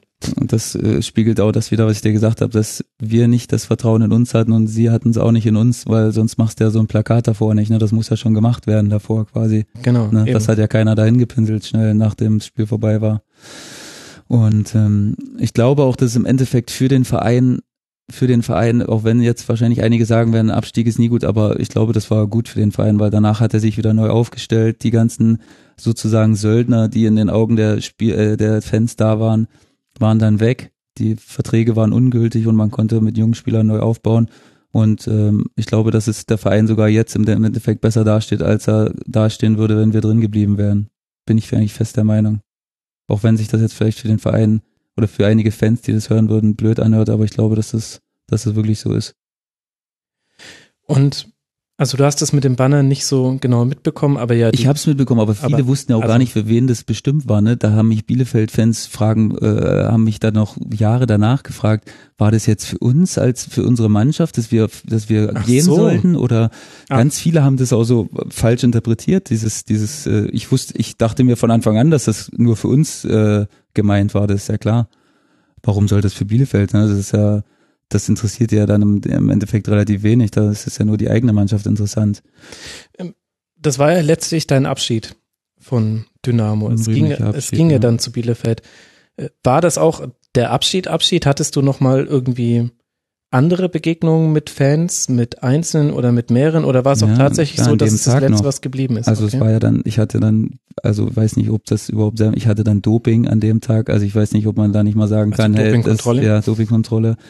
Das war natürlich irgendwie unwirklich, man ist mit denen, die haben sich natürlich gefreut ohne Ende, die Bielefelder ne, sitzt da mit zwei, die haben da Bier gesoffen und äh, wir haben da, Benny Kirsten und ich, weiß ich noch, hatten, äh, hatten Doping und es war so eine komische Stimmung. Ich habe auch sogar ein bisschen, glaube ich, teilweise mal mit den Bielefeldern ein bisschen gescherzt, aber es war so, ich konnte das alles noch nicht greifen. Ich weiß nicht, wenn mich einer gesehen hätte, hätte gedacht, ey, w- weiß der nicht, dass die abgestiegen sind gerade, aber Mhm. das war so, ich hatte das noch nicht realisiert irgendwie. Das war alles ganz komisch. Und dann äh, war ich irgendwann fertig mit mit der Dopingprobe und in die Kabine und dann kam die Ansage, ja, ihr müsst hier bleiben, das geht nicht, das ist alles zu gefährlich, ihr könnt noch nicht nach Hause gehen und so, die sind fuchsteufelswild, die Fans. Und ihr müsst jetzt noch bleiben. Und äh, wir sagen euch, wir sagen euch Bescheid, wenn ihr gehen könnt. Und dann haben Fiello, Penny Kirsten und ich, wir haben ein bisschen zusammengesessen und wir haben dann gesagt, hey, das geht nicht. Wir, wir können uns nicht diktieren lassen, wann, wann ich nach Hause gehen kann. Also ich gehe jetzt da raus und gehe jetzt nach Hause und wenn mich da jemand anspricht, dann spreche ich mit dem und äh, wenn nicht, dann, dann gehe ich halt einfach. Also was soll passieren? Ich kann, Hatte ich- ich keine Angst, dass es noch mehr eskaliert und handgreiflich wird oder nee, so? weil ich, weil ich die Fans trotzdem immer als so kennengelernt habe, die wollten einfach, dass du dich stellst, also dass du, dass du den Rede und Antwort stehst. Und wenn du das gemacht hast und ehrlich mit denen warst, dann haben die das akzeptiert. Mhm. Und so war es dann im Endeffekt auch. Ich bin rausgegangen und ähm, die waren sauer auf jeden Fall. Die waren super sauer, aber die wollten einfach mit jemandem reden, ne? Die wollten auch ihren Frust irgendwie loswerden und das war voll, das war eigentlich ein überraschenderweise gutes Gespräch, weil ich dann halt gemerkt habe, dass äh, sich die die der die Wut auch auch viel auf die Franzosen gerichtet hat. Die haben halt gesagt, hey man, die haben die haben die wussten nicht, worum es geht und so. Und ich war halt trotzdem ich nicht ein Junge aus der, der aus der Region war, also die haben mich nicht als Einheimischer betrachtet jetzt. Ne, also ich war zwar 50 Kilometer entfernt, aber ich war jetzt für die keiner kein Dresdner Junge oder so. Ne. Aber die haben halt, dann haben mir auch viele gesagt, hey, wäre schön, wenn du bleibst und so ist jetzt vielleicht blöd, Das hört sich doch irgendwie reden. auch nach Sündenbock an, finde ich. Ja, na klar. Und so. ich habe zu denen auch gesagt, also das war dann auch so, dass ich dann gesagt habe, ihr braucht euch gar nicht darauf einschießen, ne? Das ist, haben wir alle verbockt zusammen. Mhm. Also das sind jetzt weder die Franzosen noch irgendwas anderes. Aber die wollten halt eben, dass das, dass die verschwinden nachher quasi und äh, ja, wie gesagt, haben dann auch gesagt, wäre schön, wenn du bleibst und blablabla. Voll. Und das war sehr schwer, wirklich. Ehrlich Und- gesagt passt das auch so in ein vorgezeichnetes Bild von Dynamo Dresden-Fans ganz gut rein. Naja. Aber wie gesagt, man hat, also es war halt weniger schlimm als gedacht und jeder Spieler wurde dann, ich wurde dann halt War es denn für die Franzosen auch weniger schlimm als gedacht? Nee, die sind wirklich lang drin geblieben, die hatten auch Angst. Also die hatten, die sind wirklich in der Kabine geblieben und haben dann gewartet. Das ist doch mega scheiße. Und das ist doch genau so ein Moment, wo man dann vielleicht sagen müsste, also, also ich will euch das jetzt nicht vorwerfen, weil äh, das war ein Schockerlebnis, aber eigentlich, wenn man es jetzt im Nachhinein nochmal, wir setzen uns nochmal in die Situation rein, müsste man noch sagen, eigentlich müsste man gemeinsam als Mannschaft mit den Franzosen rausgehen. Weil Mhm. das ist ja, Aber das ist dann eben wieder der Fußball. Das, der, die schlechte Seite am Fußball, da stirbt eben dann wieder jeder für sich nachher, ne? Also im Nachhinein, im Erfolg feierst du zusammen, aber nachher war es dann wirklich so, dass, dass das jeder mit sich selbst ausgemacht hat und ehrlich gesagt habe ich in der äh, in dem Moment gar nicht an sowas gedacht, was du gerade gesagt hast, weil das ich hatte einfach in meinem Kopf war gar keinen Platz für sowas, aber Mhm. es wäre vielleicht eine es wäre vielleicht ein Zeichen gewesen, wenn wir alle zusammen als Mannschaft rausgegangen wären und dann zusammengegangen wären, aber es hat auch für uns als Truppe quasi nicht gesprochen, dass wir es halt nicht gemacht haben. Ne? Also es hat, war halt, halt ein, Ja, ein Symbol, dass wir keine Mannschaft waren, sozusagen. Dass wir nur ein Haufen von Leuten waren, die Qualität hatten, aber die es eben nicht zusammen auf dem Platz äh, bekommen haben. Ich muss sagen, ich finde es fast schlimmer als das Plakat. Ich war nie ein äh, Fan dieses Plakats. Ich habe mir damals schon gedacht, was, was das auch für eine Haltung gegenüber den Menschen, die ja in den Spielern drinstecken, ähm, symbolisiert. Das ist ein Umgang mit Menschen, den ich auf keiner Ebene gut finde. Und jetzt aber das im Nachhinein zu hören, dass dann da Sündenböcke gesucht werden, die vielleicht zufällig, vielleicht aber halt auch nicht zufällig Ausländer sind. Ja, also wie gesagt, es waren auch, es, es waren bestimmt auch Leute, äh, nicht jetzt nur die Franzosen, sondern auch Leute, die von dann woanders gekommen sind, denen man dann vielleicht vorgeworfen hat, die waren nur ausgeliehen oder so und die haben nicht alles gegeben, aber wie gesagt, also das war schon so, die haben schon ein gutes Gespür gehabt, dass wir halt wirklich nicht funktioniert haben als Mannschaft und das, das Ende des, oder die Geschichte am Ende war, dass wirklich jeder Spieler einzeln mit Polizeieskorte nach Hause gefahren wurde. Ne? Also ich wurde zu Hause abgeliefert quasi. Ich bin, also mein Kumpel hat mich abgeholt, bin selbst nach, äh, wir sind dann nach Hause gefahren, Polizei ist mit vor meine Haustür gekommen und erst als ich drin gewunken habe äh, und die wussten, dass ich zu Hause sicher angekommen bin, sind die so eine Angst hatten, die quasi, dass da irgendwas passiert. Obwohl ich jetzt nicht dieses, also ich hatte seitdem ich, also wo ich dir gesagt habe, ich bin rausgegangen und habe versucht, da hat, war die Angst weg eigentlich, weil ich gemerkt habe, Mhm. dass die einfach auch nur reden wollten quasi, ne, dass die einfach nur mal jemanden haben wollten, dem sie erzählen können, wie schlecht sie sich fühlen und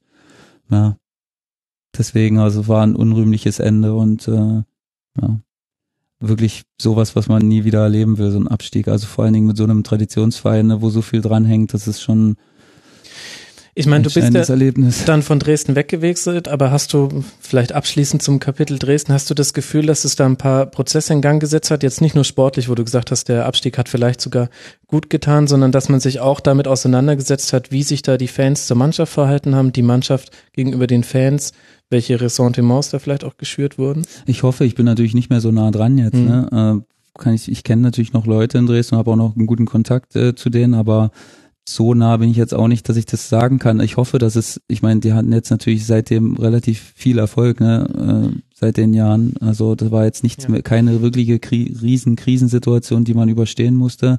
Und das wird sich dann halt zeigen, ne, ob äh, und ich sage auch nicht nur, dass das wie du gesagt hast, wir hätten als Mannschaft natürlich auch viel mehr machen können noch und äh, viel mehr machen müssen auch, um, um diesen Bund mit den Fans stärker, stärker herzustellen wieder, ne? Das müssen wir uns auch ganz klar ankreiden in dem Moment. Und ähm, ich hoffe, dass das keiner der beiden Parteien mehr zulässt, dass das sowohl die Mannschaft dann nicht zulassen würde, als auch die Fans, dass es nochmal so ein so ein, so ein, Vertra so ein Nicht-Vertrauensverhältnis gibt quasi. Also ich hoffe, ich kann es wirklich nicht sagen, aber ich hoffe, dass da jeder natürlich irgendwie seine Lehren draus gezogen hat, sowohl wir als Spieler als auch die Fans.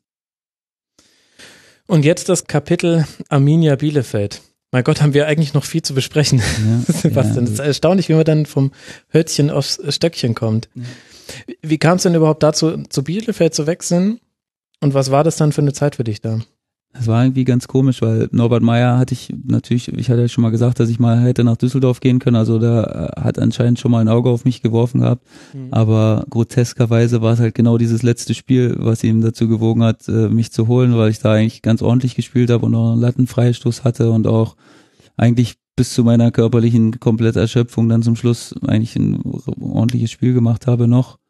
Und ähm, ja, so kam es dann, dass er mich angerufen hat und im Urlaub, also das war dann halt natürlich in Urlaub gefahren, kein Verein, ne? Also Vertrag läuft aus, klar, bei Dynamo war es völlig unklar, wie es weitergeht. Die haben halt gesagt, eigentlich würden sie schon, aber wir müssen noch abwarten und so. Und ich hatte gerade, meine Tochter war da gerade geboren in dem Jahr, 2014, und ähm, ich wollte da natürlich auch eine gewisse äh, Art und Weise von Sicherheit haben, ne? Mhm. Und ähm, dann war es schon, das Training hat schon fast begonnen und äh, ich hatte immer noch keinen Verein und äh, im Urlaub hat mich dann Norbert Meyer angerufen und ähm, ich kannte den natürlich, fand den auch immer ganz cool, ehrlich gesagt, so, so ein bisschen so ein, wie soll man sagen, so ein eigener Typ, ne? Mochte man den jetzt oder mochte man den nicht, musste Mhm. man mit sich selbst ausmachen. Ähm, aber ich fand das halt irgendwie ein Typ war, ne? Seine Kopfnusssache, okay, das ist jetzt, das war dann schon Ewigkeiten her und äh, da hat er sich auch wieder erholt gehabt davon, glaube ich. Muss man auch irgendwann mal aufhören, Genau. Olle Kamel. Und ähm, deswegen fand ich den echt, echt einen, einen charismatischen Typen und ähm, sollte sich auch äh, rausstellen, dass, ich- dass, dass ich mit ihm gut klarkam und äh, dann ging es nach Bielefeld. Ne? Das war dann natürlich äh, für Dresdner Fans nicht so richtig nachzuvollziehen, weil es genau der Verein war quasi, der dann doch auch Mhm. abgestiegen ist. Ne? Die sind dann in Relegation da in diesem epischen Match gegen Darmstadt äh, doch noch abgestiegen quasi. genau. Und da gab es quasi dieselbe Stimmung wie in Dresden. Also da war auch komplett Niedergeschlagenheit, aber ähm, der Trainer hatte mir dann gesagt, hey, du glaubst nicht, hier ist super Aufbruchsstimmung, die Leute sind wieder hinterher und die wollen, die wollen uns unterstützen und die wollen, dass wir wieder aufsteigen. Und ich sag's dir, äh, kurzum, ich will nichts anderes als wieder hoch mit der Mannschaft. Wir werden eine gute Mannschaft haben, sagt er, und äh, da musst du mir auch vertrauen. Ich kann dir jetzt nicht sagen, wen wir noch alles holen, aber wir werden eine schlagkräftige Truppe haben. Und du sollst halt ein wichtiger Spieler davon sein, weil ich, du bist erfahren und so, du bist schon ein paar Mal aufgestiegen und ähm, ich bin da überzeugt von. Und dann war ich auch relativ schnell Feuer und Flamme dafür. Und dann ging's los. Also alle Trainer haben gesagt, Bielefeld ist ganz klar die beste Mannschaft. Äh, und ähm, wir hatten dann so Leute wie Florian Dick geholt, äh, auch mit was knapp äh, 250 Spielen in der zweiten Liga. Mhm. Klosi ist geblieben vorne. Und haben dann noch so Leute wie Burner, Hemlein, äh, wichtig, wichtige Leute geholt, Dennis Mast noch geholt und Jungla, äh, Junglas erst später.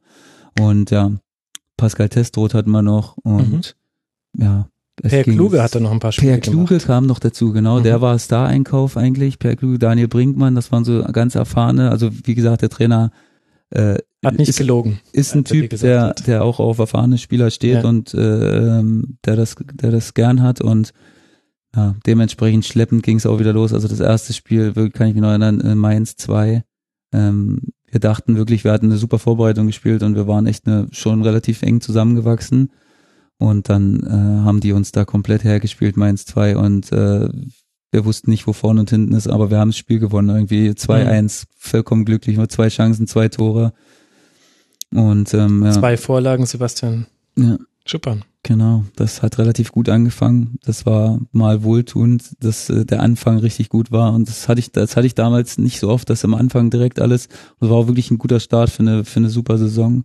Und ähm, ja, dann lief's aber, dann haben wir direkt zu Hause 5-1 verloren, das erste Spiel, das weiß ich noch. Also das war auch, und da dachte ich auch, Gott, oh Gott, was soll das, was Gegen soll das? Hallischen Gegen FC. Hallischen FC. Hallischen FC, genau. Dann ähm, haben wir, glaube ich, zu Hause gegen, äh, haben wir in Chemnitz 0-0 gespielt, auch völlig glücklich. Dann haben wir nochmal zu Hause gegen Osnabrück verloren, 2-1 und dann war auch die Stimmung wieder ab dem absoluten Tiefpunkt. Also da waren die Fans fuchsteufelswild auch schon und ich dachte, was ist hier los? Geht es schon wieder los, die ganze Mhm. Geschichte, ne? Und äh, dann kam wieder mal der DFB-Pokal, die erste Runde, wo ich gern mal ein Tor schieße und ähm, gegen Sandhausen zu Hause und da haben wir uns dann halt mal die Brust freigeschossen, ne? da haben wir glaube ich 4-1 oder Genau. 4-1 gewonnen. Ich habe es 1-0 gemacht. Und sollte der Auftakt zu einem legendären äh, Pokalauftritt sein in der Saison und ähm, war auch der Dosenöffner für die gesamte Saison, weil danach lief's wie am Schnürchen. Also wirklich, das war dann, wo ich dir vorhin noch erzählt habe, zu Hause haben wir einfach alles weggebeamt, Mhm. was, was uns in den Weg gestellt wurde. Also zweite Mannschaften, alles gewonnen, auch die wichtigen Spiele, alle zu Hause gewonnen. Und ähm, ja, Pokal dann gegen Hertha, zweite Runde, Genau. schwieriges Spiel, wirklich 0-0, aber wir waren die bessere Mannschaft im ganzen Spiel über. Und ähm, das war auch Wahnsinn. Wir haben da wirklich nicht mit Glück diese Spiele gewonnen. Muss man, also du brauchst auch Glück, na klar. Aber wir waren in diesen Spielen so überzeugt davon, dass wir das gewinnen konnten. Das war Mhm. Wahnsinn. Wirklich, wir haben vorm, wir wussten, wenn Bayern oder Dortmund nicht der Gegner ist, das haben wir uns immer gesagt, dann ist, dann können wir das schaffen, weil wir waren eine Truppe gemacht für so einen Pokal. Wir konnten super umschalten. Ne, wir hatten, wir haben, wir haben hinten relativ erfahrene Leute gehabt. Wir haben gut gestanden und haben super umgeschalten mit schnellen Leuten und hatten den äh, dicken Klosi vorne, der dann die Bälle festgemacht hat und äh, äh, wir waren wie gemacht, um so eine Mannschaften zu ärgern und war dann halt auch so härter im, Elf im Elferschießen. Da waren wir auch, ihr habt mit Bielefeld bestimmt sechs Elverschießen gehabt, wir haben wir alle gewonnen oder fünf. Mhm. Alex Schwolo immer im Tor. Wir hatten erstens einen super Torhüter immer, der Elver gehalten hat, genau, Alex Schwolo, und wir hatten super Elfmeterschützen wirklich. Also ich habe sowas auch noch nie gesehen. Wir hatten David Ulm, der hat in Thomas Müller-Manier ausgeguckt, also Mhm. ne, Klosi ausgeguckt. Die haben nie verschossen, also die haben so gut wie nie einen Elfmeter verschossen, beide. Und dann hat man noch so zwei, drei, die gesagt haben, wir fühlen uns gut. Und ähm, Welcher, welcher Schütze wärst du gewesen? ich, also das, da kommen wir noch aufs Gladbach-Spiel nachher dazu und äh, Hertha gewonnen, okay, das war dann gut und äh, dann wurde Bremen ausgelost und unser Platz war da, weiß ich noch, das war dann, äh, das war dann immer Sinnbild der Diskussion. Bremen hat gesagt, auf so einem Platz können wir nicht spielen und so. Mhm. Die haben sich natürlich alle tierisch aufgeregt. Ne? Und für uns war es natürlich klar, aus fußballerischer Sicht ist es viel leichter, auf einem schlechten Platz umzuschalten, als das Spiel machen zu müssen. Ne? Das war uns klar. Und dementsprechend war es dann auch Bremen. Die Stimmung, die Stimmung in den Spielen war Wahnsinn, wirklich. Also, also im Bielefelder Publikum, das war unfassbar, wirklich, was da für Stimmung geherrscht hat. Und Bremen haben wir völlig verdient auch 3-1 geschlagen. 3-1, ne? Ja, genau. Auch mit Auch dem wieder ein von Tor gemacht. Mhm. Nach einem Standard, genau. Einfach, das war so ein Tor, das musste einfach passieren. Das war als Ecke, wie im, im Intro besprochen, Christian Müller macht die Beine breit, lässt ihn durch und ich einfach nur, das ist kein, einfach nur ein Fuß reingehalten. Das war nicht Mhm. Fuß, das war keine Schusstechnik, gar nicht, einfach nur ein Schienbeinschoner reingehalten und drin war das Ding. Ne, das war irgendwie so, das musste passieren an dem Tag irgendwie, weiß ja auch nicht. Das war einfach, Da hat der Sky-Kommentator, habe ich leider nur in schlechter Audioqualität gefunden, deswegen hat es nicht ins Intro geschafft. Andreas Renner war das, glaube ich, Ja. hat gesagt, das sah aber nach einer einstudierten Variante aus. Ja. Arminia Bielefeld TV stellt dir die Frage, und war das einstudiert? Und du sagst, wie soll man denn sowas einstudieren? Da müssen ja gleich mal zwei Leute schnarchen von weiter, Ja. damit das klappt. Fand ich irgendwie nett. Ja, und das war, nee, das war wirklich, also wir waren super bei Standards. Wir haben in der ganzen Saison, ich glaube, 50, 60 Prozent unserer Tore durch Standards gemacht. Wir waren Florian Dick, ich glaube, der hatte 18 Assists in dem Jahr oder so. Das war Wahnsinn. Also der musste die Dinger nur reinhauen und wir hatten in der Mitte Klosi, Burner, ich, wir haben beide, wir haben alle drei bestimmt vier, fünf Standardtore gemacht. Und das war halt richtig viel, das war ein Dosenöffner für richtig auch in der Liga dann halt. Und ähm, ja, sowas konntest du natürlich dann nicht einstudieren. Das war eigentlich eine schlechte Ecke, die einfach nur am, am ersten Pfosten durchgelassen wurde, eine flach, die halb flach. Und keiner hat den, äh, ich weiß noch genau, da hat mich äh, Garcia gedeckt von Bremen äh, in dem Spiel und der wurde ausgewechselt vor der Ecke und der hat mich davor die Standards, also der, so gut hat mich noch nie einer verteidigt wie der. Ich habe keinen Millimeter Raum gehabt, der hat mich, der hat mich einfach kalt gestellt, wirklich. Und der wurde dann gelb-rot gefährdet ausgewechselt, genau vor der Ecke, da kam Starnberg rein, weiß ich noch. Mhm. Und ja, das war dann, da war ich dann frei wie ein Vogel und konnte mich bewegen, wie ich wollte und dann, dann war er drin. Und äh, dann macht Junglars noch zum Schluss ein Konter 3-1 und äh, ja, dann waren wir im Viertelfinale. Genau. Ne? Und dann, hab, dann hat man natürlich schon, da haben wir dann schon ein bisschen angefangen zu überlegen, da haben wir gesehen, wer noch drin war, ne? Und das war so eine Saison, wo es gar keine Überraschung gab. Da waren nur wir und sonst nur die Belletage des äh, Fußball, äh, de- des deutschen Genau. Fußballs, ne? Dortmund, Bayern, Gladbach, Wolfsburg, Schalke, nee, Schalke ist gegen Dynamo, äh, gegen Dynamo rausgeflogen, glaube ich. Nee, also wirklich nur noch gute Mannschaften. Freiburg war noch drin und wir dachten, boah, wenn wir Freiburg zu Hause kriegen, wäre geil. Aber dann ist es Gladbach geworden Mhm. Und die waren ja in dem Jahr auch super, ne? Da war Kruse, Traoré, äh, Chaka, Kramer. Chaka, Kramer, die hatten eine super Mannschaft, ne? Ja. Also wirklich. Und da dachten wir dann schon, okay, das, da brauchen wir schon einen außergewöhnlichen Tag, um die zu schlagen. Und den hatten wir aber dann auch wieder wirklich unfassbar gut, wie wir da, wie wir da gespielt haben, wirklich. Also, ich weiß noch, äh, Klaus Allofs, äh, nee, Klaus Allofs nicht, wer, äh, wer war, Eichin von Bremen, genau, der war dann Sporttrainer, der hat gesagt, also ich garantiere, hier scheidet noch eine andere Mannschaft aus, weil wir waren einfach, wir waren einfach stark. Wir haben, wir haben nicht nur gekämpft und uns mit Glück irgendwie, wir haben dann super gespielt und wir hatten super Passagen drin, die, die dem Gegner richtig wehgetan haben und so auch Gladbach. Und ja, wir haben 1-0 geführt in der ersten Halbzeit, Jungglas auch wieder, super Tor. Dann kriegen wir einen Handelfmeter, Kruse macht das Ding rein und dann 1-1 und wir haben äh, hinten immer super gestanden. Ich weiß noch, Patrick Herrmann, ich muss, muss gegen Herrmann spielen, den hatte ich relativ, relativ gut im Griff. Der wurde dann ausgewechselt und dann siehst du natürlich selber, meine Zunge hing schon hier unten in der 70. Dann kommt Traoré rein.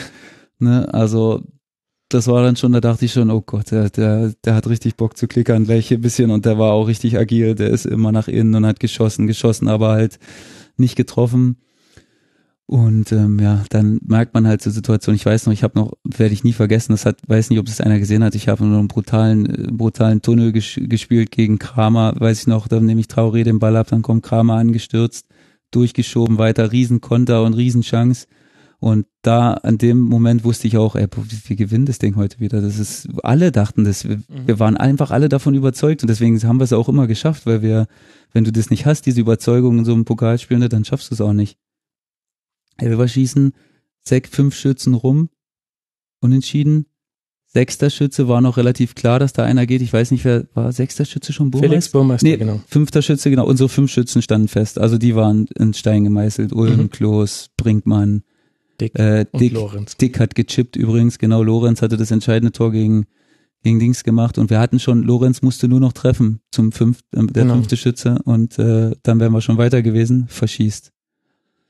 So, dann ging es im Mittelkreis los. Ne? Wir standen da uns alle und jeder hat natürlich gesagt zu dem drei Schützen, die noch waren, ja, du machst den rein auf jeden Fall. Du, du machst den rein, du machst das, geh hin, mach den rein. Und da, wir haben uns alle wirklich, wir haben Felix Burmeister, wir haben dann, wir haben den dann quasi genötigt zu schießen. Wir haben gesagt, Felix, komm, du du bist ja mal, du machst, du hast ein gutes Gefühl, du machst das Ding rein heute. Der du hast ein gutes Gefühl. Der war komplett nicht rein. überzeugt davon, ne? Danke, mein Mann ist komplett nicht überzeugt. Wirklich. Keiner war davon überzeugt von uns, aber Felix hat das Ding reingehauen und dann haben Hemline und ich, wir haben uns angeguckt, weiß, wir sind richtig gute Kumpels, ne? Und ich habe dann, wir haben dann gleichzeitig zueinander gesagt, du schießt den nächsten, oder? und, äh, also ich weiß nicht, was passiert wäre, wirklich, ich bin heute Alex Schwolo noch dankbar und traurig, dass er den verschossen hat und Alex den gehalten hat, weil ich weiß nicht, was passiert wäre, wirklich, ich wollte, ich, da kommt auch der Aberglaube durch. Ne? Wir haben so oft das davor geschafft und ich dachte, ich kann heute nicht, ich will nicht, du ich wollte nicht auch nicht schießen. Sein, ich, nee, erst nicht das, nicht mal das. Okay. Irgendeiner muss ja der sein, der verschießt. Aber ich dachte einfach, hey, es ist nicht nötig, dass ich schieße. Wir, wir kommen auch, wir kommen auch so weiter. Und ja, so war es dann zum Glück auch, dass ich nicht, nicht schießen musste. Aber vielleicht ist dir da auch einer der größten Momente deiner Karriere entgangen. Du hättest auch der Schütze sein das können. Hätte ich sein können, aber mit das, dem Schuss in den Winkel. Aber das war auch unsere Mannschaft so ein bisschen, ne? Das, äh, das hat unsere Mannschaft ausgezeichnet. Da war gar keiner so, der immer im Rampenlicht sein wollte, sondern jede, wir waren so eine geile Truppe, wirklich der, der Trainer, Norbert Meyer, für mich immer mein bester Trainer in, der, in meiner ganzen Laufbahn, einfach so, weil er, weil er so viel wusste, wie er uns, wie er uns anzufassen hat der wusste, wann er draufhauen musste, der wusste, wann er mal lange Leine lassen musste. Perfekt, wirklich. Der war für unsere Mannschaft der perfekte Trainer. Mhm. Und deswegen war es auch nicht so, dass da immer einer am Rampenlicht stehen wollte, sondern Felix hat es da an dem Tag genommen und Alex hat das Ding gehalten und, und fertig, wirklich. Und dann Halbfinale gegen den VfL. Dann musste erstmal die Auslosung abwarten, ne? Dann Dortmund, Bayern, Wolfsburg war, glaube ich, noch in der, mhm, in der, genau. im Lostopf. Und wir haben uns natürlich, ich habe immer im Pokal gehofft, bitte nicht Bayern, bitte nicht, ich will nicht bei Guardiola nur hinterher rennen die ganze Zeit und dann acht Stück kriegen nachher und du bist äh, zwölf Kilometer nur hinterher gerannt. Also darauf hatte ich wirklich, darauf hatte keiner Bock bei uns, ne?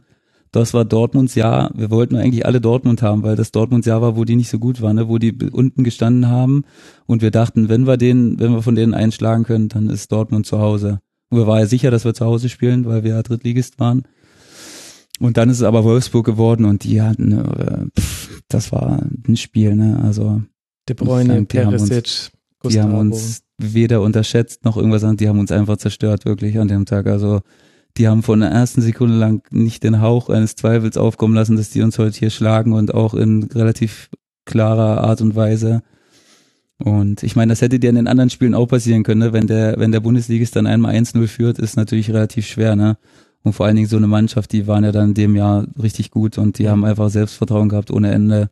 Haben wir den Pokal dann auch geholt, also das war ja die Saison. Ja, genau, und man wusste schon, also man hat schon gemerkt bei der Erwärmung, ne, bis dahin war es alles, war es alles, bis zum Viertelfinale war es noch relativ gediegen, klar war die Medienpräsenz schon ein bisschen höher, aber wenn du dann halt Scholl und Beckmann an der Seite stehen siehst, ne, beim weil es war dann ein AD-Live-Spiel. Kann man nicht ausblenden, ne? Kannst du nicht ausblenden. Bei der Erwärmung guckst du dann hoch und dann dachtest du schon, oh, okay, heute ist was, heute ist wirklich was Besonderes, ne? Und als Drittligist im Halbfinale zu stehen, war schon, war schon äh, was Besonderes, muss man wirklich sagen. Obwohl die uns dann noch komplett auseinandergenommen haben, hat es einfach Spaß gemacht, das Spiel, wirklich. Also das war die beste 4-0-Niederlage meines Lebens, muss ich ehrlich sagen, weil relativ zeitig klar war, dass wir, dass wir es nicht schaffen werden. 2-0, dann war es dann vorbei. Aber es hat trotzdem Spaß gemacht, irgendwie, weil die Fans, die haben uns dann gefeiert nach dem Spiel. Das war eine, das war eine, eine Stimmung unfassbar. Die haben, als ob wir 4-0 gewonnen hatten, war das also, also wirklich Wahnsinn. Das hatte ich so noch nicht erlebt, dass man so gefeiert wurde nach so einem Spiel, wo die uns quasi hergespielt haben. Ne? Das war ja auch schon es war, glaube ich, noch nicht mathematisch klar, aber relativ sicher, dass ihr aufsteigt. Nee, überhaupt nicht. Ne? Das war das Problem. Der Pokal hat uns quasi die Liga immer ein bisschen, wir haben Spannend immer verloren nach genau. dem Pokal, weil ja. das halt immer ewig lange Spiele waren, ne, super Weil ihr zu viel gefeiert habt, gibt's doch so. Auch das, ja, so wahrscheinlich, aber ähm, es war halt immer so, dass wir, also wenn da jemand hätte richtig Geld verdienen können in dem Jahr, dass du immer gesetzt hättest, dass wir verlieren nach Pokalspielen, weil so haben wir halt die Liga unnötig spannend gemacht. Ne? Wir wären da, wenn der Pokal nicht gewesen wäre, wären wir wahrscheinlich schon fünf, sechs Spieltage davor aufgestiegen, aber so muss es dann halt, haben wir es dann erst am vorletzten Spieltag geschafft, weil wir dann noch zwei, dreimal unentschieden gespielt haben und äh, wirklich der Tank dann ein bisschen leer war. Wir hatten mit diesem Eulen Westfalen-Pokal, den wir da auch noch spielen mussten, ich glaube fast 60 Spiele in dem Jahr. Und das war schon, das war schon, das hat man schon gemerkt am Ende, ne? Und Plus gut haben wir uns dann mit drei Unentschieden uns dann irgendwie gemausert äh, da zum Aufstieg und haben nochmal das letzte Spiel gewonnen. Und äh, ja, sind dann als Meister aufgestiegen. Und sensationelles Jahr, schönste Jahr meiner Karriere, wirklich nur nur positive Erlebnisse, nur Erfolg gehabt, eigentlich das ganze Jahr Wahnsinn, also wirklich und im Pokal das macht ja unheimlich, äh, unheimlich viel Spaß, wenn du da mal wieder äh, spielen kannst ne, und da die Großen ärgern kannst. Das macht halt, das macht unfassbar viel Spaß. Vor allen Dingen, wenn du dann halt auch wirklich ein paar hintereinander raushaust. Ne, dann siehst du auch wirklich in den Köpfen der der Bundesligaspieler, dass dann nachher, dass die halt denken, oh, das, das wird nicht leicht heute. Das hast du immer gesehen in den Köpfen, dass die wussten, hey, das das wird kein Spaziergang. Und ähm, und dann steigst du in die zweite Liga auf, in so einer Fußballstadt, wie du gesagt hast, mhm. Bielefeld. Wie ist denn Bielefeld, wenn man dort als Spieler ist? Super. Wirklich, richtig gut. Also ich, das war halt wieder so ein komplettes Kontrastprogramm in Dresden. Die sind eher, was man nicht negativ sehen kann, aber die sind eher so nicht aggressiv, aber die sind offensiv mit dir. Also wenn du in der Stadt bist, dann reden die dich auf jeden Fall an und egal, ob du jetzt, ob du da irgendwo was machst oder nicht, die sprechen dich einfach an halt. Und Bielefeld sind Du merkst genau, dass die erkennen dich immer, aber die sind sehr zurückhaltend, die lassen dich machen und die sind, die sind wirklich, also sehr, eher, die lassen dich eher in Ruhe, als sie, als sie dich, als sie dich ansprechen quasi. Und das habe ich halt sehr angenehm empfunden, vor allen Dingen von Dresden dann damals war es wirklich ein richtiger Kontrast und ja, ich habe mich oder wir als Familie so, wir haben uns super wohl gefühlt. Also richtig, das war ein richtig tolles Umfeld, wo man sich richtig äh, wohlfühlen konnte. Richtig, wie, wirklich die gleiche Fußballbegeisterung, aber irgendwie anderer Umgang damit ein bisschen. Also ein bisschen anders, die haben eine andere, nicht andere Erwartungshaltung, aber die haben einfach einen anderen Anspruch, sich äh, das geltend zu machen irgendwie. Die waren, die waren ein bisschen ruhiger, die haben gesagt, die machen das schon. Man hatte immer das Gefühl, dass die trotzdem, die waren auch sauer und wir hatten auch mal, hatten auch mal Phasen, wo es nicht lief und wo die richtig angepisst waren natürlich.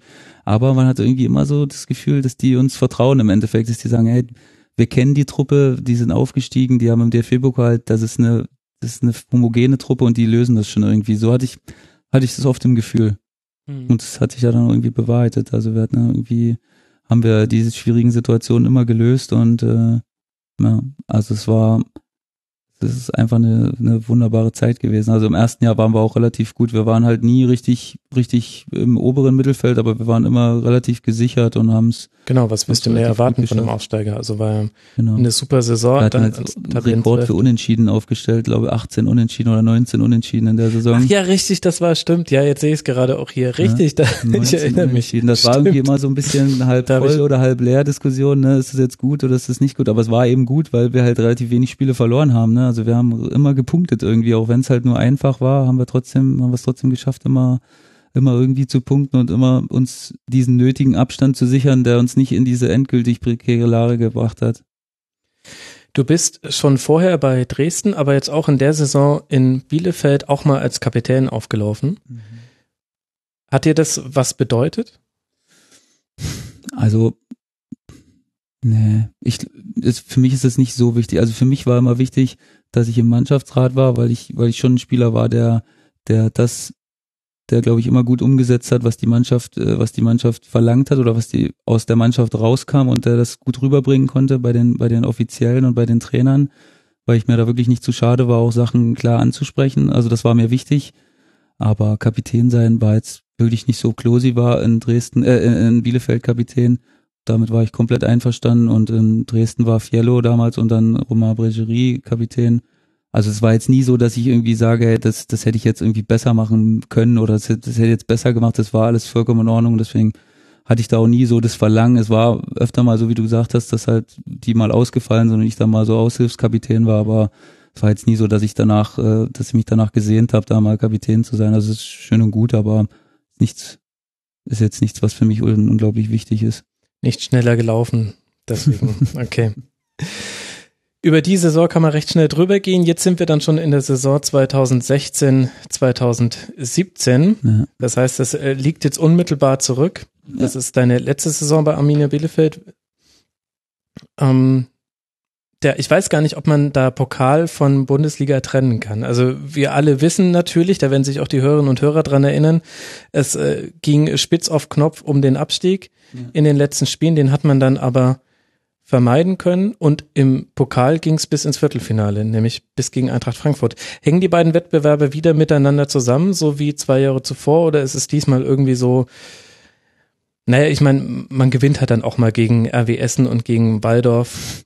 Ja, das war irgendwie, also es war eine ganz eigenartige Saison. Das hatte auch keine so eine richtige Eigendynamik. Das war dann einfach, das erste Spiel war einfach auch wieder im Elverschießen, da können wir anscheinend nicht verlieren. Na, das war, das war klar und äh, war ekliges Spiel in Essen, weiß man ja selbst, da ist gute Stimmung und die haben auch keine schlechte Mannschaft gehabt und ja, war okay. Und dann, ja, das zweite Spiel war halt in Dresden, ne?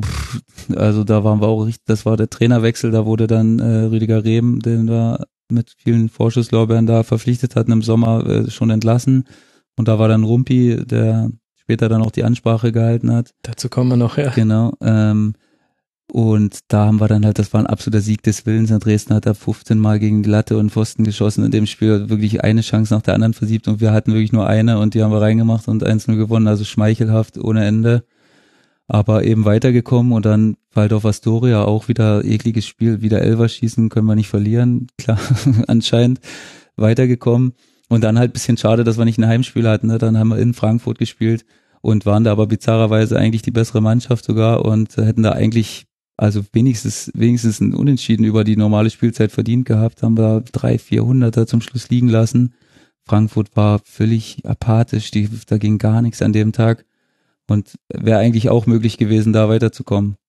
Aber gut, war halt dann nicht so und äh, so wie die Saison war, so ist das dann auch dann so ein bisschen leise äh, zu Ende gegangen, der DFB-Pokal.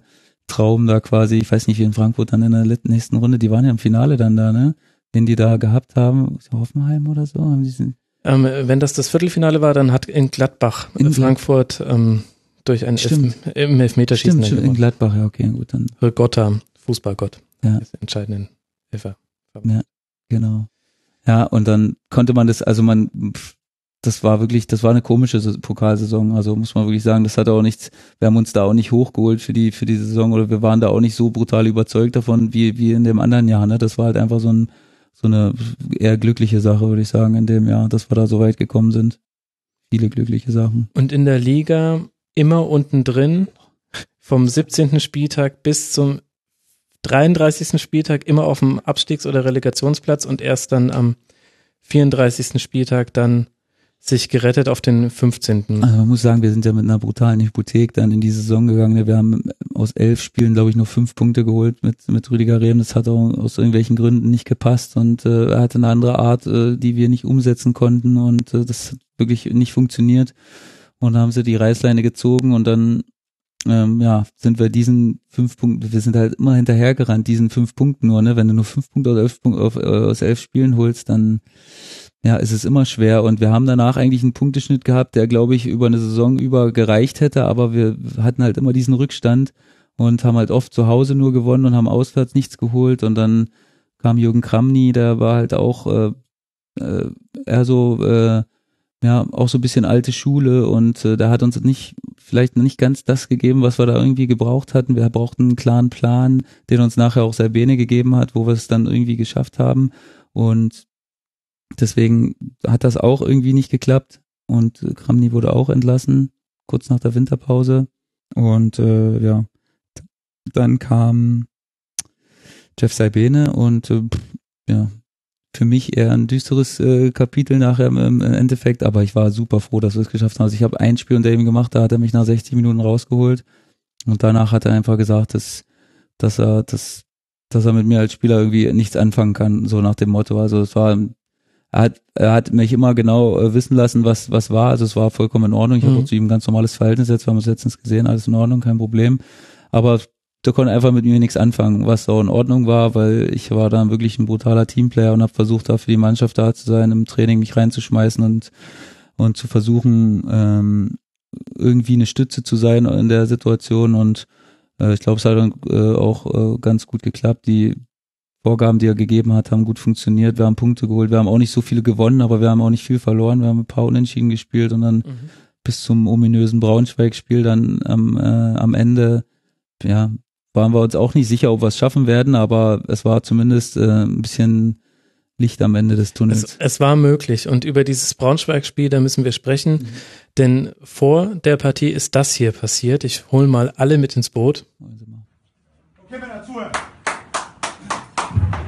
25.000 sind da draußen und warten darauf, dass ihr gleich explodiert. 25.000! Wir beten zu Gott, dass ihr gleich Gas gibt, dass ihr Feuerwerk abfackelt. Aber ein Punkt ist mir noch viel, viel wichtiger, Männer. Wenn ihr nach Hause geht, könnt ihr den ganzen Müll bei euren Frauen, bei euren Kindern, bei euren Freundinnen abladen. Alles, alles, was hier passiert, könnt ihr zu Hause abladen. Und die sind immer für euch da. Immer, immer, jeden Tag sind die zu Hause. Und heute sitzt ihr auf der Tribüne und beten genauso zu Gott wie die anderen auch, dass ihr heute ein Feuerwerk abfackelt. Und deswegen ist Katrin drin und nimmt das im Video auf. Weil sie das jetzt gleich vor dem Spiel euren Frauen schickt. Und ihr müsst mir jetzt ein Versprechen hier leisten, ableisten, dass ihr für eure Familie alles gebt, alles gebt, in den 90 Minuten, für eure Familie, für eure Kinder, werdet ihr jetzt da draußen ackern, von Anfang bis zum Ende. Und wir werden das Spiel gewinnen. Versprecht ihr mir das? Ja!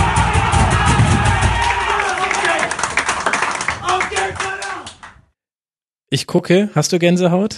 Ja, also ich ich habe es schon so oft danach wieder gehört, weil meine Tochter, wenn sie mal mein Handy in der Hand hat, das auch gerne mal anhört, weil sie irgendwie mich immer fragt, ob der Mann sauer war oder so. Ich habe es schon zu oft gehört, aber ich habe also also ich habe äh, nur gute nur gute Erinnerungen daran auf jeden Fall. Wie oft funktioniert sowas? Also bei Rumpi relativ oft, weil es war Echt? erstens nicht seine, äh, es war, ich würde nicht mal sagen, dass seine beste Ansprache war. Er hat wirklich ein brutales Talent dafür, dich zu pushen vorm Spiel, ne? Und äh, mit so Geschichten aus dem Leben, die er so aufgesaugt hat. Manchmal war es auf der, hat er was erzählt von der Fahrt zum Stadion, was er, was er irgendwie gesehen hat und was er umgemünzt hat in so eine Motivationsrede. Und ähm, er ist wirklich ein er kann es richtig gut, muss ich sagen, wirklich. Er hat genau gewusst, äh, wo er dich immer packen musste oder wo er uns packen musste, dass er uns da quasi ein bisschen am Ehrgefühl gepackt hat, ne, für die Familie alles zu geben in dem Moment. Und ähm, wie, es funktioniert nicht jeden Spieltag auf keinen Fall, das kannst du nicht machen, ne? aber er hat schon, ich möchte sagen, so drei, vier solche Ansprachen hat er schon, hat er schon gemacht, wo wo ähm, ja, wo es wo es nachher ähnlich war, aber es war natürlich dann passend, dass wir noch 6-0 gewonnen haben dazu. Ne? Das gegen war den Tabellenzweiten. Gegen den Tabellenzweiten. die sind äh, deswegen letztlich in der Relegation dann gegen Wolfsburg gelandet. Ja, genau. Was ich mich da immer frage, ist, mich nimmt das auch mit. Also ich glaube, dieses Video lässt niemanden kalt, deswegen verbreitet es sich ja auch so weit. Und es ist auch so eine witzige, Mischung aus Sparta, wir sind Sparta und ähm, die Katrin zeigt es gleich euren Freundinnen bei WhatsApp. Das mhm. ist, da kommt noch so ein multimedialer Faktor rein, den ich irgendwie ganz, ganz interessant finde. Aber trotzdem ist es ja so, du bist in dem Moment dann auf 180, ähm, alle jubeln sich zu. Und dann gehst du aus der Kabine raus und ja, super motiviert im Gang und dann läuft der Schiedsrichter aufs Feld und alle, ja, wir machen das und dann ja erst nochmal die Kapitäne, ähm, Spielfeldwahl, Schiedsrichter guckt nochmal auf die Uhr. Geht da nicht auch dieses Adrenalin, diese Motivationskurve sehr schnell wieder runter oder trägt sich das tatsächlich bis zum Anpfiff? Das ist richtig schon. Also wenn es gut gemacht ist, so wie bei ihm jetzt, äh, dann trägt sie das schon bis zum Anpfiff mit rein. Also du kannst dann, du machst ja dann nochmal einen Kreis äh, vor der Mannschaft, äh, vor, vor dem Anpfiff quasi und dann haben die Jungs, ich war jetzt, ich habe ja auf der Bank gesessen, deswegen kann ich nicht genau sagen, aber das pusht dich schon. Also ich, also bei ihm, wenn er das gemacht hat, war ich immer, war ich immer Feuer und Flamme. Es kann auch sein, dass Spieler davon nicht angesprochen werden, ne? dass du mhm. Spieler damit nicht kriegst mit so einer Rede, aber mich hat er damit immer äh, gepackt und äh, viele andere auch und deswegen hat das auch, es ist ja auch was, was nicht so alltäglich ist, ne, dass der Co-Trainer das überhaupt machen darf, quasi, dass der Mhm. Trainer zulässt, dass der Co-Trainer so eine Motivations, äh, so eine Motivationsrede hält, ne, weil ja das Trainer dann schon immer denken, dass das so ein bisschen ja, Autoritätsverlust nachher Mhm. ist, ne, wenn man den Co-Trainer das machen lässt, aber muss man äh, dem Jeff Sabin auch hoch anrechnen, dass er sich da zurückgenommen hat, weil er einfach auch nicht der Typ ist dafür, ne, weil er eher ein ruhiger Typ ist, ein analytischer Typ ist. Und ähm, ja, hätte wahrscheinlich nicht jeder Trainer so gemacht, denke ich, dass er das überhaupt zugelassen hätte, aber Rumpi hat ein super Talent dafür und deswegen glaube ich, dass er auch mal ein ganz guter Trainer werden wird. Also das kann man wohl sagen, wenn ich mal irgendjemanden verpflichte, dass er Werbung für den Rasenfunk macht, dann werde ich bei ihm anrufen, er soll mir mal, soll mir da mal einen Jingle einsprechen und dann hört ganz Deutschland den Rasenfunk entweder aus Angst oder aus Motivation. Ja, ich weiß es gibt ja da sogar eine, die haben ja sogar eine Werbung draus gemacht. Ne? Ich weiß nicht, ob du Nee, es gesehen hast. Bei Sky läuft es ja, ist ja, will ja keine Schleichwerbung machen, aber für für den für den Sponsor für für Alpecin quasi gibt es jetzt ein so, Andenken okay. daran. Muss mal gucken. Auf Sky läuft das äh, Hat bei er den Professor den Dr. Spielen. Klenk abgelöst? In Nee, der das, Tat. das war nicht der, das hat dann der Physio gemacht quasi, aber es ist Okay. an die Rede angelehnt. Also da haben sie da so Okay. eine ganz coole, ganz coole Werbung gemacht. Muss man angucken, das ist echt nicht schlecht gemacht, muss ich sagen, musste ich auch schmunzeln. Okay, und jetzt sind wir im Hier und Jetzt angekommen, nämlich bei den äh, Würzburger Kickers. Äh, Wie kam es, dass du zu Würzburg gewechselt bist? Und tja, jetzt sind wir, jetzt sind wir im Aktuellen. Jetzt bin ich mal gespannt, wie viele Phrasen du eigentlich triffst, wenn man, Ja. wenn es nicht um die Retrospektive geht. ja. Wie kam es denn erstmal, dass du hierher gewechselt bist?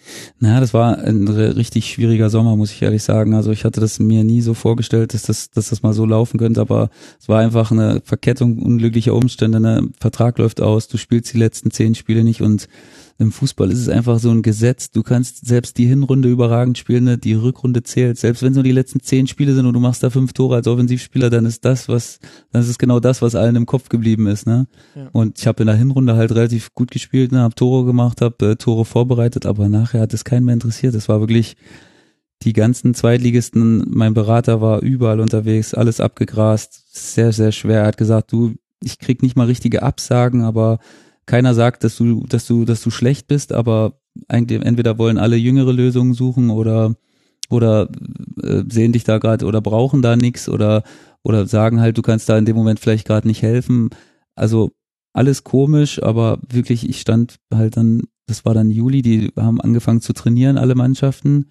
Und ähm, ich habe mich dann halt äh, versucht, selbst fit zu halten. Ne? Also es war eine bisschen komische Situation. Ich muss damit auch erst ein bisschen klarkommen. Aber ich war eigentlich immer hoffnungsvoll, dass es, dass sich das Karussell noch weiter dreht und was es ja im Endeffekt auch hat. Aber ähm, ja, ich wollte eigentlich immer, mein Traum war immer noch mal im Ausland zu spielen und äh, wollte das auch äh, unbedingt, wollte das auch unbedingt verwirklichen, aber hat leider nicht so geklappt. Amerika Ja, wäre bist dann nach Bayern gewesen. gekommen. Das ist ja, Ja, das ist ja schon fast Ausland, genau. Ähm, ja, wollte unbedingt nach Amerika, das hat leider nicht geklappt. Das äh, war kurz, das war zumindest schon mal, da gab es schon mal konkrete Gespräche, mhm. aber das hat dann leider nicht geklappt, weil die Mannschaft dann, um die es ging, da hat dann noch mal so einen Siegeszug äh, gestartet und da hat sich das erledigt gehabt mit Spieler verpflichten.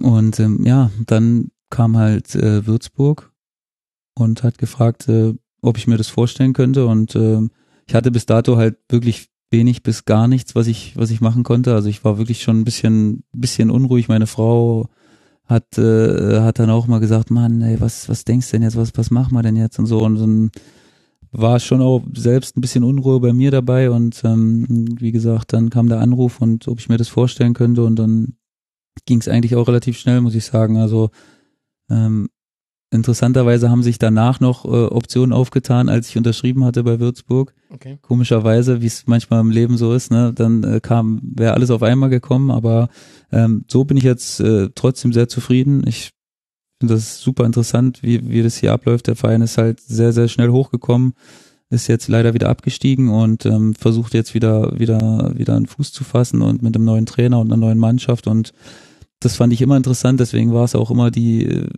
äh, das Ding, dass ich in die dritte Liga gegangen bin, wenn es eine, so Neuanfänge waren, weil ich da auch ganz gut mithelfen kann, weil ich da mittlerweile auch einen gewissen Erfahrungsschatz habe.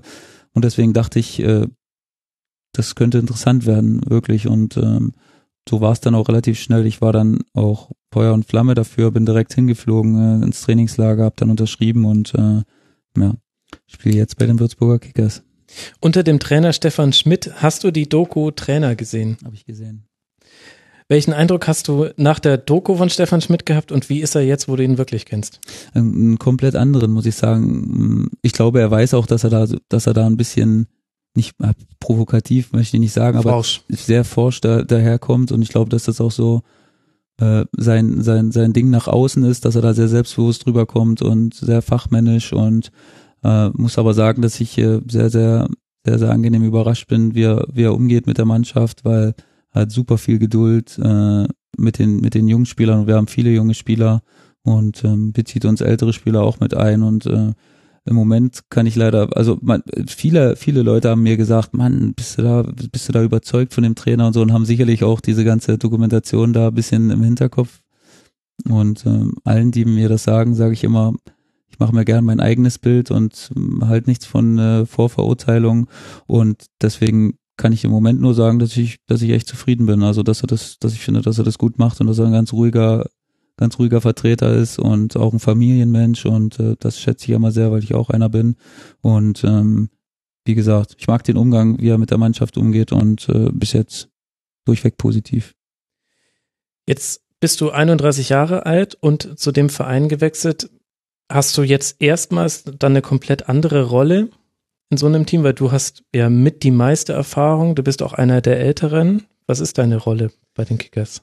Naja, also man merkt schon, dass es jetzt nochmal was anderes als Bielefeld ist. Ne? Bielefeld stand ich so in der Blüte meiner Zeit quasi damit 28 und äh, ähm, ja, war dann eher schon, sollte schon ein wichtiger Spieler sein, aber jetzt noch nicht so einer wie jetzt, weil jetzt hat man mich wirklich geholt, weil man, weil man davon überzeugt ist, dass ich da quasi einer der Hauptakteure sein kann, der, der hier den äh, eventuellen Wiederaufstieg oder der eine gute Rolle in der Saison spielen soll und der das bewerkstelligen soll. Und das ist schon nochmal was anderes jetzt auf jeden Fall. Ne? Also man merkt schon, dass die, dass die Leute hier sehr viel verlangen von mir und ähm, dem will ich auch gerecht werden, was, was natürlich nicht immer, nicht immer einfach ist, aber was ist schon einfach und ähm, ich habe mir das ausgesucht und deswegen ist auch wirklich eine riesen Herausforderung, muss ich ehrlich sagen, weil wir jetzt auch nicht so gut gestartet sind und erst so langsam in die Pushen kommen jetzt. Und ähm, ich hoffe, dass ich, dass ich da noch den, den Teil dazu beitragen kann, den alle von mir verlangen, aber ähm, ich nehme die Herausforderung gerne an und bin auch einer, der, der sich nicht scheut, die Verantwortung zu übernehmen. Und deswegen bin ich mal gespannt, wo uns die Saison noch hinführen wird. Und was ist Würzburg für ein Fußballstandort verglichen mit Bielefeld, Dresden, Paderborn, Cottbus? Hm, kann man, kann man wenig mit den vorigen Stationen vergleichen. Ich glaube, dass das hier äh, relativ schnell gegangen ist, vielleicht zu schnell gegangen ist, dieser Sprung in den, in den bezahlten Fußball jetzt wieder von der Regionalliga in die zweite Liga innerhalb von zwei Jahren und jetzt wieder zurück. Die Infrastruktur ist noch nicht so, dass man, dass man unbedingt sagen kann, das ist alles so, wie es sein müsste. Ne? Das hängt noch ein bisschen hinterher. Und ähm, ja, dementsprechend ist, glaube die Erwartungshaltung gerade relativ hoch auch wieder, dass wir es, dass wir es schaffen, aber ähm, ja, da muss man ein bisschen differenzieren. Wir müssen gucken, wir hatten jetzt auch 16 neue Spieler und mhm. ähm, das ist, das ist nicht so einfach. Das klappt, ist natürlich schön, wenn es klappt von Anfang an, aber es ist keine Garantie dafür, wenn du 16 gute Spieler holst, dass die auch zusammen funktionieren. Ne? Das muss man sich erarbeiten, da muss man im Training sowohl auf dem Platz als auch neben dem Platz dann viel arbeiten und viel sprechen und auch ja, sich zusammenraufen und das hört sich immer so plakativ an, aber es ist halt wirklich so, ne, so, das musst du dir auch erarbeiten, so ein Zusammenhalt in der Mannschaft und das, der existiert nicht von alleine, sondern das muss man sich über Spiele erarbeiten und über gemeinsame Aktionen, die man macht und deswegen ist das ein Prozess und der läuft bei uns noch und der hat bis jetzt noch nicht so geklappt, wie wir es uns vorgestellt haben, aber ich hoffe, dass, dass wir das noch hinkriegen. Wie ist der Medienstandort Würzburg? Hat man hier mehr Ruhe, um zu trainieren und sich vorzubereiten als ja. in anderen Städten? Ja, würde ich schon sagen, viel mehr Ruhe. Also ich, es gibt nur eine Zeitung hier, die berichtet, die Bild ist komplett raus in der dritten Liga zumindest jetzt und gibt nur die Mainpost. Und das ist dann schon überschaubar. Also ich möchte mal sagen, hier hat man schon, hier hat man schon seine Ruhe. Äh, und ähm, nichtsdestotrotz merkt man trotzdem, dass, dass die, dass die Leute gern wieder äh, sehen würden, dass man, dass man oft, dass man äh, oben mitspielt oder dass man, dass man wieder an die Tür klopft zum ja. zur zweiten Liga. Aber ähm, ich bin auch noch dabei, mir das genau anzuschauen hier. Also ich habe mir da noch kein äh, komplettes Bild gemacht und äh, ja, deswegen ist das noch ein Prozess, der noch nicht abgeschlossen ist. Und bist du jetzt dann jemand, der auch für die Medienvertreter der erste Ansprechpartner ist? Nee, einer früher hat, man, früher hat man in Dresden zum Beispiel gab es mal so Stimmen, die mir das mal so ein bisschen vorgeworfen haben, damals, dass ich mich vor jede Kamera gedrängt hätte, aber es war einfach aus dem Problem geschuldet in Dresden, dass wir viele ausländische Spieler hatten, wenige Deutsch konnten und es waren nur zwei, drei Deutsche waren, die, die man immer vor die Kamera stellen konnte. Und in Dresden war natürlich die Nachfrage nach Interviews viel, viel größer als woanders und dementsprechend war ich da häufiger zu sehen, was mir jetzt selber auch nicht manchmal so recht war, aber äh, man hat bei uns damals in Dresden gesagt, wenn jemand fragt, dann geht ihr da auch hin und sagt nicht nein, das macht man nicht. Und das war damals die Ansage und deswegen war das auch so. Und wenn ich hier gefragt werde, dann, dann sage ich meine Meinung dazu und sage die auch offen. Und wenn nicht, dann bin ich kom komplett entspannt damit. Und äh, die wichtige Arbeit äh, ist sowieso die, die man auf dem Platz und im Hintergrund macht und nicht die, die man da vor der Kamera macht. Und deswegen bin ich da wirklich äh, viel, viel erfahrener und viel gelassener geworden, weil, wie gesagt, das kann, du kannst alles erzählen vor Mikrofon und alles schön reden, aber äh, wirklich wichtig ist das, was da intern passiert und äh, das kriegen natürlich dann nachher nicht alle mit, aber das ist ja auch egal, weil du, es geht nur um den Erfolg der Mannschaft quasi und deswegen ist man, ist da einem da jedes Mittel recht. Mir ist aufgefallen, dass du eine bestimmte Körperhaltung hast, immer wenn du Interviews führst, nämlich sehr zurückgenommen, die Hände hinterm, hinterm Körper verschränkt und nicht, nicht zurückhaltend, aber kommt eher äh, höflich und offen drüber, aber du bist auch sehr, sehr ruhig in Interviews. Machst du das bewusst oder ist das unbewusst? Ja, nee, ich versuche ich versuch schon ruhig zu bleiben, weil ich nach dem Spiel fällt es manchmal sehr schwer, eine genaue Analyse mhm. zu, zu tätigen und so, vor allen Dingen in, dem, in der Hitze des Gefechts so nach dem Spiel, vor allen Dingen, wenn es ein aufreibendes Spiel war. Und ich versuche halt immer ruhig zu bleiben, um dann so sachlich wie möglich versuchen, das Spiel zu analysieren. Wenn jemand mich fragt, dann sage ich halt auch genau, wie es war ne, oder wie ich es empfunden habe.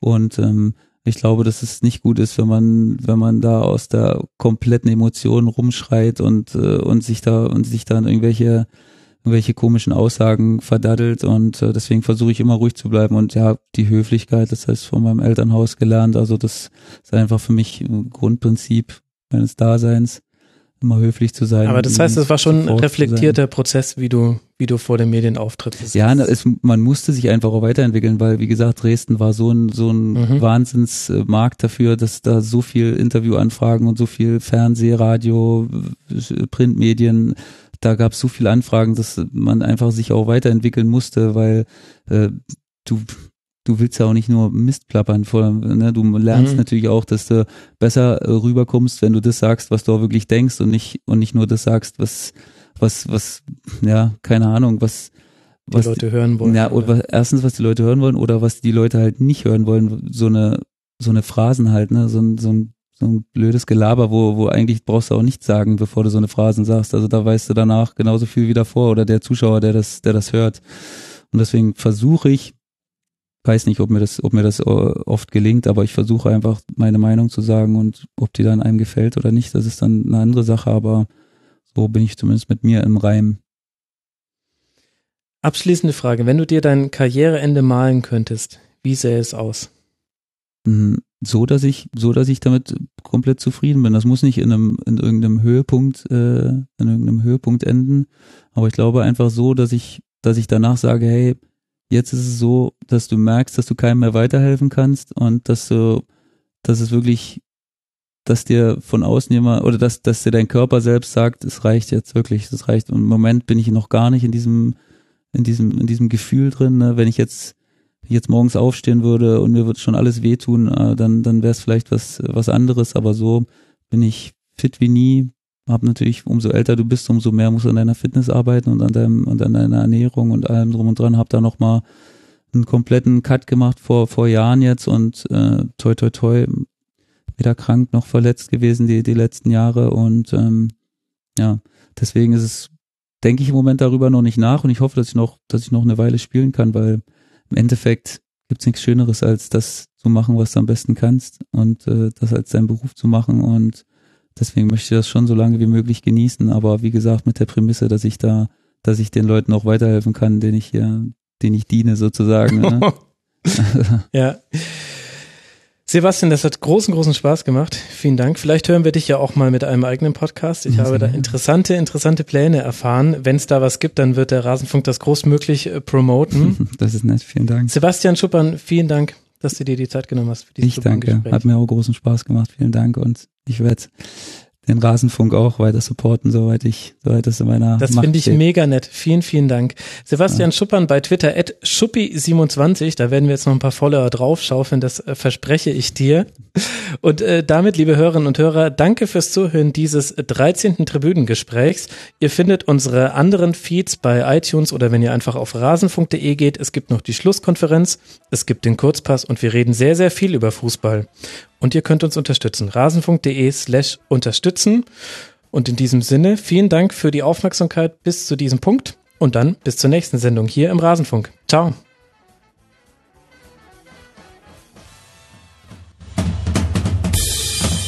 Das war das Rasenfunk-Tribünengespräch. Wir gehen nun zurück in die angeschlossenen Funkhäuser.